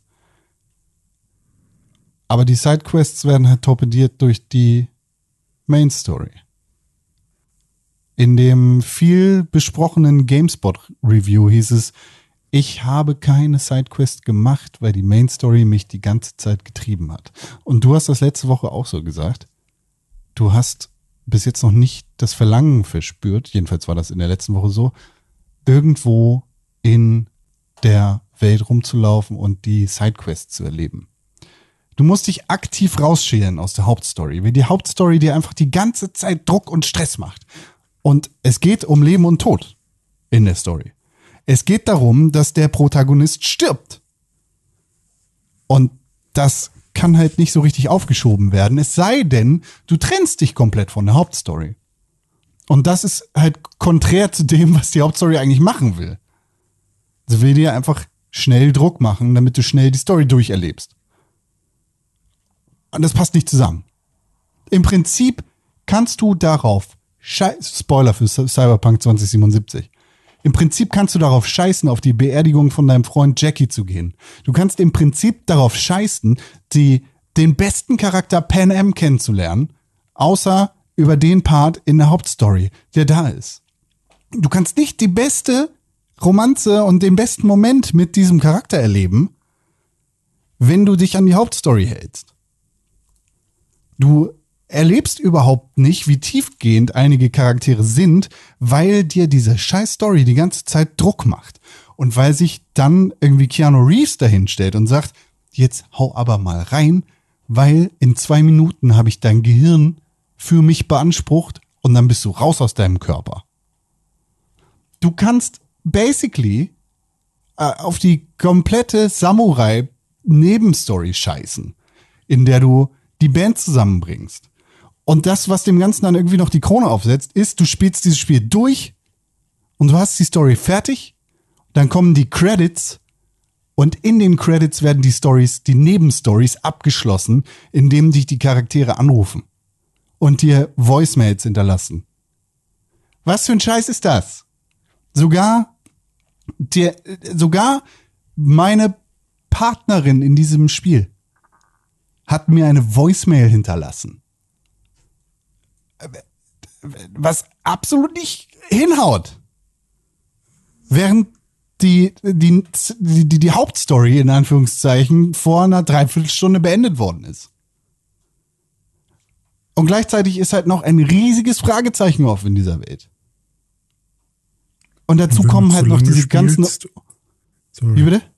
Wenn du zu lange spielst und zu viel craftest und dein Speicherstand über 8 MB groß ist, dann geht er kaputt. Ist das so? Ja, ist jetzt seit neuestem raus und CD Projekt Red will nichts dagegen tun. Keine Ahnung. Kommt halt noch dazu. Diese ganzen technischen Probleme, die dieses Spiel teilweise echt unspielbar machen, die mich im mehrstelligen zwei, im, im, im zweistelligen Bereich einfach hoch rausgekickt haben aus dem Spiel, aus der Story, einfach wieder rausgenommen haben. Weil es gerade nicht anders ging. Weil das Spiel halt technische Probleme hat und weil das Management von CD Projekt Red keine Fehler eingestehen wollte. Das Spiel hat es einfach nicht verdient, in einer Top 10 genannt zu werden. Weil, es nicht fertig ist. Weil es verkauft wird unter dem falschen Vorwand, dass es fertig ist. Weil sich die Geschäftsführung von CD Projekt Red jahrelang hingestellt hat und gesagt hat, wir, wir sind besser wir müssen, wir kümmern uns, wir machen das Richtige für die Gamer. Wir geben euch den Witcher for free mit allen DLCs. Und dann, äh, wenn hier, wenn die anderen hinkommen wollen und äh, crunchen wollen, das machen wir nicht, weil wir sind besser.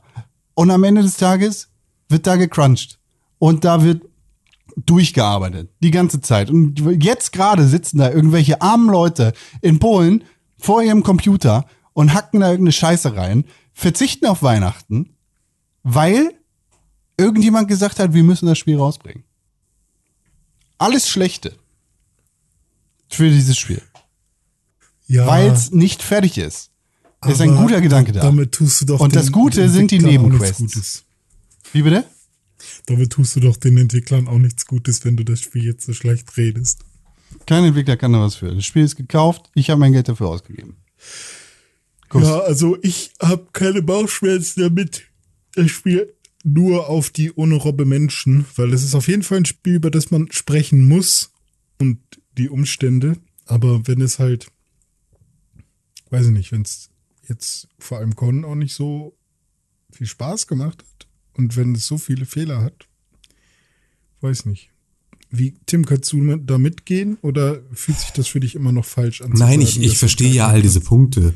Das ist ja auch alles irgendwie legitim. Ich finde halt nur, dass ähm, wir auch ein bisschen, also das ein bisschen in den Schatten gerät, auch wa über was für eine Art Spiel wir hier auch reden. Weil es ist halt einfach auch ein bisschen was anderes, ähm, diese Menge an Stories und diese Menge an Welt zu erzählen. Das ist halt kein Minecraft Dungeons so, sondern das ist halt einfach schon nochmal eine deutlich größere Welt. Ich finde, ich bin genau bei, ähm, ich bin ja bei vielen Sachen auch total bei Con, weil ich habe beispielsweise irgendwie, äh, ich äh, habe Jackies Beerdigung verpasst, ähm, weil ich gar nicht wusste, dass das überhaupt eine Option ist, das jetzt machen zu können und so, weil das Spiel mich darauf nicht hingewiesen hat, dass ich das mache, sondern weil es mich die ganze Zeit treibt zu der nächsten äh, ähm, Aufgabe. Und deswegen kann ich auch irgendwie Kelly Plugge und ihr, ihre äh, Review da zu 100% verstehen.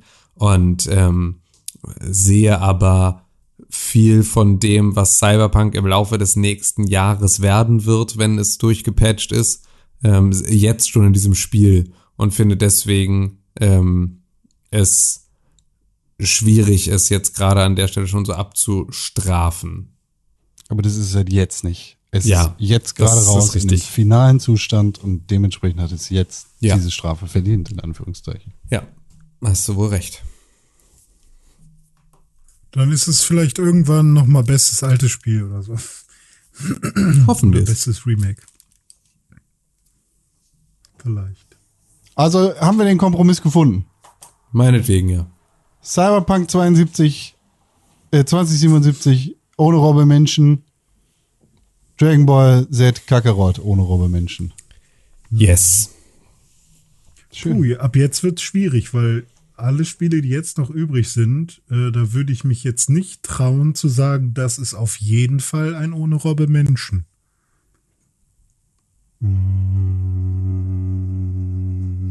Ich traue mich. Dann trau dich Ich traue mal. mich zu sagen, Minecraft Dungeon. Dungeons ist ein Omen ohne Robbe Menschen. Nee. Nee. Dann ist es wohl Last of Us 2. Weil es hat auch eine Bombe. Nee. Dann ist wohl Ghost of Tsushima, Ghost of weil das hat ja auch eine weil Es hat Bombe. auch eine Bombe. Ja. Da wäre ich eher. Lol. Was für ein schäbiger. Versuch.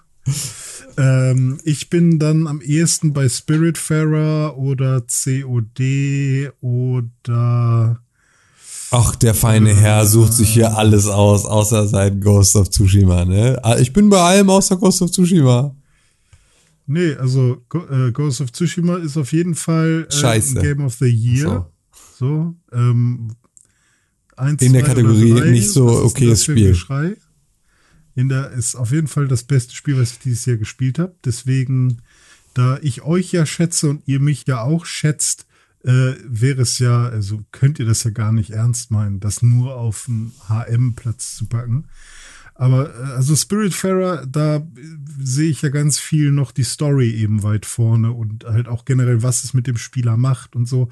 Deswegen tue ich mich da sehr schwer zu sagen, das auf jeden Fall Robbe Menschen. Bei Call of Duty fällt es mir am einfachsten zu sagen, einfach äh, Robbe Menschen, weil halt ähm, halt wieder nur ein Call of Duty und ich habe es auch nicht gespielt, deswegen juckt mir das nicht so. Aber wenn du sagst, DualSense macht da richtig Bock, dann ist es vielleicht auch mal so ein Spiel. Ja, äh, nee, aber nach Spaß der, macht, nach der Logik würde ich dann sagen, dann lasst uns auch einfach Assassin's Creed Valhalla zum ohne Menschen machen, weil wen interessiert ein verficktes Assassin's Creed? Niemand braucht die Scheiße. Ja, das ist auch richtig. Ähm, das, ja, der Unterschied ist, dass es äh, tatsächlich Spaß macht. Bei Cold, Cold War weiß ich, obwohl, hat ja auch Spaß gemacht, hast du Ja, ja gesagt. also Story ist mega. Ja, ja, das ist schwierig. Ähm, Minecraft Guck mal, Dungeons, ja. guck mal, wir, wir haben zwei Spiele. Nee, wir haben drei Spiele. Drei Spiele, die jeweils nur einer von uns gespielt hat. Spiritfarer, Mhm. Call of Duty Cold War und Sackboy Big Adventure. Übrigens, muss ich ganz kurz erwähnen, ich höre die ganze Zeit im Hintergrund die Wer wird Millionär Ratemusik Das macht für Ja. mich alles dramatischer. Das ist Hm, super. ist gut. Naja, aber wir haben Spiritfarer, Call of Duty, Cold War und Sackboy Big Adventure. Jeder von uns oder diese Spiele sind von uns nur alleine gespielt worden, in Anführungszeichen. Keiner. Die anderen Spiele sind alle von mindestens zwei Leuten gespielt worden. Außer The Last of Us 2. Wieso? Das haben auch zwei Leute gespielt. Du hast ja nicht gespielt, du hast nur geguckt. Ich habe auch Last of Us 2 gespielt, genauso wie ich Ghost of Tsushima gespielt habe. Okay, Con hat also zehn Minuten bei einem Freund in das Spiel reingespielt und jetzt ist es dafür dann gesaved für die Top 10. Nicht schon länger, aber Also, also ja, dafür- finde ich prinzipiell außerdem sehe ich, außerdem sehe ich Last of Us 2 auch eher in der Top 10 als die anderen. Auch wenn Ja, ich, ich finde aber zum Jokes Beispiel- halber die Bombe dahin gepackt habe. dass sich hier Sackboy auch äh, einen Platz in der Top 10 geben würde. Also Tim- für mich so ist, für, mich ist es, ist es absolut undenkbar, dass Sackboy nicht in die Top 10 kommt. Okay, dann haben wir noch Merkt zwei Spiele, Gefühl? die wir rauskicken Ghost of müssen. Tsushima auch. Ja, haben wir aber zwei Spiele, die wir Tsushima ist ja rauskicken müssen. nachweislich kein so gutes Spiel. Das habe ich ja gespielt und hab, Ach kann es so, sozusagen deswegen ja auch beurteilen, dass es scheiße ist und du hast ja Sackboy Ah. nicht gespielt. Deswegen kannst du nicht sagen, dass es scheiße ist. äh, Aber ich sage ja auch nicht, dass es Ja, scheiße ist. aber- Ich sage, ja. dass es gut ist. Ja, eben. Aber dann haben wir doch zwei Spiele, die wir rauskicken dann müssen. Wir müssen Ja? Spiritfarer und Call of Duty Cold War rauskicken, weil Aber warum? jeweils nur einer ja von uns das gespielt hat. Aber man kann doch auch. Es sei denn, du findest einen anderen Regel? Grund War dafür. das immer so die Regel? Nö, Kann ist man nicht die Regel, aber wir machen ja unsere gemeinsame Liste hier. Ja, ja. Ja, ja, okay. Ja, ich stimmt, bin- ist unsere gemeinsame Liste. Da Ich bin fein dafür. Ja, hau raus, meinetwegen, scheiß drauf. Ich finde Call of, ich finde Oldschool Call of Duty ist nicht so geil wie. Ja, ist kein Vergleich. Moment. Es ärgert mich halt jetzt nur nochmal, nochmal wieder, dass letztes Jahr Star Wars gewonnen hat im Gegensatz zu Call of Duty. Wir werden, Modern wir Warfare. werden, äh, Dings, wir werden Call of Duty Cold War definitiv nicht so spielen. Nee, das stimmt. Es ist auch alles fein. Das ist, äh, ja, packst in die unruhe Menschen. Ist auch, ist auch völlig in Ordnung. Ich bin nur immer noch salty Weil- wegen äh, Modern Warfare aus dem letzten Jahr. Modern Ja, wir, Warfare hat ich habe doch mit dir geruckelt. zusammen dafür argumentiert wie ein König. Modern Warfare hat geruckelt letztes Jahr. Das ist so geil, ey. Hat's nicht. Arschloch. Vor allem im Online-Modus von, von Mit der gegen. Bots. Deshalb mag dich niemand. Ich habe gegen das Bots gespielt und mochte es nicht. Deswegen ist Overwatch auf gar keinen Fall in der Top 10. Ein Jahr später Gott. war es dann gut. Also Hör mal jetzt auf, ich habe das da schon voll vergessen. René, du hast, du bist raus einfach. Du hast kein Stimmrecht mehr. Oh, oh, ist weiter. Du, bist dich. du kriegst jetzt einen Vormund. du, kriegst jetzt wirst jetzt einfach entmündigt und dann muss jetzt irgendwie Dome immer für dich dann deine, deine Entscheidung unterschreiben vorher noch. Ja. Aber scheiße, dann, dann, dann- gewinnt trotzdem Ghost of Tsushima. Ja, stimmt. Aber damit haben wir unsere unrobe Menschen und zehn Spiele für die Top 10. Fertig. ja, nice. Ja, nice. Ja, Geil. Reihenfolge ist Okay. mir jetzt eigentlich egal. Ist dir egal, ja? Nee, ist mir schon Nominier mal was für egal. einen Platz 10, René. Ich? Ja, mach mal. Doom Eternal. Du nominierst Doom Eternal für Mm. Platz 10. Ja. Oder Minecraft Dungeons. Könnte ich mit beidem leben, tatsächlich. Ich bin für Minecraft Dungeons auf Platz 10. Okay. Und Doom Eternal meinetwegen auf die 8. Äh, 9. Nee, auf die 8. Ja, was denn auf die neun? Ghost of Tsushima. Ja, gut, bin ich dabei. Es wird dem Spiel halt einfach überhaupt nicht gerecht, aber ich meine, ist ja unsere gemeinsame. Ja, aber es ist ja, nein, aber es ist ja, also, es muss ja schon eine Gewichtung geben, auch von, ich meine, das ist, glaube ich, ja dein, dein persönliches Game of the Year. Ja, ja. Spoiler. Das muss ja schon eine Gewichtung haben. Boah, aber Platz 9, Alter, what the fuck? Ja, nee, das finde ich auch nicht Spiel. fair. Also da finde ich schon dann Doom Eternal schon eher auf Platz 9, sozusagen, wenn man jetzt sagt. Also ich finde, Doom Eternal und Minecraft Dungeons sind irgendwie 9 und 10 Also- und da ist mir die Reihenfolge egal. Ja, also äh, Nee, dann Minecraft es gibt ja auch so Spiele, da würde ich dann halt auch einfach sagen, dann hat, hat man sich halt auch nicht krass genug damit auseinandergesetzt, wenn man dem nicht mal den Respekt einräumen kann, sozusagen. Ich kann Ghost of Tsushima wirklich nicht meinen Respekt einräumen. Ich verstehe es nicht. Ich verstehe nicht, was du gut findest an diesem Spiel. Ich verstehe es nicht. Das ist halt geil. Nee, ich check's nicht. Ich habe bisher noch kein Argument gehört, das ich auch verstehen kann. Okay. Ja, gut. Äh, aber es ist in der Top 10, das reicht mir ja schon, deswegen. Also ähm, Platz 8. Aber warum kannst du mir nicht einfach ein scheiß Argument geben, warum es gut sein soll? Ich finde die Gesamt, also einmal, wir können jetzt über die Story reden. Also ich weiß nicht, in welche Richtung willst du am liebsten gehen? Mir hat's am meisten Spaß gemacht, weil das Worldbuilding mir unfassbar viel Spaß gemacht. Also was ich, was ich fast unfassbar gut find, finde. Wälder sehen aus wie echte Wälder. Ähm, die ganzen Ease of Use Geschichten, die ich noch in keinem äh, Open World Spiel hatte, also dass das Pferd schneller kommt, dass wenn äh, solche Sachen wie du reitest äh, einer? Person hinterher und du kannst nicht vor der Person rennen, wie bei einem Red Dead Redemption das ständig so war, sondern die Person ist immer ein bisschen schneller als du, sodass du wirklich hinter der herläufst. Und dadurch entstehen halt so, so sind Gespräche viel, viel entspannter und viel cooler oder halt auch wie die ganzen Städte gebaut sind und wo Dadurch, die, dass du Leuten echt hinterherrennen kannst, sind Gespräche viel entspannter und cooler. Ja, richtig. Verstehe Also, ähm, nicht. Naja, okay, ich kann es wahrscheinlich nicht so gut erklären, aber ich meine, wie oft hat man das, dass man einem NPC hinterherlaufen muss, der dir gerade was erzählt? Ah, Und okay. dann bist du aber Ja. viel schneller als der NPC. Ja, ja, okay, verstehe. Okay, okay, okay. Da ist Ja. es aber so, dass der NPC sich immer vor dich quasi einreiht und das auf natürliche Weise, also nicht verbackt oder so, äh, sich da irgendwie vor dich schiebt, sondern äh, wenn du Juna hinterher galoppierst mit deinem Pferd, dann wird sie immer ein bisschen schneller sein als du damit du halt auch wirklich den Weg findest und solche Sachen. Oder wie der Wind eingesetzt wird. Dass der Wind halt dir den Weg leitet und du keinen Kompass oder eine Karte brauchst, sondern du weißt immer, wo du hin musst, je nachdem, wie der Wind weht. Solche Geschichten. Also ich finde es. Äh, Das ist aber beispielsweise, ist das eine Geschichte, die so ein Last of Us halt ähm, auch total krass gemacht hat. ja, ähm, glaube ich. nur durch Licht. Also so, wo halt irgendwie dann eben nicht Wind dann das Element war, sondern es halt einfach, ähm, dass du immer, ohne dass sie irgendwo zeigen mussten, wo es lang geht, immer über Beleuchtung und halt irgendwie äh, solche Signale Ja, stimmt, es hast du gem erzählt, ja. gemacht, also es äh, automatischen Navi verbaut hatten. So. Und da Mhm. finde ich dann schon wieder den Wind schon wieder fast so flach, weil er halt immer dann so mit, und plötzlich ist alles voll mit Kirschblüten, damit du den Wind gut sehen kannst. Und es ist so, warum sind hier plötzlich überall Kirschblüten? Was soll die Scheiße? Wo kommt die Kacke her? Ist alles Ja, die mega Kirschblüten kitschig. kommen ja meistens, kommen ja meistens daher, dass du wirklich äh, in einem, in einem ist es dann ein Wald? Ich weiß es nicht. In so einem Kirschblütenfeld Hain. in so einem Hain oder halt du bist äh, zum Beispiel da, wo du immer gegen deinen Onkel gekämpft hast. Da stehen zum Beispiel diese, ich weiß nicht, was das dann für, für ich glaube, das ist Ahorn dann. Äh, da sind ganz viele von diesen Bäumen und die verlieren dann halt auch diese Blätter. Und das ist sehr viel und sehr heftig benutzt. Mich hat es aber auch eher positiv äh, irgendwie, also ich fand es eher schön und Ich cool. fand's halt so Natürlich ist es arschkitschig. übertrieben. Es ist so, Ja, ja. ja, ja, ja. Aber das ist ja auch dieser Japano-Film. Ja, das ist ja auch. Das ist ja die schwarz-weiß äh, spielen, wenn du möchtest. Das fand ich auch. Ja, ganz aber selbst cool. das fand ich alles so dolle drüber.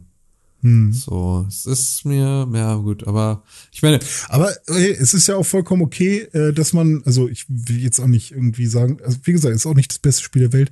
Ähm, aber ich, man, ich finde, man merkt einfach, dass von vorne bis hinten ein gepolischtes Spiel ist. Auch das gesamte ähm, Ding, dass dann noch ein Multiplayer-Modus kostenlos, ohne irgendwelche Mikrotransaktionen äh, von Sucker Punch einfach nochmal hinterhergeworfen wurde, was tatsächlich auch, äh, der auch gut ist. Ähm, solche Geschichten halt, da, dass das Support kommt und Patches kommen, die halt wirklich nochmal Sachen verbessern und da musste nichts gefixt werden. Einfach mal ein gutes, solides Spiel von vorne bis hinten, was jetzt nicht jedem Spaß machen muss. So, es gibt ja auch genug Leute, die sagen, ja, ist nichts für mich. Ähm, das ist ja auch vollkommen okay. So, aber wo würdest du äh, es denn in unserer gemeinsamen Liste einsortieren?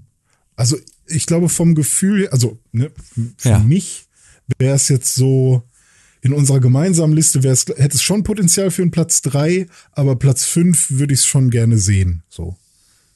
Was wäre Platz für acht. dich denn auf Platz 8? Für mich auf Platz 8 äh, könnte so ein, warte mal, was, was hatten wir denn gerade? Ich, also Minecraft Dungeon, Doom Eternal, sowas wäre weiter unten. Dann, Platz 10 und 9.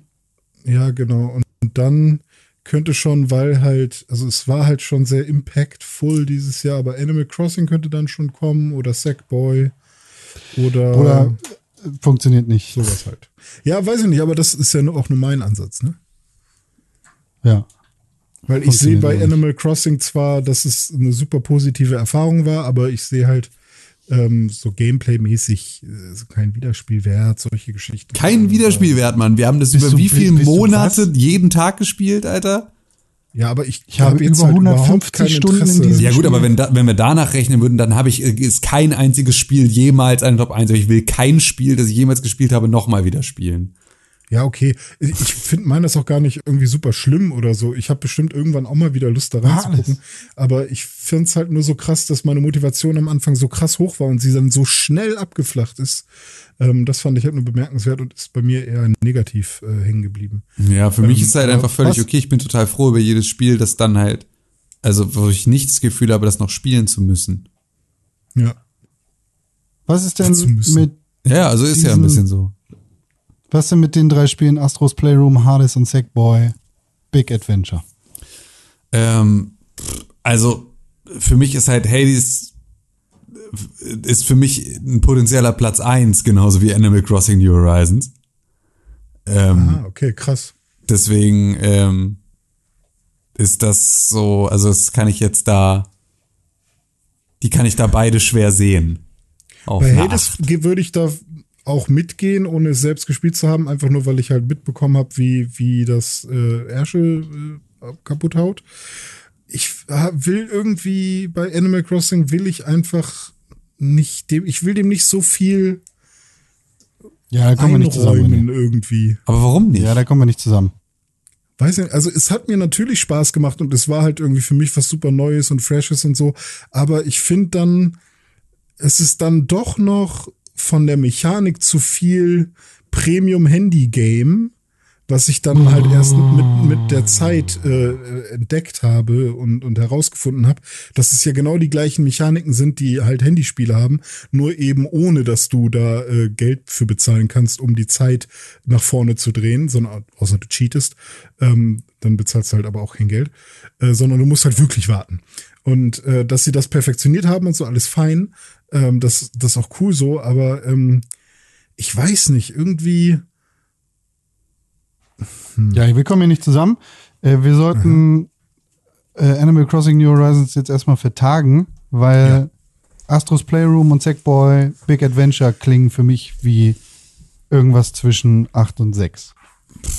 Ja, also wie gesagt, Sackboys Big Adventure ist halt so, ist vielleicht das beste, der beste 3D-Plattformer, den ich die letzten Jahre gespielt habe. Also ist für mich auf Augenhöhe mit einem Mario äh, Odyssey.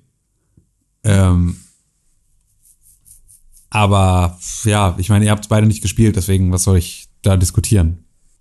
Aber Was also, Astros Playroom oder Sackboys Big Adventure? also ich würde da aber auch, also ich fänd auch alles weiter oben gut von diesen Spielen, ehrlich gesagt. Dann lieber Animal Crossing, lieber jetzt schon. ehrlich. Ja, da reden wir jetzt nicht drüber. Ach so, na gut.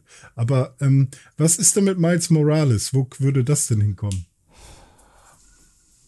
Ist das so eine 6? Ist ja, das so hätte ich eher so auf so einer 6 gesehen, genau, das hätte ich jetzt auch gesagt. Das ist Ja. so.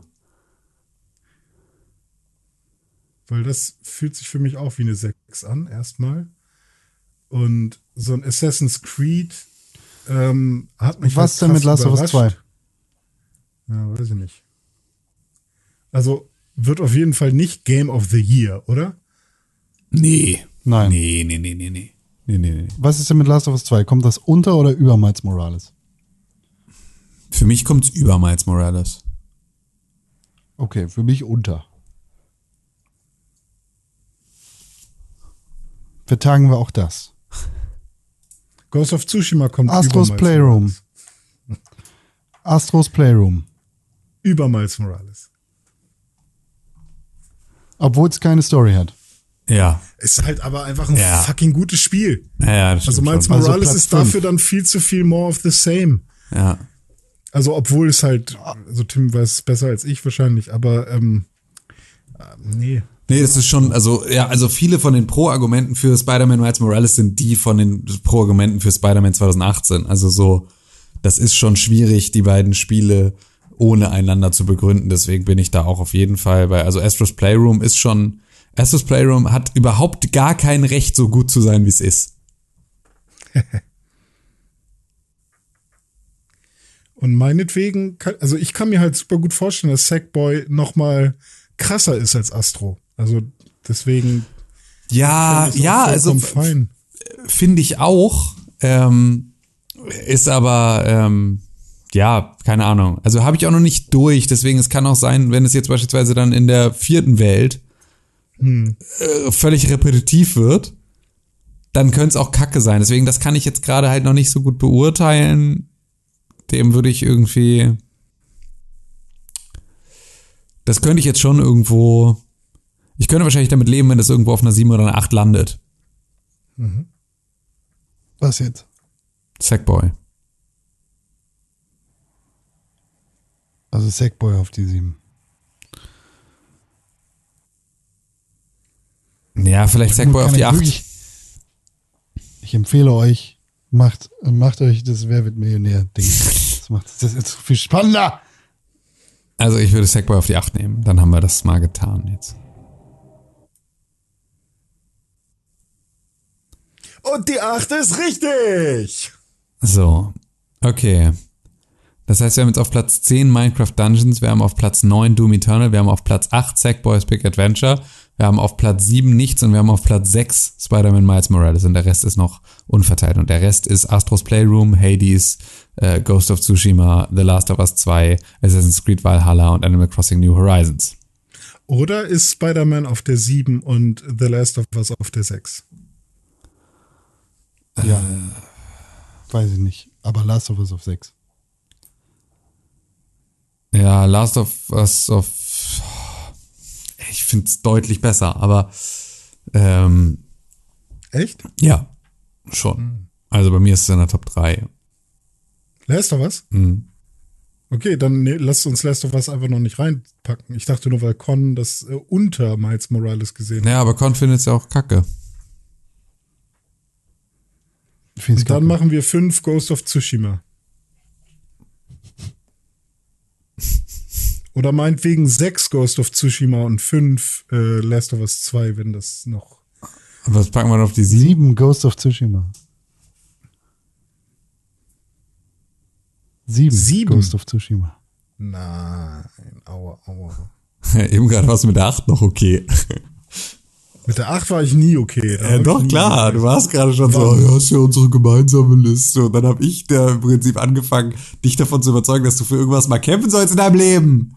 Du Also Schlappschwanz. ich bin jetzt, ich bin jetzt eher für Ghost of Tsushima auf die 5 oder die 6. Du könntest The Last of Us Platz, äh, Platz 2. The Last of Us Teil 2 auf die 5, Ghost of Tsushima auf die 6. Ähm, dann könnte auf die 7 nämlich noch Miles Morales kommen.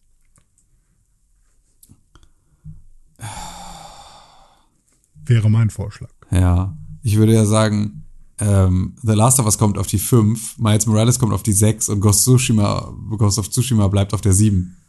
Nee, das finde ich gar nicht gut. Dann kommt Ghost of Tsushima auf die 4.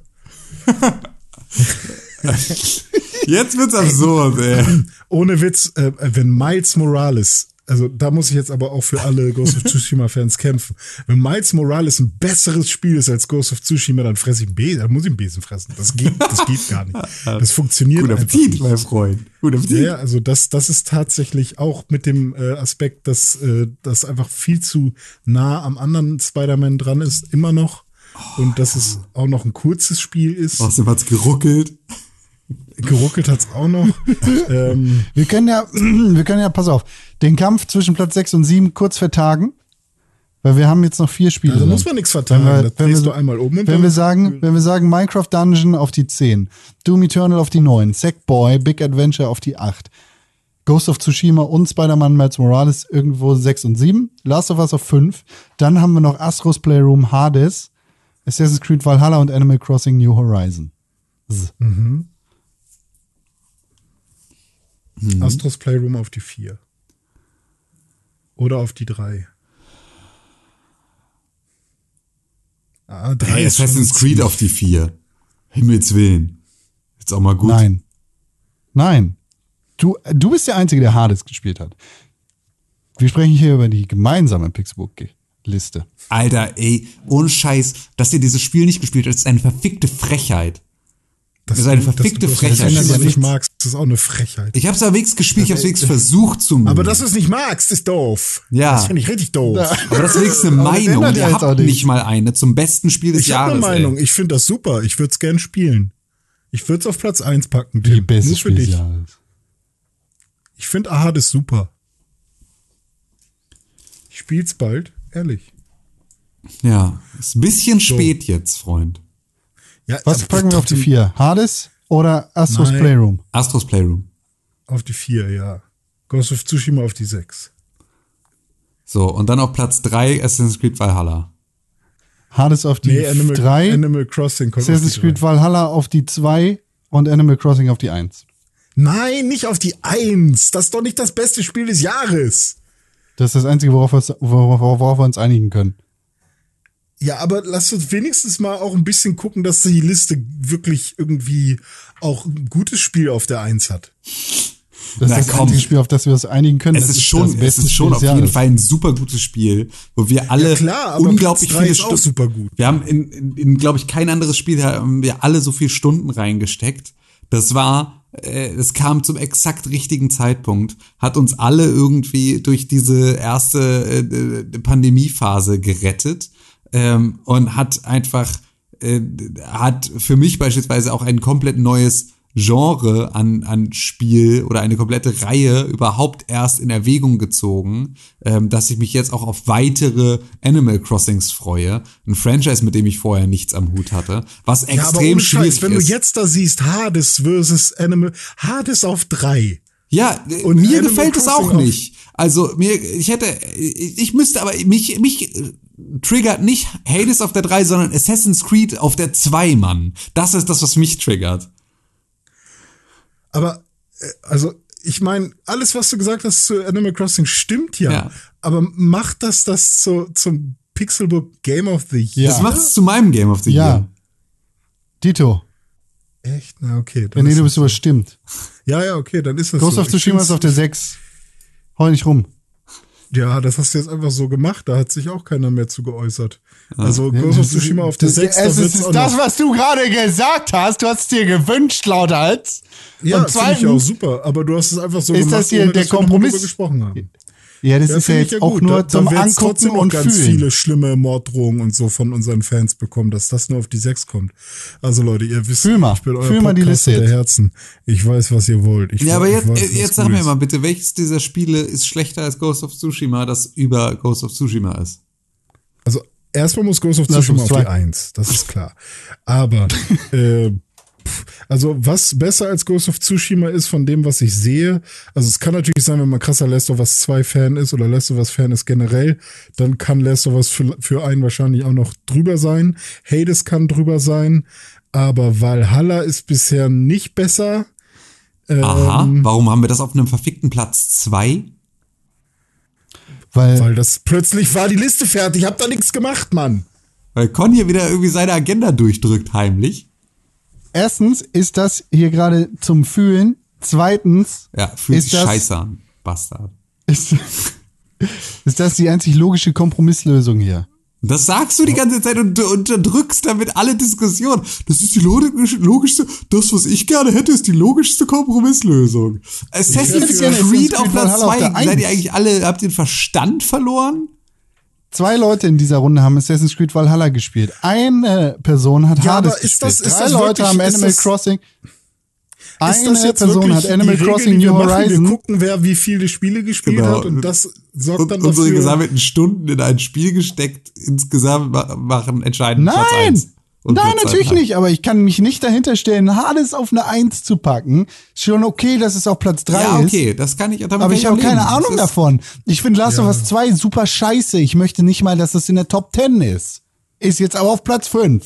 Ghost of Tsushima kann mir am Arsch vorbeigehen. Ist jetzt auf Platz 6.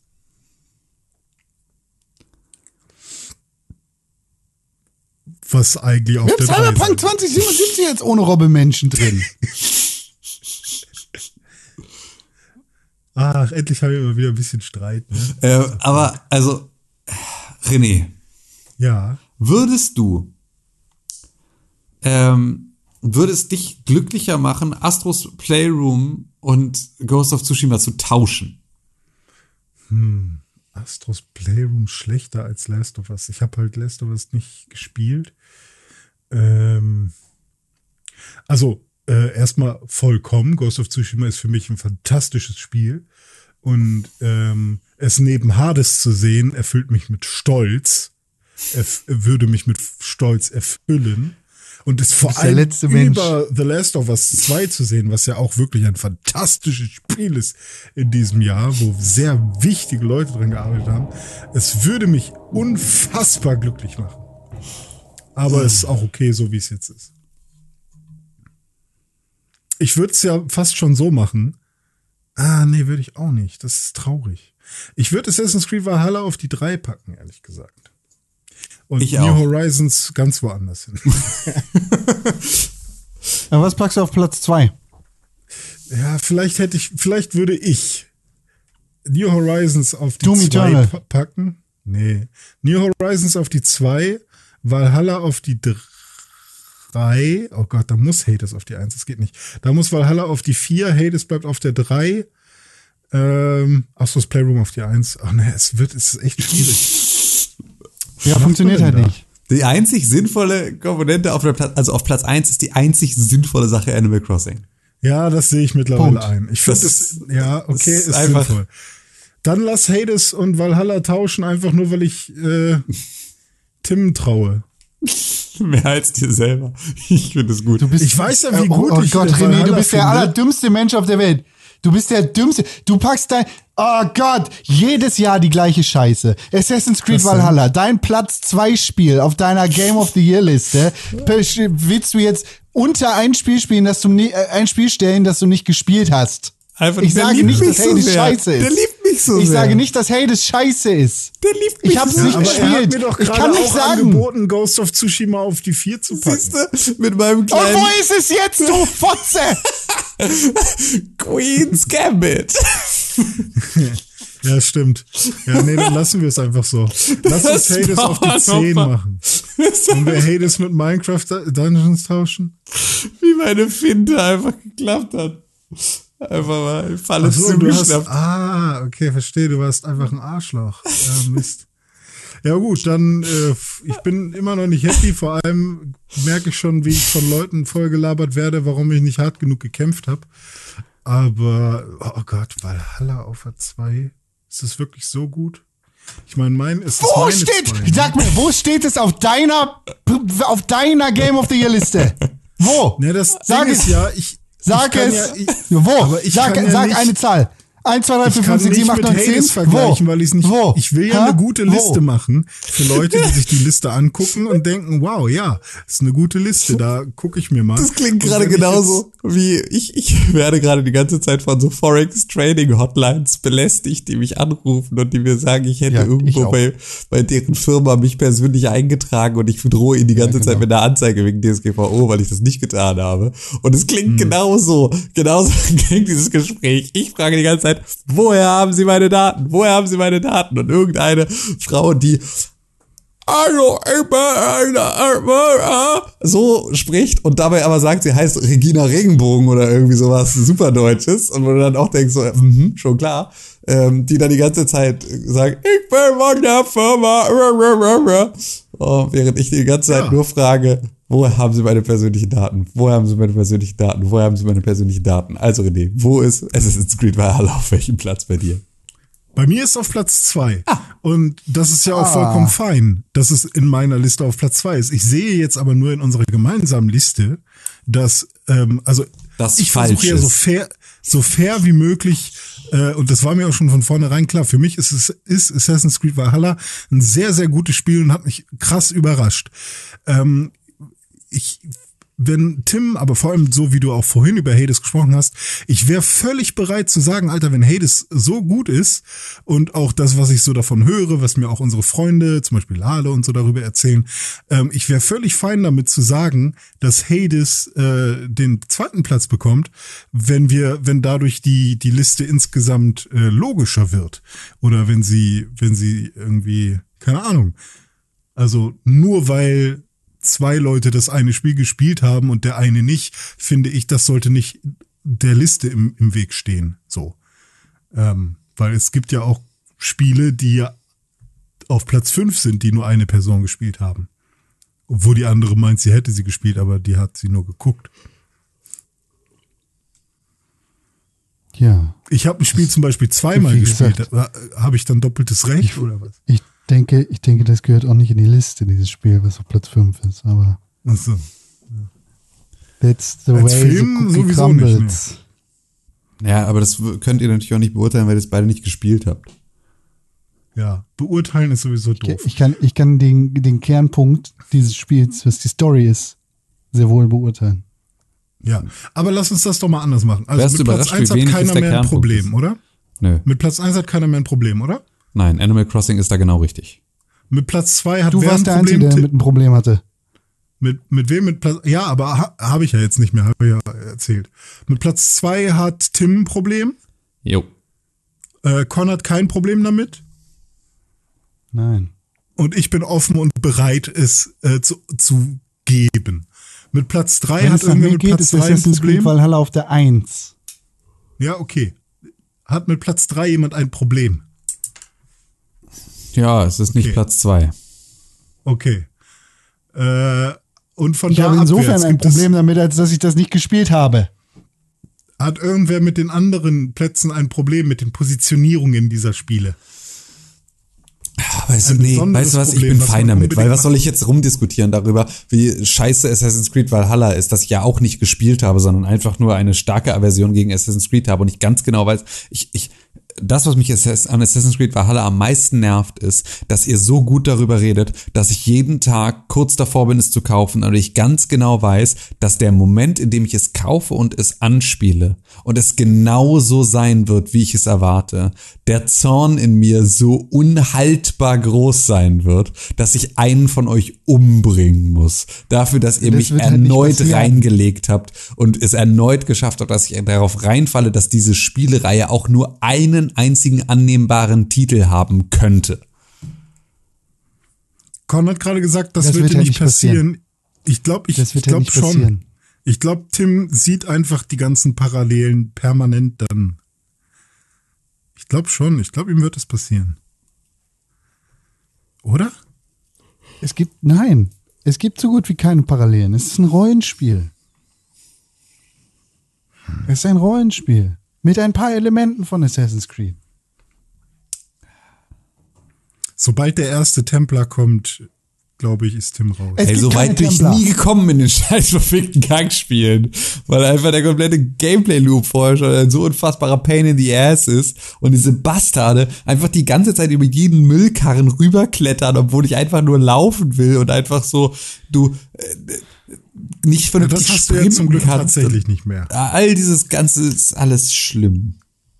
Genau Aber das hast ist, du halt sind das keine mehr. Templer, mit denen sie da angereist kommen, die da diese Messer mitbringen? Nein. Naja, halt Assassine. Ey, halt Leute, ja, die. mir ist scheißegal, meinetwegen passt so. I don't care. Ghost of Tsushima auf die 2? Genau das habe ich gesagt, ja. Okay. Also tauschen wir Assassin's Creed Valhalla mit Ghost of Tsushima.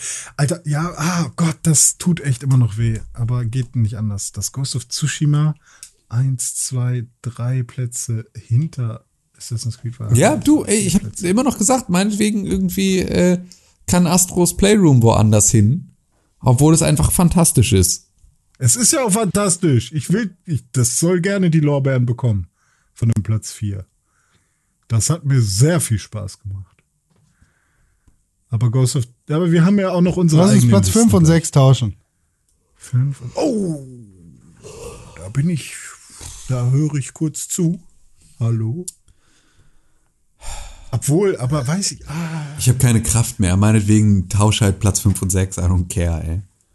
Was soll ich, was soll ich, ist genauso wie mit Hades, was soll ich rumdiskutieren? Ich bin ja froh, dass es überhaupt irgendwo auf der Liste ist, weil ich bin der Einzige, der die Scheiße gespielt hat. Verdammte Kacke, ey. Was sage ich die ganze Zeit? Ich kauf dir ab, dass es gut ist. Ich sage nicht, dass es scheiße ist. also wir, wir haben alle äh, gewonnen bei diesem Podcast, wenn wir alle gleichermaßen unzufrieden sind. Herzlich willkommen in der Demokratie. Alle dürfen Genau. mitreden, keiner kriegt, was er Also, will. ich bin unzufrieden mit äh, New Horizons auf der 1.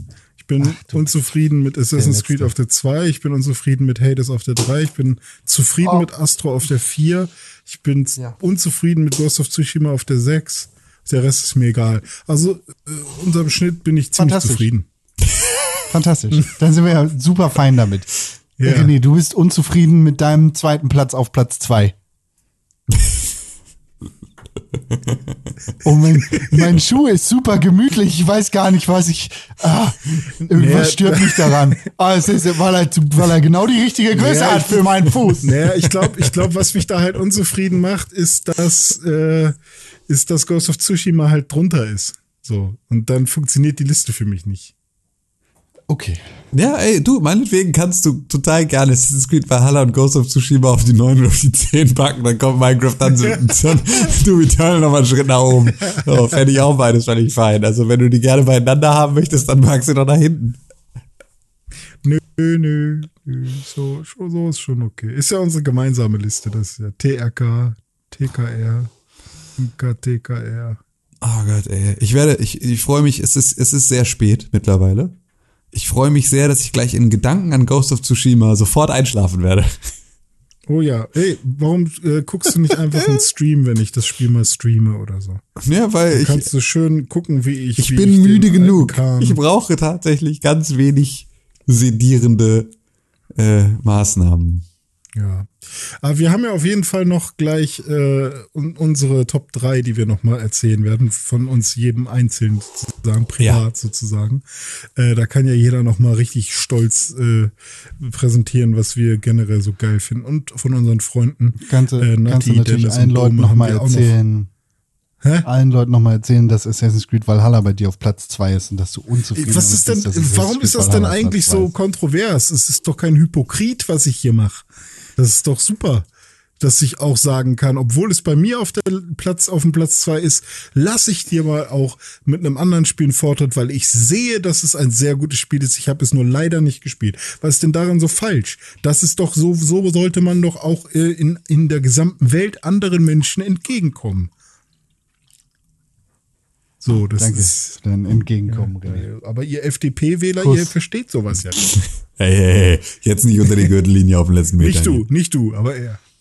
Okay, damit haben wir eine Das Top ein 10 und fünf ohne Robbe Menschen. Fantastisch. Ha, haben wir? Cool. haben wir. Also Sp Spiele, die richtig scheiße sind, auf jeden Fall waren Watch Dogs Legion, Amnesia Rebirth, The Dark Pictures, Anthology Little Hope, so ein bisschen. Eigentlich ist ganz cool. René hat nur seine scheiß Probleme damit. FIFA 21, richtig, richtiger Müll. Carry On, auch nicht so gut. Deep Rock Galactic, ugh. Inertial Drift, wer driftet denn heutzutage noch? Drake Hollow, ugh. Square Enix, Crystal Dynamics, Marvel's Avengers. Richtig gutes Spiel. Und WWE 2K Battlegrounds. Das sind die Spiele, die wir rausgeschmissen haben, weil sie unseren Ansprüchen nicht genügen. So. Und dann haben wir die ohne Robbe Mentions. Und zu den ohne Robbe Mentions gehört Call of Duty Cold War.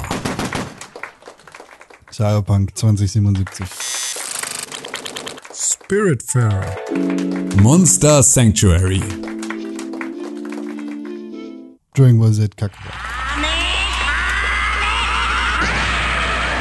Das sind unsere ohne Robbe Menschen im Game of the Year 2020 von Pixelburg. Und dann Hammer. machen wir mal weiter mit Platz 10. Auf Platz 10 befindet sich Minecraft Dungeons. auf Platz 9 Doom Eternal. Auf Platz 8 Sackboy. Big Adventure. Auf Platz 7 Spider-Man Miles Morales. Auf Platz Nummer 6 Ghost of Tsushima. Auf Platz 5 The Last of Us 2. Auf Platz 4 Astros Playroom.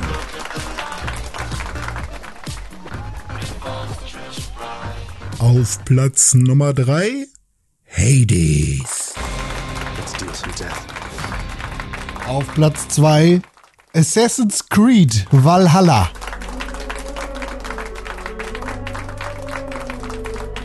So, und jetzt versuchen wir das Remote das erste Mal in all den Jahren Remote gemeinsam das Game of the Year 2020 zu verkünden. Ähm, das könnte schwierig werden. Aber ich würde mal sagen, wir sprechen Auf es Platz- auf die gedachte Null. Ähm, und zwar drei, zwei, eins. Animal Crossing New. Horizons. New Horizons. New Horizons. Das hat gut funktioniert. Das war sehr gut. Das war Ich genau dachte, wir sagen noch auf Platz eins dazu. Oder so. Ich auch. Ach so, ja. Auf, machen wir das? Komm, auf der Null. Drei, zwei, eins. Auf, Auf Platz. Platz eins. Animal Crossing Animal New Crossing. Horizons. New Horizons. Das klang. What the Ich hoffe, du schneidest es super asynchron zusammen, dass es wirklich überhaupt nicht passt, dass wir den Delay auf jeden Fall mitnehmen. Ja, Ekelhaft. ja, sehr schön. Haben wir das äh, auch hinter uns Das gebracht. war ungefähr das beste Spiel des Jahres, ne? Da habe ich schon echt viel gespielt. Ich- Jetzt hole ich es, glaube ich, gleich nochmal raus. Ich habe ja auch noch meinen Tom Nook. Ich habe sogar, ja, es muss das beste Spiel des Jahres sein. Ich habe mir vier Amiibos geholt, Siehst die du? alle nicht funktionieren. Siehst du? Du hast richtig Geld ausgegeben. Ja. Wollen wir noch auf Ja, unsere persönlichen ähm, Top 3 eingehen? Ja, komm. unbedingt. Okay, dann kommt Wer kommt jetzt zuerst? die Top 3 von Natti. Hallo, liebe Pixelburgers und Pixelburgerinnen. Ähm, ich bin Nati, long time no here. Ähm, und ich freue mich, dass ich euch meine Top 3 Spiele in diesem crazy Jahr 2020 ähm, vorstellen darf. Auf Platz 3 befindet sich Grounded, ein wirklich äh, sehr, sehr witziges und ähm, innovatives Spiel, wie ich finde, weil ich äh, in der Form noch nichts äh, vorher gespielt habe, wo ich mich mit einer Gruppe Freunden durch einen riesigen Garten bewege, aber so klein bin wie ein, kleiner als eine Ameise quasi. Ähm, und äh, so ein bisschen survival-mäßig da mein Lager aufbauen muss und schauen muss, dass ich meine, ähm, meine Vorräte aufstocke und Materialien sammle, um Sachen zu bauen, um Waffen zu bauen, um Rüstungen zu bauen und diesen Garten zu erkunden. Und ähm, ja, das macht wahnsinnig viel Spaß und ich äh, freue mich schon, wenn das Spiel dann fertig ist irgendwann ähm, und man dann den kompletten Garten auch wirklich exploren kann und alle Geheimnisse entdecken kann, die dort versteckt sind. Auf Platz zwei landet für mich Animal Crossing, ähm, denn damit habe ich sehr viel Zeit verbracht. Äh, vor allen Dingen während der einschlägigen Monate, ähm, ich sag mal so im Frühling. Ähm, da hat mir das doch sehr darüber hinweggeholfen, äh, hier zu Hause ein bisschen die Zeit mit zu vertreiben und tatsächlich auch neue Leute kennenzulernen und mit denen in Kontakt zu treten und unsere Rüben zum besten Preis gegenseitig zu verkaufen etc. pp. Ähm, und das war wirklich eine schöne Sache, cooles Spiel, äh, hat ist auf jeden Fall was ähm, von Dauer. Genau, und auf Platz eins es überrascht wahrscheinlich niemanden, der mich ein wenig kennt. Ähm, The Last of Us 2, ganz klar, ist für mich das absolute Game of the Year, wenn nicht sogar ähm, ja der letzten zwei, drei Jahre sogar. Harte Konkurrenz, ich weiß, äh, gerade mit letztem und vorletztem Jahr auch, aber ähm, das Spiel ist einfach der Knaller. Also die Story ist der Hammer. Es sieht wunderschön aus. Ähm, never change a running Gameplay, sag ich mal. da gab es auch keine neuen Überraschungen, aber es hat ja auch funktioniert und es funktioniert gut ähm, äh, vom, vom ersten Teil schon. Und ähm, das ist einfach Wahnsinn, wie dieses Spiel einen immersiv in diese Emotionen und die Story reingeholt hat, ähm, die es erzählt hat und wie sehr der emotionale Wandel, den alle Charaktere durchmachen im Spiel, sich auf deine eigenen Gefühle und deine Emotionen ähm, überträgt, ja, während du das Spiel spielst, ist einfach Wahnsinn, wie wie sie das geschafft haben, ähm, in einem auszulösen. Von daher ist das für mich wirklich das absolute Game of the Year. Und wer es noch nicht gespielt hat, spiel es, kauf dir eine Playstation ähm, oder leih dir eine aus und spiel dieses Spiel. Das ist wirklich eine ganz tolle Erfahrung. So, und ähm, damit wünsche ich euch äh, ein schönes ja, Weihnachtsfest ähm, oder ich weiß nicht genau, wann es rauskommt. Ähm, auf jeden Fall hoffe ich, ihr hattet schöne Feiertage und kommt vor allen Dingen gesund ins neue Jahr. Macht's gut.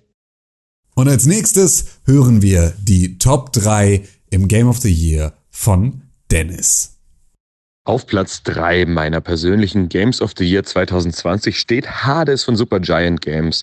Das Roguelike hat eigentlich alles, was ich mag. Schnelles, actionreiches Gameplay mit guten Kämpfen, zufallsgenerierte Welten und es macht einfach Freude, sich auf immer wieder neue Situationen einzustellen und neue Waffensynergien auszuprobieren. Auf Platz 2 stehen eigentlich zwei Titel, und zwar die Remakes von Tony Hawk's Pro Skater 1 und 2. Und wer damals die Originale gespielt hat und jetzt die Remakes angepackt hat, der weiß, wovon ich rede. Es ist in fantastische Grafik umgesetzt worden, die Kombos von damals greifen wieder und es gibt neue Gameplay-Elemente, die erst in späteren Teilen offiziell dazukamen.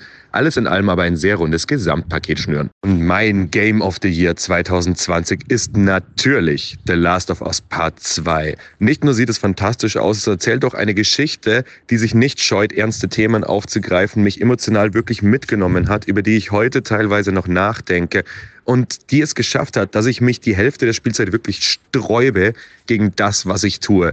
Ein ganz großes Stück Videospielgeschichte, das jeder gespielt haben sollte und das auf jeden Fall in die Hall of Fame gehört. Und jetzt kommt die Top 3 von einem Mann, der vollkommen unbekannt ist. Wer ist eigentlich dieser Dome? Hallo liebe Pixel Boys and Girls, hier ist euer Dome. Wer ich bin, das hat René ja sicherlich gerade schon erklärt. Ich darf euch heute meine Top 3 Videospiele des Jahres 2020 präsentieren. Das freut mich sehr und deswegen fange ich gleich mal an. Auf Platz 3 ist die Mario 3D All-Stars Collection mit Mario 64, Mario Sunshine und Mario Odyssey. Eine wunderschöne Kollektion ähm, von drei wirklichen Klassikern ähm, zum ersten Mal für mich Mario 64 durchgespielt auf der Switch in diesem Jahr. Es war mir ein Fest, deswegen ein verdienter Platz 3. Auf Platz 2 Demon's Souls Remake für PlayStation 5. Mein persönlicher Launch-Titel für die PlayStation 5 und wirklich ein Spieleklassiker und eins meiner absoluten Lieblingsspiele technisch ähm, ins Jahr 2020 geholt. Audiovisuell eine Wucht und das Spiel wirklich ähm, richtig, richtig geil in die heutige Zeit geholt. Habe ich sehr, sehr viel Spaß mit gehabt. Und mein Platz 1, Ghosts of Tsushima für die PlayStation 4. Ein Samurai Open World Epos, der seinesgleichen sucht. Wunderschöne Grafik, wirklich diese Insel Tsushima, wunder, wunderschön. Ich könnte wirklich tagelang drin verbringen. Ich habe das Spiel im Sommer gekauft, obwohl ich gar keine PlayStation 4 hatte, bin damit zu René gefahren und wir haben uns äh, die Tage und Nächte um die Ohren geschlagen, um das Spiel zu spielen. Dann ähm, habe ich das hier weitergespielt mit einer Freundin, ähm, auch wieder auf ihrer Playstation. Und jetzt kann ich es endlich zum ersten Mal für mich alleine genießen auf meiner Playstation 5. Läuft das Ding auch wirklich richtig flüssig mit 60 Frames und in 4K. Und es ist einfach wunderschön. Das Kampfsystem ist geil. Die Musik ist fantastisch. Ich liebe dieses Spiel und deswegen absolut mein verdienter Platz 1. Das war's von mir. Ich wünsche euch noch ganz viel Spaß und ähm, kommt gut ins neue Jahr. Bis dann, ciao. Auf meiner ganz persönlichen Top 3 Liste ist auf Platz 3 ein Spiel, das theoretisch eigentlich ein Remake ist. Genauso wie auf Platz 2 auch. Tetris Effect Connected. Tetris ist ein zeitloser Klassiker. Das beste Puzzlespiel aller Zeiten. Mit Tetris Effect Connected bin ich, und jetzt haltet euch fest, in die Top 5% der allerbesten Spieler der Welt gekommen. Ha! Nicer Typ bin ich, muss ich sagen. Ja, auf Platz zwei ein Spiel, das auch nicht nominiert war für unsere Top 10, denn in unserer Top 10 funktioniert das nicht, weil wir nehmen da keine Remakes rein. Bei unseren persönlichen Listen ist das ein bisschen was anderes. Hier kann auch Shovel Knight gewinnen. Auf Platz zwei Mafia, die Definitive Edition. Zugegebenermaßen, Mafia 2 gehört nicht dazu, weil Mafia 2 ist nicht so gut regemaked worden wie Mafia 1 und Mafia 3. Mafia 1 ist basically ein neues Spiel. Neue Grafik, neue Story, alles geiler. Neu vertont, sieht super aus, spielt sich perfekt, ist mega nice. Und Mafia 3 zusammen mit allen DLCs, muah, richtig Kuss. Derbe nice. Geile Story, geile Charaktere, liebe ich.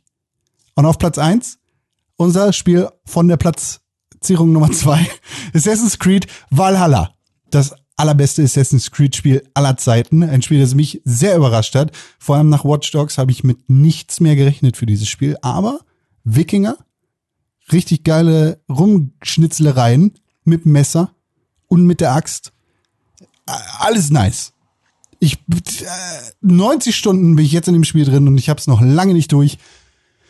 Puh, wenn Mafia 3 richtig Kuss ist, dann ist Assassin's Creed Valhalla Oberkuss. Bestes Spiel Valhalla Zeiten, sagst du.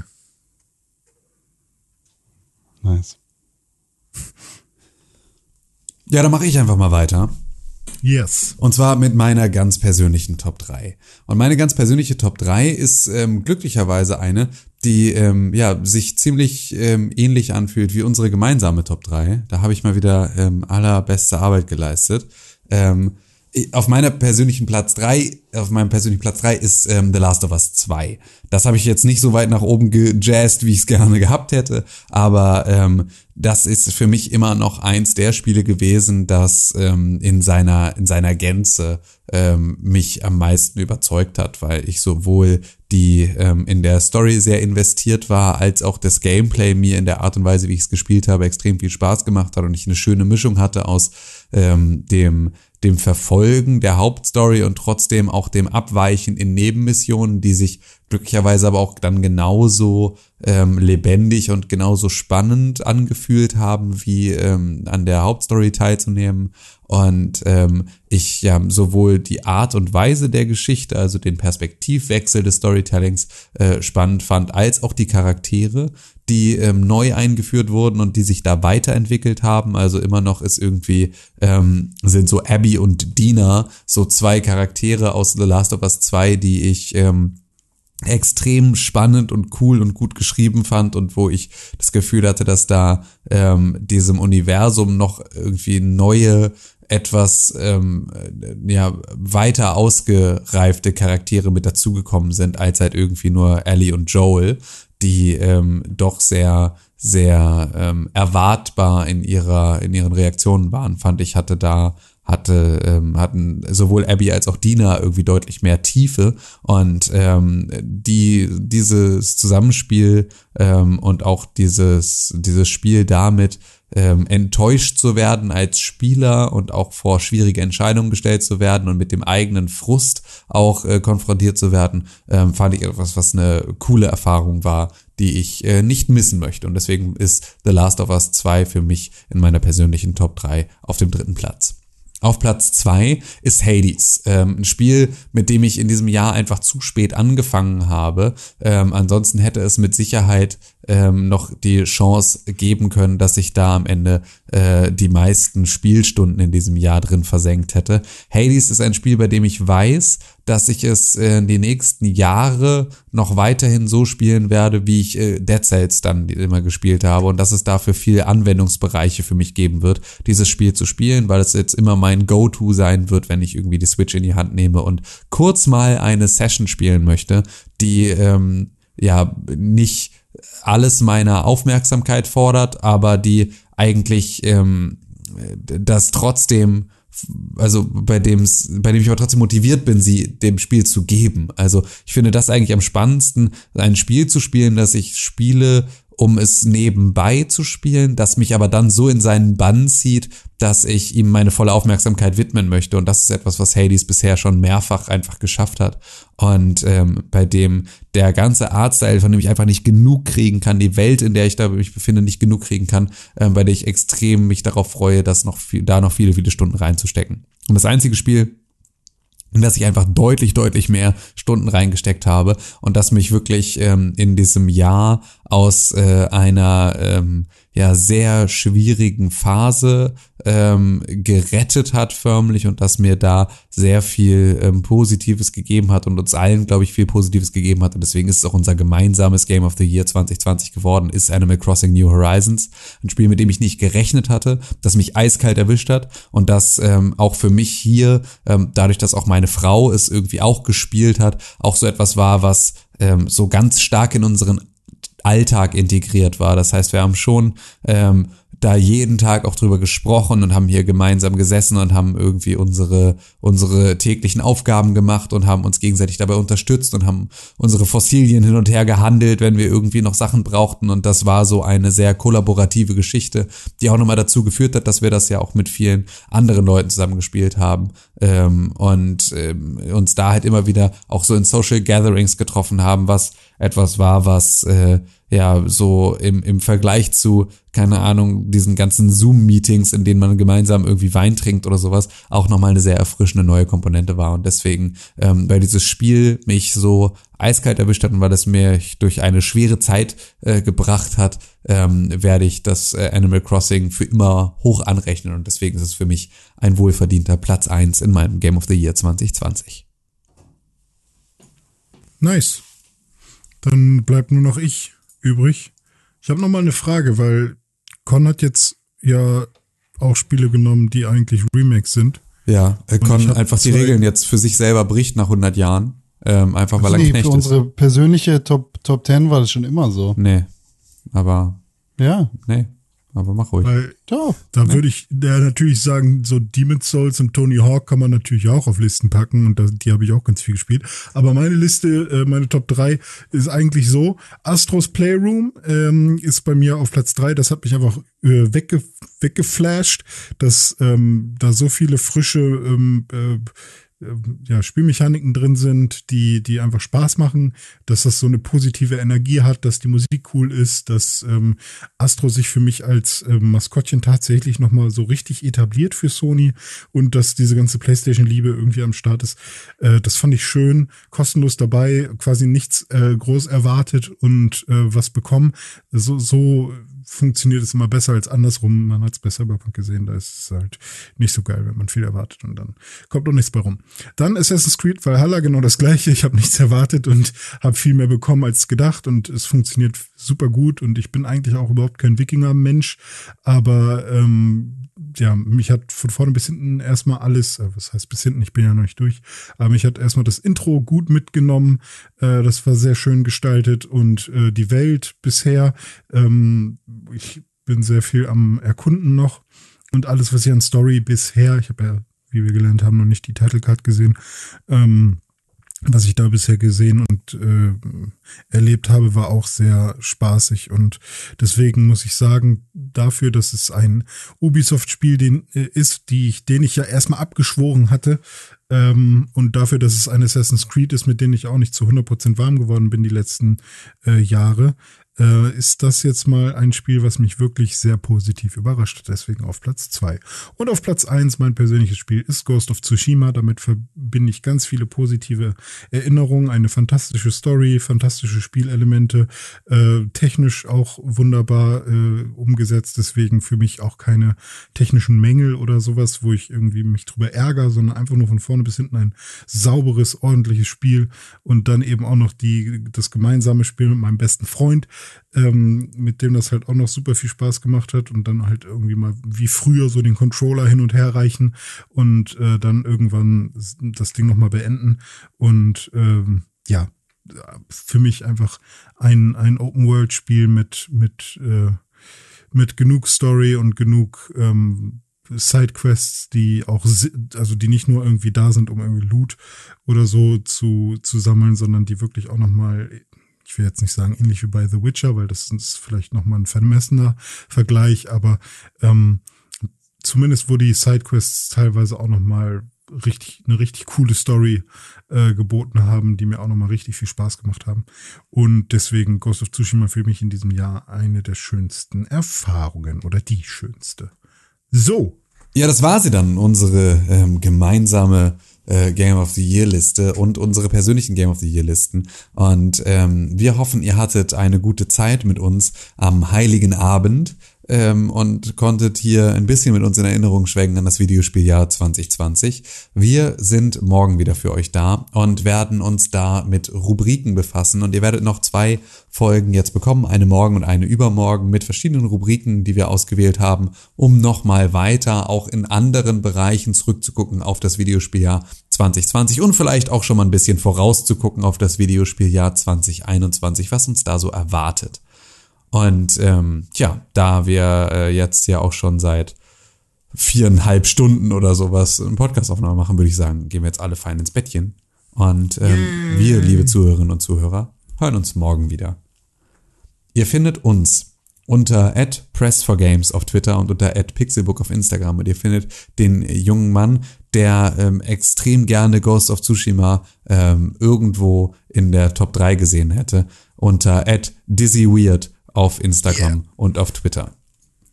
Ihr findet Tim Königke äh, später, aber Konkrell findet ihr erstmal unter @konkrell auf Instagram und auf Twitter. Ah, danke. Ja, ihr findet Tim Königke, wie René gerade schon schön angeteasert hat, auf Instagram und auf Twitter unter Tim Königke. Und ihr könnt uns natürlich auch E-Mails schreiben an podcast.pixelbook.tv. Ihr könnt uns natürlich auch positiv bewerten bei Apple Podcast. Bei Spotify nicht, aber ihr könnt uns da wenigstens empfehlen. Bei Apple Podcast sind es fünf Sterne und eine positive Bewertung, die uns sehr helfen. Bei Spotify ist es eine Verlinkung. Zum Beispiel in euren Instagram Stories. Das wäre super cool, derbe nice und sehr erfreulich. Kuss. Kuss ist ein Kuss. gutes Wort. Kuss Genau. unterm Weihnachtsbaum. Jetzt. Es ist ja noch Heiligabend. Genau, wir äh, fühlt euch alle von uns unter den Mistelzweig gezerrt und ganz zärtlich am Oberschenkel berührt. Okay. Kuss.